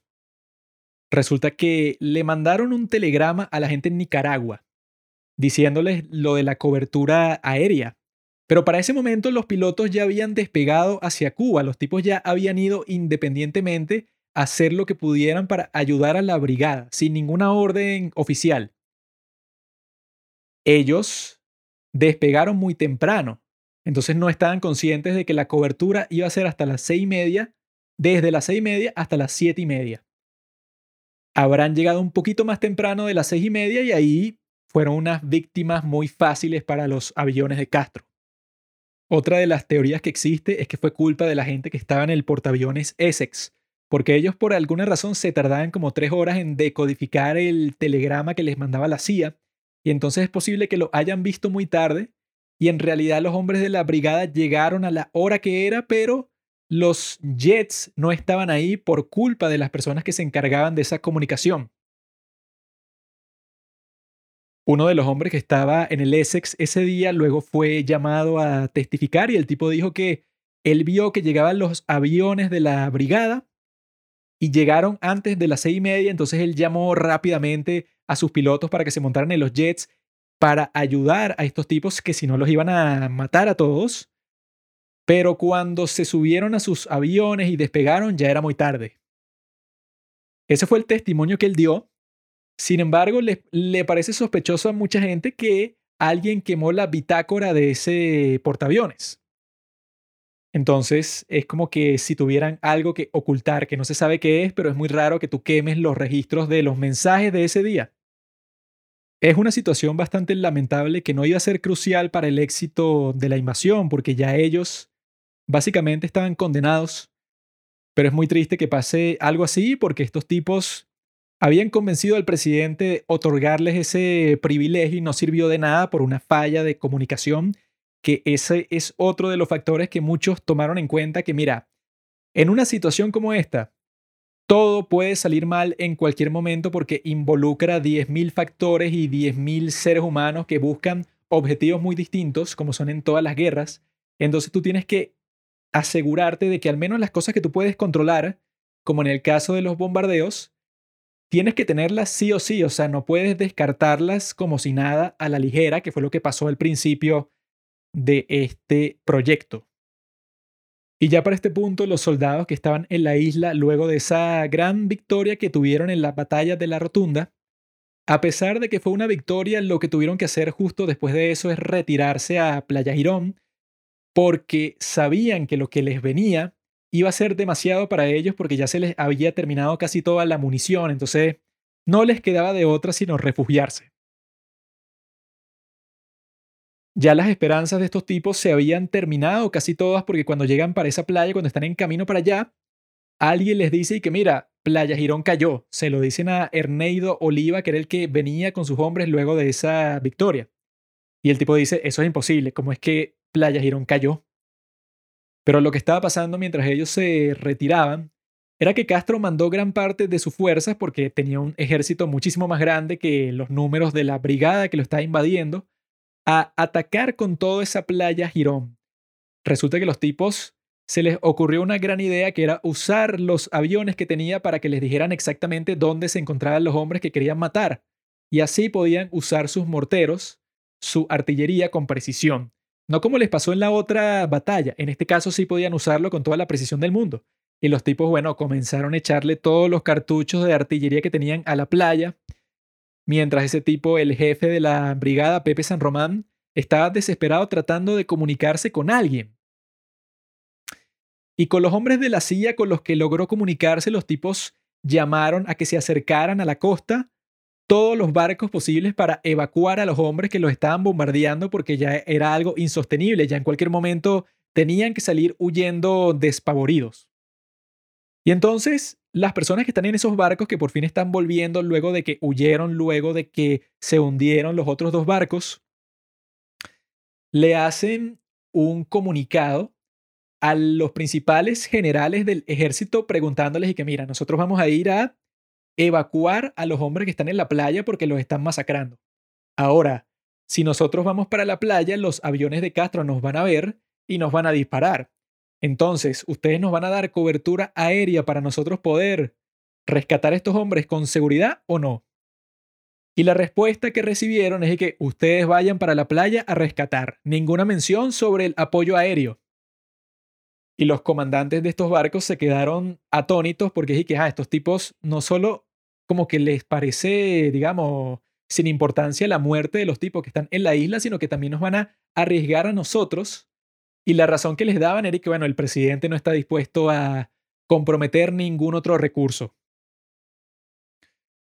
Hubo un momento muy tenso en donde llegó un bote llamado el Blagar, que fue uno de los que dejó a la brigada al principio, que tenía unas armas navales gigantes, unos megacañones, ¿no? Que incluso podían dispararle a los aviones con eso.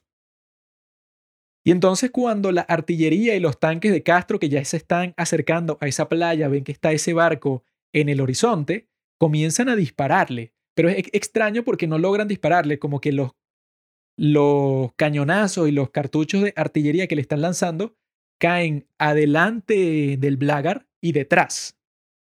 Mientras tanto, el comandante de ese bote tiene a todos sus hombres en alerta y le está apuntando a esos tanques y a esas piezas de artillería con sus armas que eran muchísimo más poderosas que los tanques que estaban en la playa. O sea que los tipos si querían podían barrerlos a todos. Pero el comandante del Blagar también sabía que eso iba a comenzar la Tercera Guerra Mundial. Situaciones así se van a ver en la próxima parte de esta serie, pero constantemente durante esas dos semanas de la crisis de los misiles cubanas, situaciones como esta, en donde se enfrentan una fuerza cubana o soviética con una fuerza de los Estados Unidos, y solamente por cosas del destino no se asesinan. Estos tipos del Blagar tienen las armas apuntadas a la costa, pero sus órdenes son de no disparar a menos que te disparen. Y le estaban disparando, pero no lo estaban interceptando. Entonces el comandante no sabía qué carajo hacer y al final el tipo decidió no disparar y ninguno de los cartuchos ni de, los cañonazos de los tanques lo interceptó. Eso fue una gran suerte porque si eso no pasaba, bueno, se iban a arriesgar a causar un conflicto muchísimo más grande porque claro, si los Estados Unidos ya estaba invadiendo directamente Cuba, entonces lo más probable es que eso iba a involucrar directamente a la Unión Soviética y quizá comenzar la Tercera Guerra Mundial. Esos son el tipo de eventos que vamos a estar viendo constantemente. La próxima parte, cuando ya comience la crisis de los misiles de Cuba que se origina por esta situación que estamos conversando, en ese momento los tipos están en el Blagar, están frustrados porque los tipos tienen la capacidad de barrer toda la playa para proteger a los tipos que están, están tratando de evacuar, pero no lo hacen porque tienen órdenes de no hacerlo. Entonces es una gran frustración porque tienes la capacidad de salvar a estos hombres, pero no puedes hacerlo. Y ese es solo un bote. Tienen muchísimos botes en esa zona, tienen un portaaviones que está lleno de jets. Técnicamente podrían barrer todo el ejército cubano en cinco minutos, pero la orden de Kennedy es no involucrarse, no hacer contacto a menos que los ataquen. Obviamente los cubanos también saben que si los atacan y que si en realidad les disparan, todo se va al infierno y eso me hace preguntarme por qué coño le estaban disparando con los tanques y con las piezas de artillería a este barco sin golpearlo, pero igual disparándole. No sé si querían asustarlo o algo, pero es como que un movimiento demasiado arriesgado si estás consciente de las consecuencias. Estos barcos se acercan a evacuar a los pocos soldados que quedan ahí, pero todos se dan cuenta que es una tarea básicamente condenada porque los aviones de Castro están pasando por ahí, entonces los barcos le da miedo acercarse lo suficiente para que se puedan montar los de la brigada y los tipos comienzan a lanzarse al agua para ver si alcanzan el barco, pero el barco está lejísimo de la playa, es un desastre. Y el resto de los hombres, liderados por Pepe San Román, el tipo dice que bueno, se despide de la gente de la CIA, destruye el radio que está usando y huye al pantano con el resto de su brigada.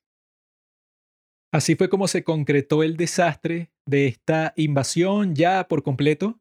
El 19 de abril fue que ya todos terminaron su misión, todos huyeron, todos admitieron que habían fracasado. Y solo era cuestión de tiempo para que las fuerzas de Castro hiciera prisioneros a todos los hombres que quedaron vivos.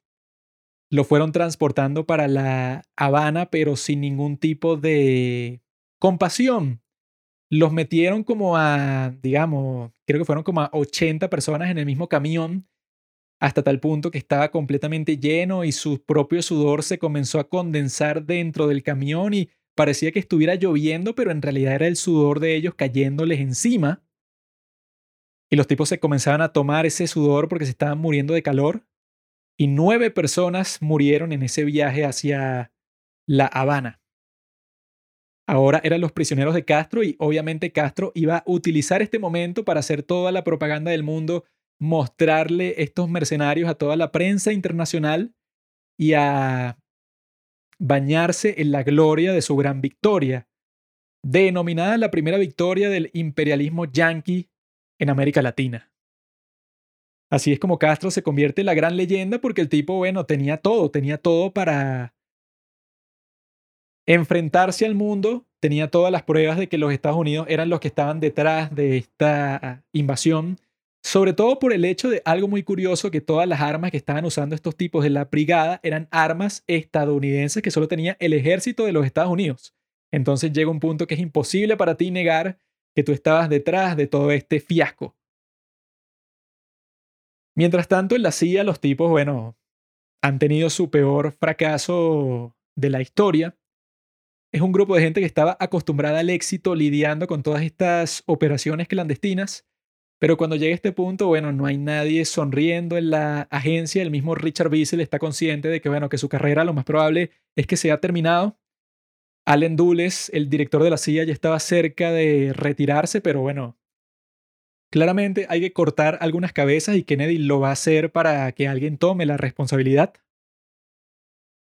Pero el que salió victorioso totalmente es Fidel Castro, que ahora no solo tiene la gloria y cómo sube su reputación luego de vender esta narrativa de David y Goliat, cuando en realidad en el ejército cubano él tenía disponibles más de 20.000 tropas y estaba enfrentándose a una invasión de 1.400 y el tipo sufrió unas pérdidas terribles para derrotarlos. Y no derrotó al ejército de los Estados Unidos porque la orden principal era que el ejército no interviniera, sin embargo, Castro logró vender todo lo que pasó como una victoria de propaganda perfecta, que incluso le serviría que si para siempre en toda su carrera como dictador, porque así podía justificar cualquier acción tiránica que él quisiera tomar dentro de su país, porque podía decir que, ah, mira, hay que tomar esta acción súper dictatorial, pero es porque nosotros nos estamos protegiendo de los Estados Unidos. Ya eso iba a servir como la excusa perfecta hasta el, hasta el día de su muerte.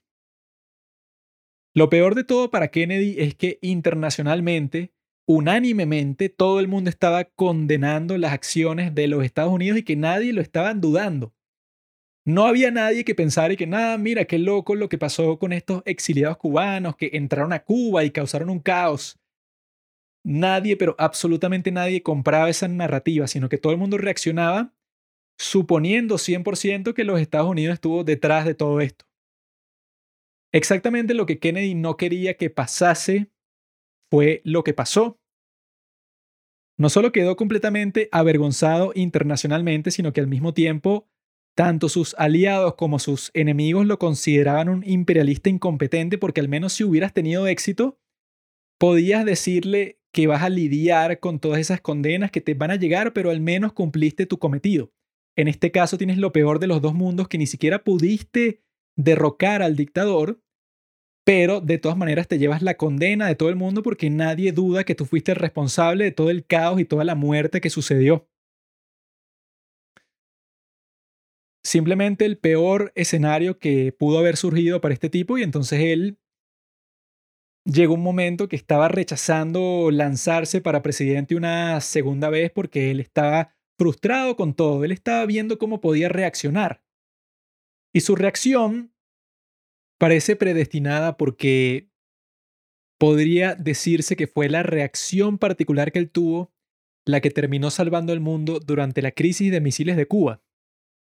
Porque la lección principal que él se llevó de todo este desastre fue que nunca debería confiar otra vez en los supuestos expertos ni de la CIA ni del ejército.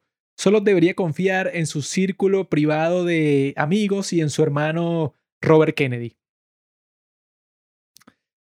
Es una reacción un poco extraña porque el tipo, bueno, fue informado de todo lo, lo, que estaba pasando y él tuvo la potestad durante todo el periodo de simplemente cancelar todo.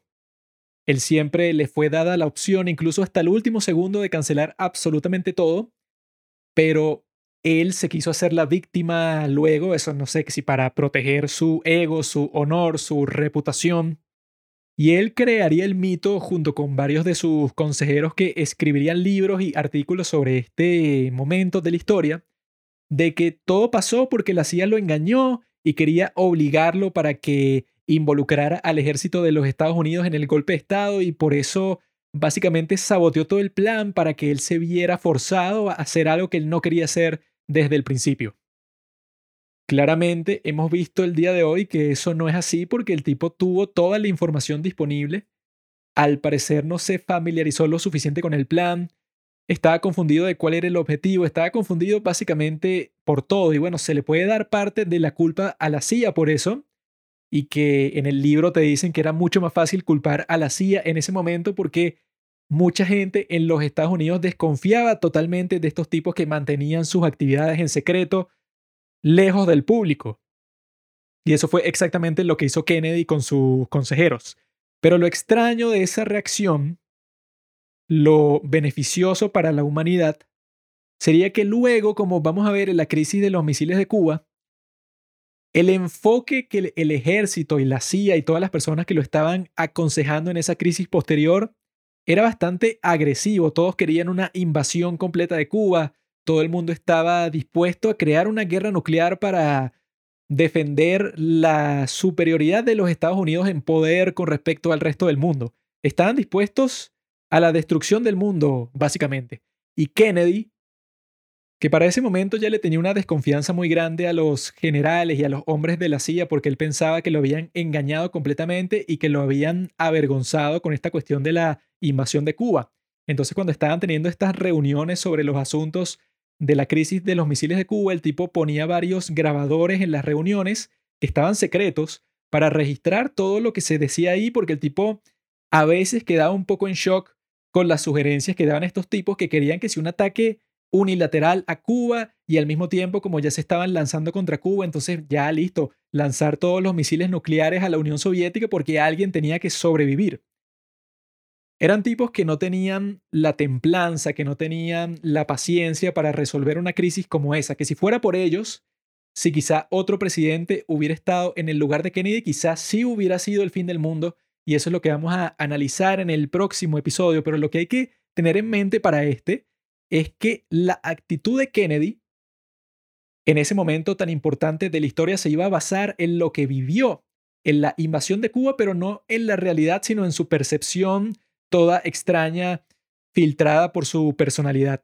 Porque lo que en realidad pasó en esa invasión de Cuba, como hemos visto, no fue que lo engañaron, fue que el tipo nunca reconcilió el hecho de que la invasión iba a ser un acto muy sucio Mientras tanto, él quería tener una gran reputación como un gran hombre frente al resto del planeta. Y él no concilió el hecho de que, ok, si tú tienes unas consideraciones políticas que consideras más importantes de esto que quieres lograr la invasión, entonces no lances ninguna invasión, porque los dos objetivos no son compatibles. Este tipo, no sé si no tenía esto en mente o cuál era su verdadero objetivo, pero lo que parece es que nunca logró reconciliar lo que en realidad quería y al final dio su visto bueno simplemente por presión social y porque el plan ya estaba listo y porque no supo calcular cuál iba a ser el verdadero desastre político que iba a sufrir. Pero luego de todo eso se quiso pintar como la víctima de toda la situación cuando claramente no lo era, pero esa reacción que él tuvo fue clave, fue vital para la continuada existencia de nuestro querido planeta, porque si él no hubiera pensado de esa forma, si él hubiera estado dispuesto a hacerle caso completamente a los generales y a lo que le sugerían en la crisis de los misiles de Cuba, pues fácilmente hubiera comenzado la Tercera Guerra Mundial y probablemente ninguno de nosotros estuviéramos aquí en este momento. Pero ya a este punto creo que podemos ver este plan de la invasión a Cuba con otros ojos porque hay muchos que dicen que incluso si la invasión hubiera sido un éxito total, no lo hubiera sido porque eso llevaría a Kennedy, lo obligaría a que ahora tenía que administrar Cuba como si fuera una colonia de los Estados Unidos, porque los tipos iban a poner en el poder a alguien que básicamente trabajaba para ellos.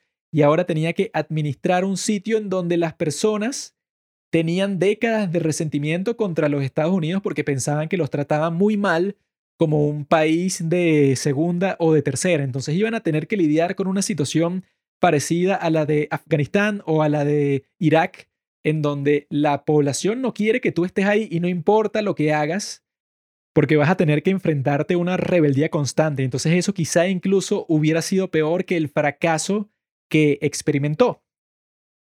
Y hay otros que dicen que en realidad no importa que este Kennedy hubiera cancelado esos ataques aéreos al principio de todo este asunto, porque de todas maneras la brigada no tenía ninguna oportunidad, ningún chance en lo absoluto de vencer o de, digamos, importunar demasiado a una fuerza que era muy superior a ella. Pero yo creo que eso es completamente falso porque incluso luego este Kennedy ordenó un reporte hecho por un general con mucho prestigio acerca de cuáles fueron las causas del fracaso. Y la conclusión de todo esto, ¿verdad? O sea, el tipo lo pintó muy bien, lo ordenó, lo estructuró de una forma bastante fácil de seguir. Y el tipo dijo, el general Taylor en su reporte de por qué falló esta invasión de la Bahía de Cochinos. El tipo dice que la causa principal del fracaso fue la falta de munición de la brigada. Esta falta de munición se debía al hundimiento del Houston y el río Escondido. Este hundimiento se debía a que la Fuerza Aérea de Castro no fue destruida. Y el hecho de que la Fuerza Aérea de Castro no fue destruida se debía a que Kennedy quería esconder la mano de los Estados Unidos. Y esto se debía a, bueno, varios caprichos políticos, fallas en la comunicación y mucha indecisión. Este reporte, que bueno, que básicamente le echa la culpa en la cara a Kennedy, de que bueno, que él fue el responsable en realidad de este fracaso,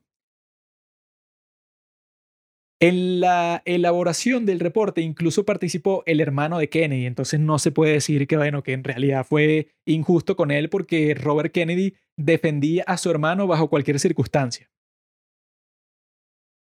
Para mí, yo creo que se puede resumir todo con una metáfora de fútbol, que eso fue lo que yo pensé cuando vi todo este desastre. Que esta situación es como si se está enfrentando un equipo muy pequeño, eso que no tiene muchos recursos ni nada, contra un equipo muy prestigioso y famoso en todo el mundo, ¿no? Entonces, obviamente, en un partido de fútbol así, todo el mundo piensa que el equipo pequeño lo más probable es que pierda, ¿no? Pero lo que pasó en esta invasión es que el presidente del equipo pequeño llegó un día, ¿verdad?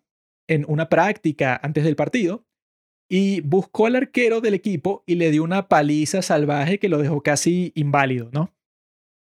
Entonces, luego de eso, las posibilidades de este pequeño equipo de triunfar pasaron de ser, digamos, de un 10% a un 0% porque le han quitado un recurso demasiado importante para asegurar su éxito.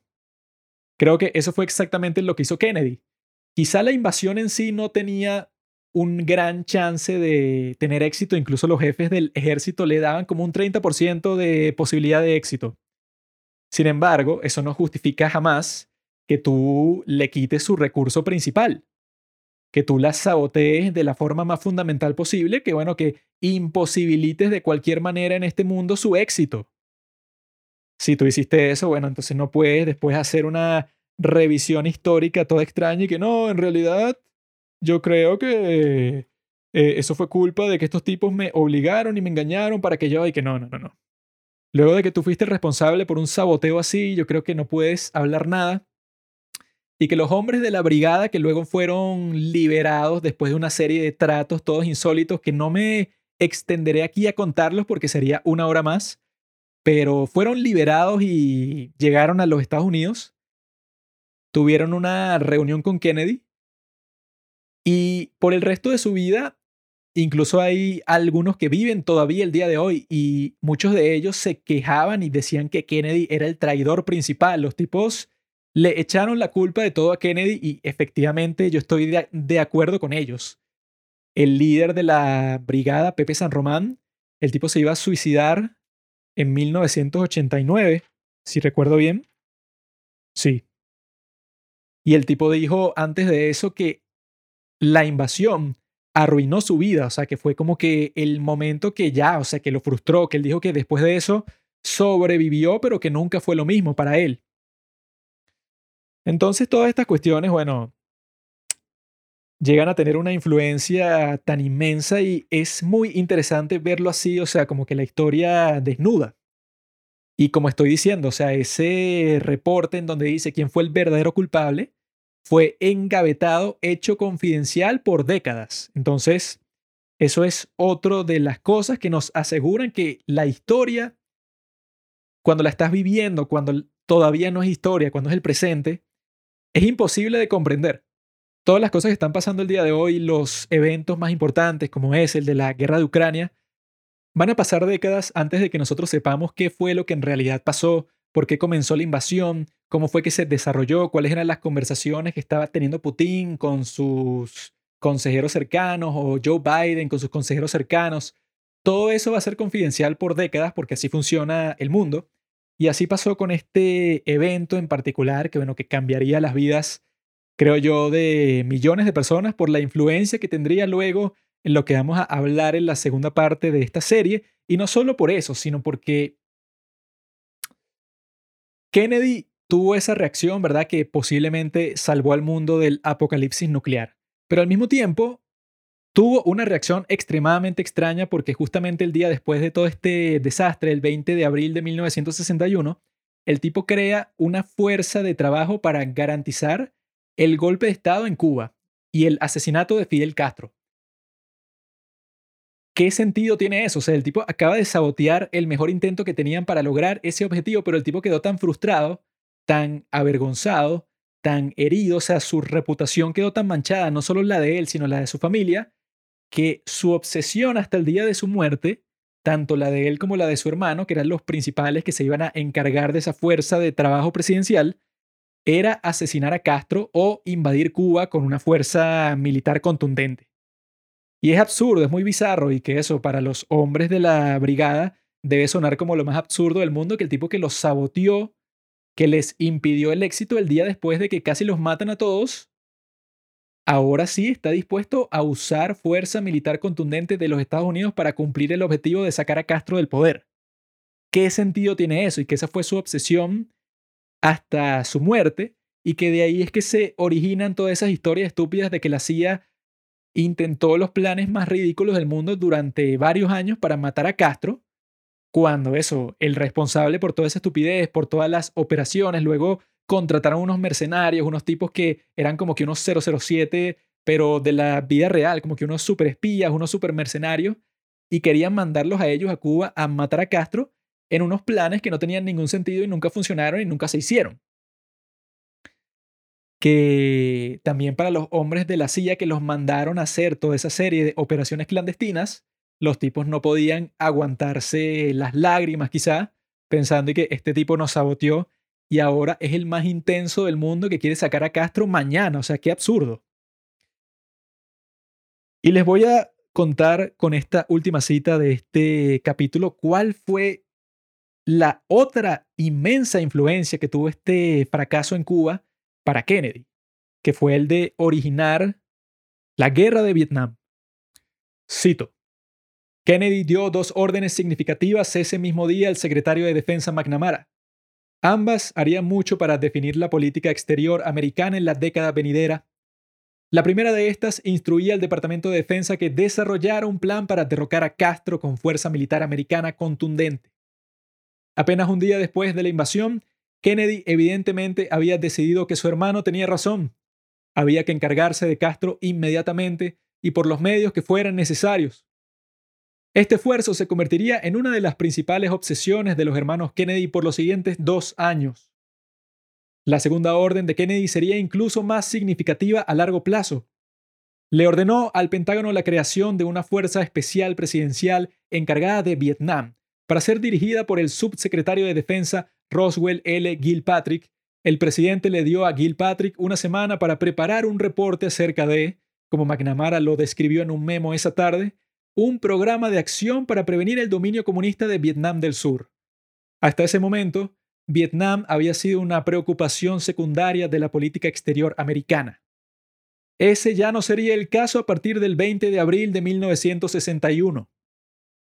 Cierro la cita. Esto, queridos amigos, es lo que yo llamo sobrecompensar. Como Kennedy estaba muy dolido por el desastre que había sufrido, él quería demostrar que los Estados Unidos en realidad era muy fuerte. Se mostró muy débil en Cuba y entonces él tenía que demostrar en otras partes del mundo que eso fue lo que le pidió a sus asistentes y que bueno, dígame en qué parte del mundo puedo golpear al comunismo.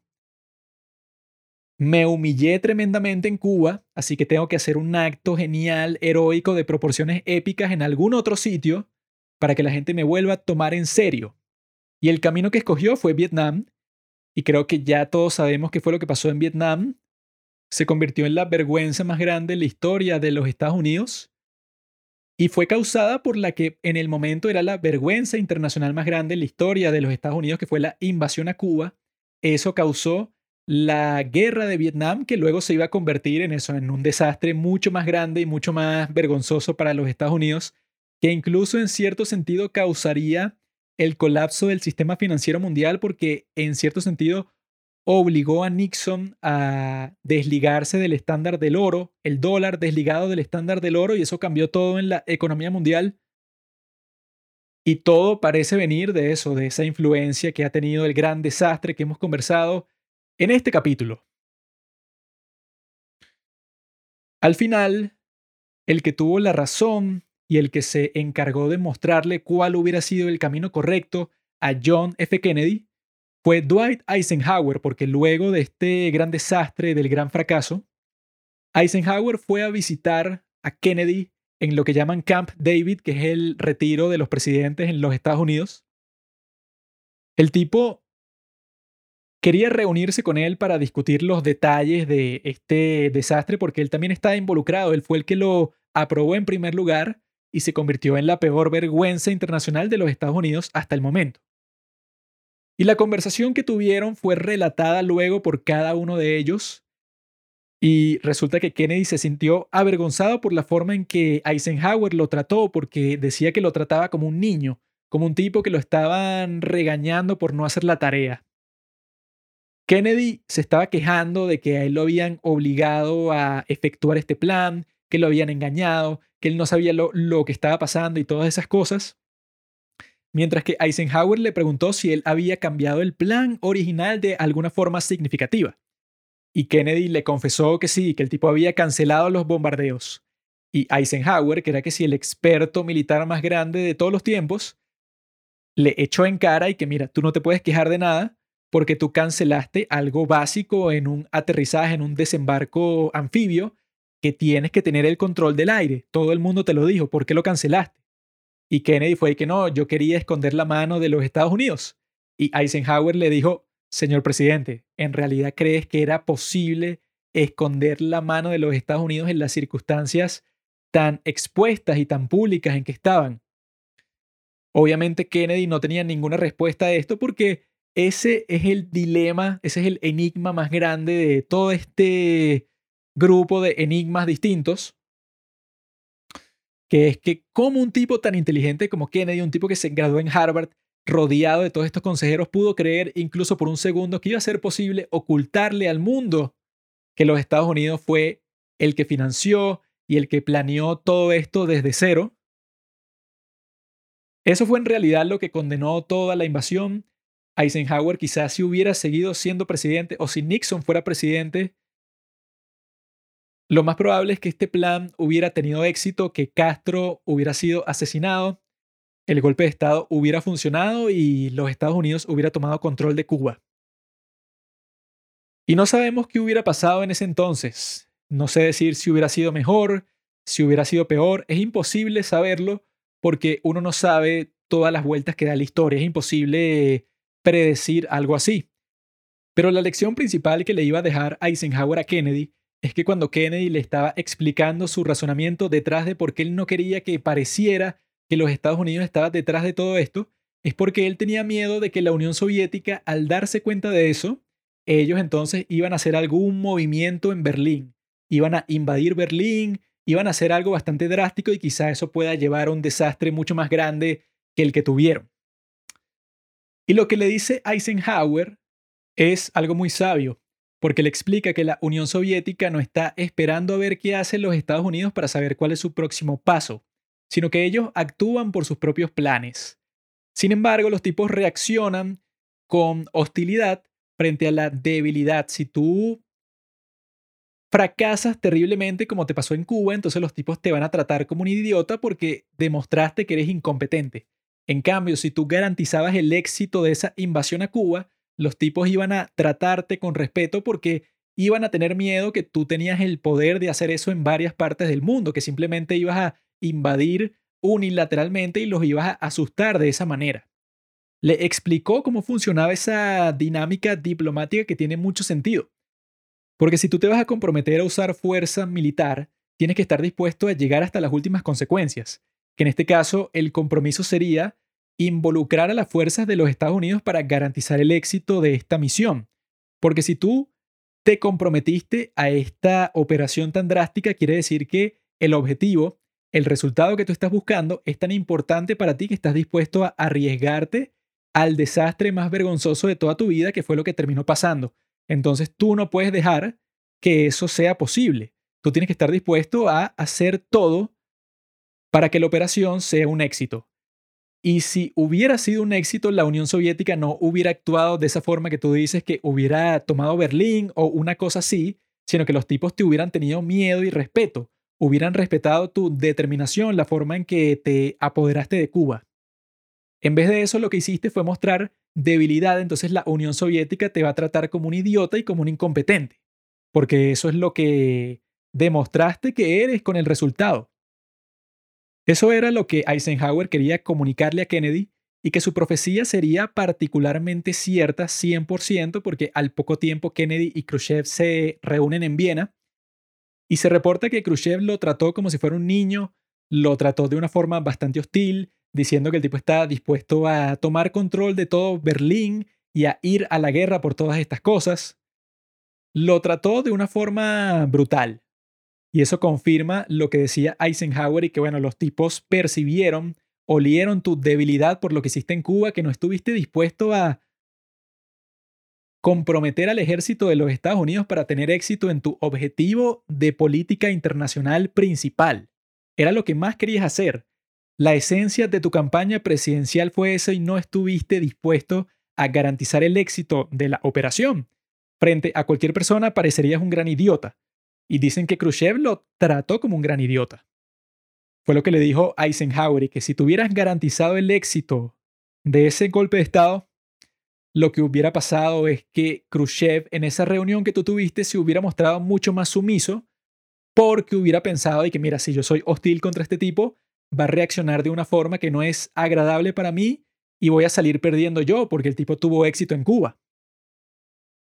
Muy sabio era este hombre Eisenhower. Cuando los hombres de Erneido Oliva se vieron forzados a retirarse a Playa Girón luego de su victoria en las batallas de la Rotunda, se vieron envueltos en el último conflicto, en la última batalla de esta invasión. Resultó ser una batalla completamente en vano porque los hombres de la Brigada 2506 ya estaban conscientes de que iba a ser imposible para ellos lograr su objetivo principal. Sin embargo, muchos de ellos dijeron más tarde que en ese momento era completamente imposible para ellos rendirse. existía algo dentro de cada uno de ellos que los hacía ir hacia adelante. Debían triunfar, debían conquistar al enemigo, debían seguir luchando, debían seguir matando. A pesar de saber que no valía para nada, que no los iba a llevar más lejos en su búsqueda. ¿Qué era eso que los hacía incapaces de rendirse? Que lo que tenía más sentido en ese momento era rendirse. ¿Para qué vas a seguir arriesgando tu vida y matando a más personas si ya no tiene caso? Pero es posible que en estos conflictos, cuando en realidad estás en el campo de batalla, que es donde está la verdadera guerra, no está en la oficina del presidente. Cuando estás ahí tiene que existir algo más profundo que lleva a estas personas una especie de instinto de lucha, un instinto de conquistar, un instinto de conseguir gloria, de sobrevivir, pero al mismo tiempo de dominar. Dentro de todas estas preparaciones que se hacen con respecto a la guerra, que siempre están dirigidas a un objetivo principal, creo que es muy fácil dejar a un lado, olvidarse de ese aspecto tan particular. ¿Por qué un tipo como Erneido Oliva en esa situación, cuando pudo simplemente haberse rendido, escogió usar fósforo blanco, esta arma química que es un polvo que si se te pega a la piel hace que todo te arda de una manera infernal. ¿Por qué decidió usar esta arma química en estas tropas que ya habían triunfado y la brigada ya había perdido y se podían haber rendido y todo hubiera terminado, pero ¿qué era eso que le impedía rendirse? Vamos a ver si podemos responder esta pregunta en la próxima parte de esta serie de si en verdad estamos al borde de una guerra nuclear.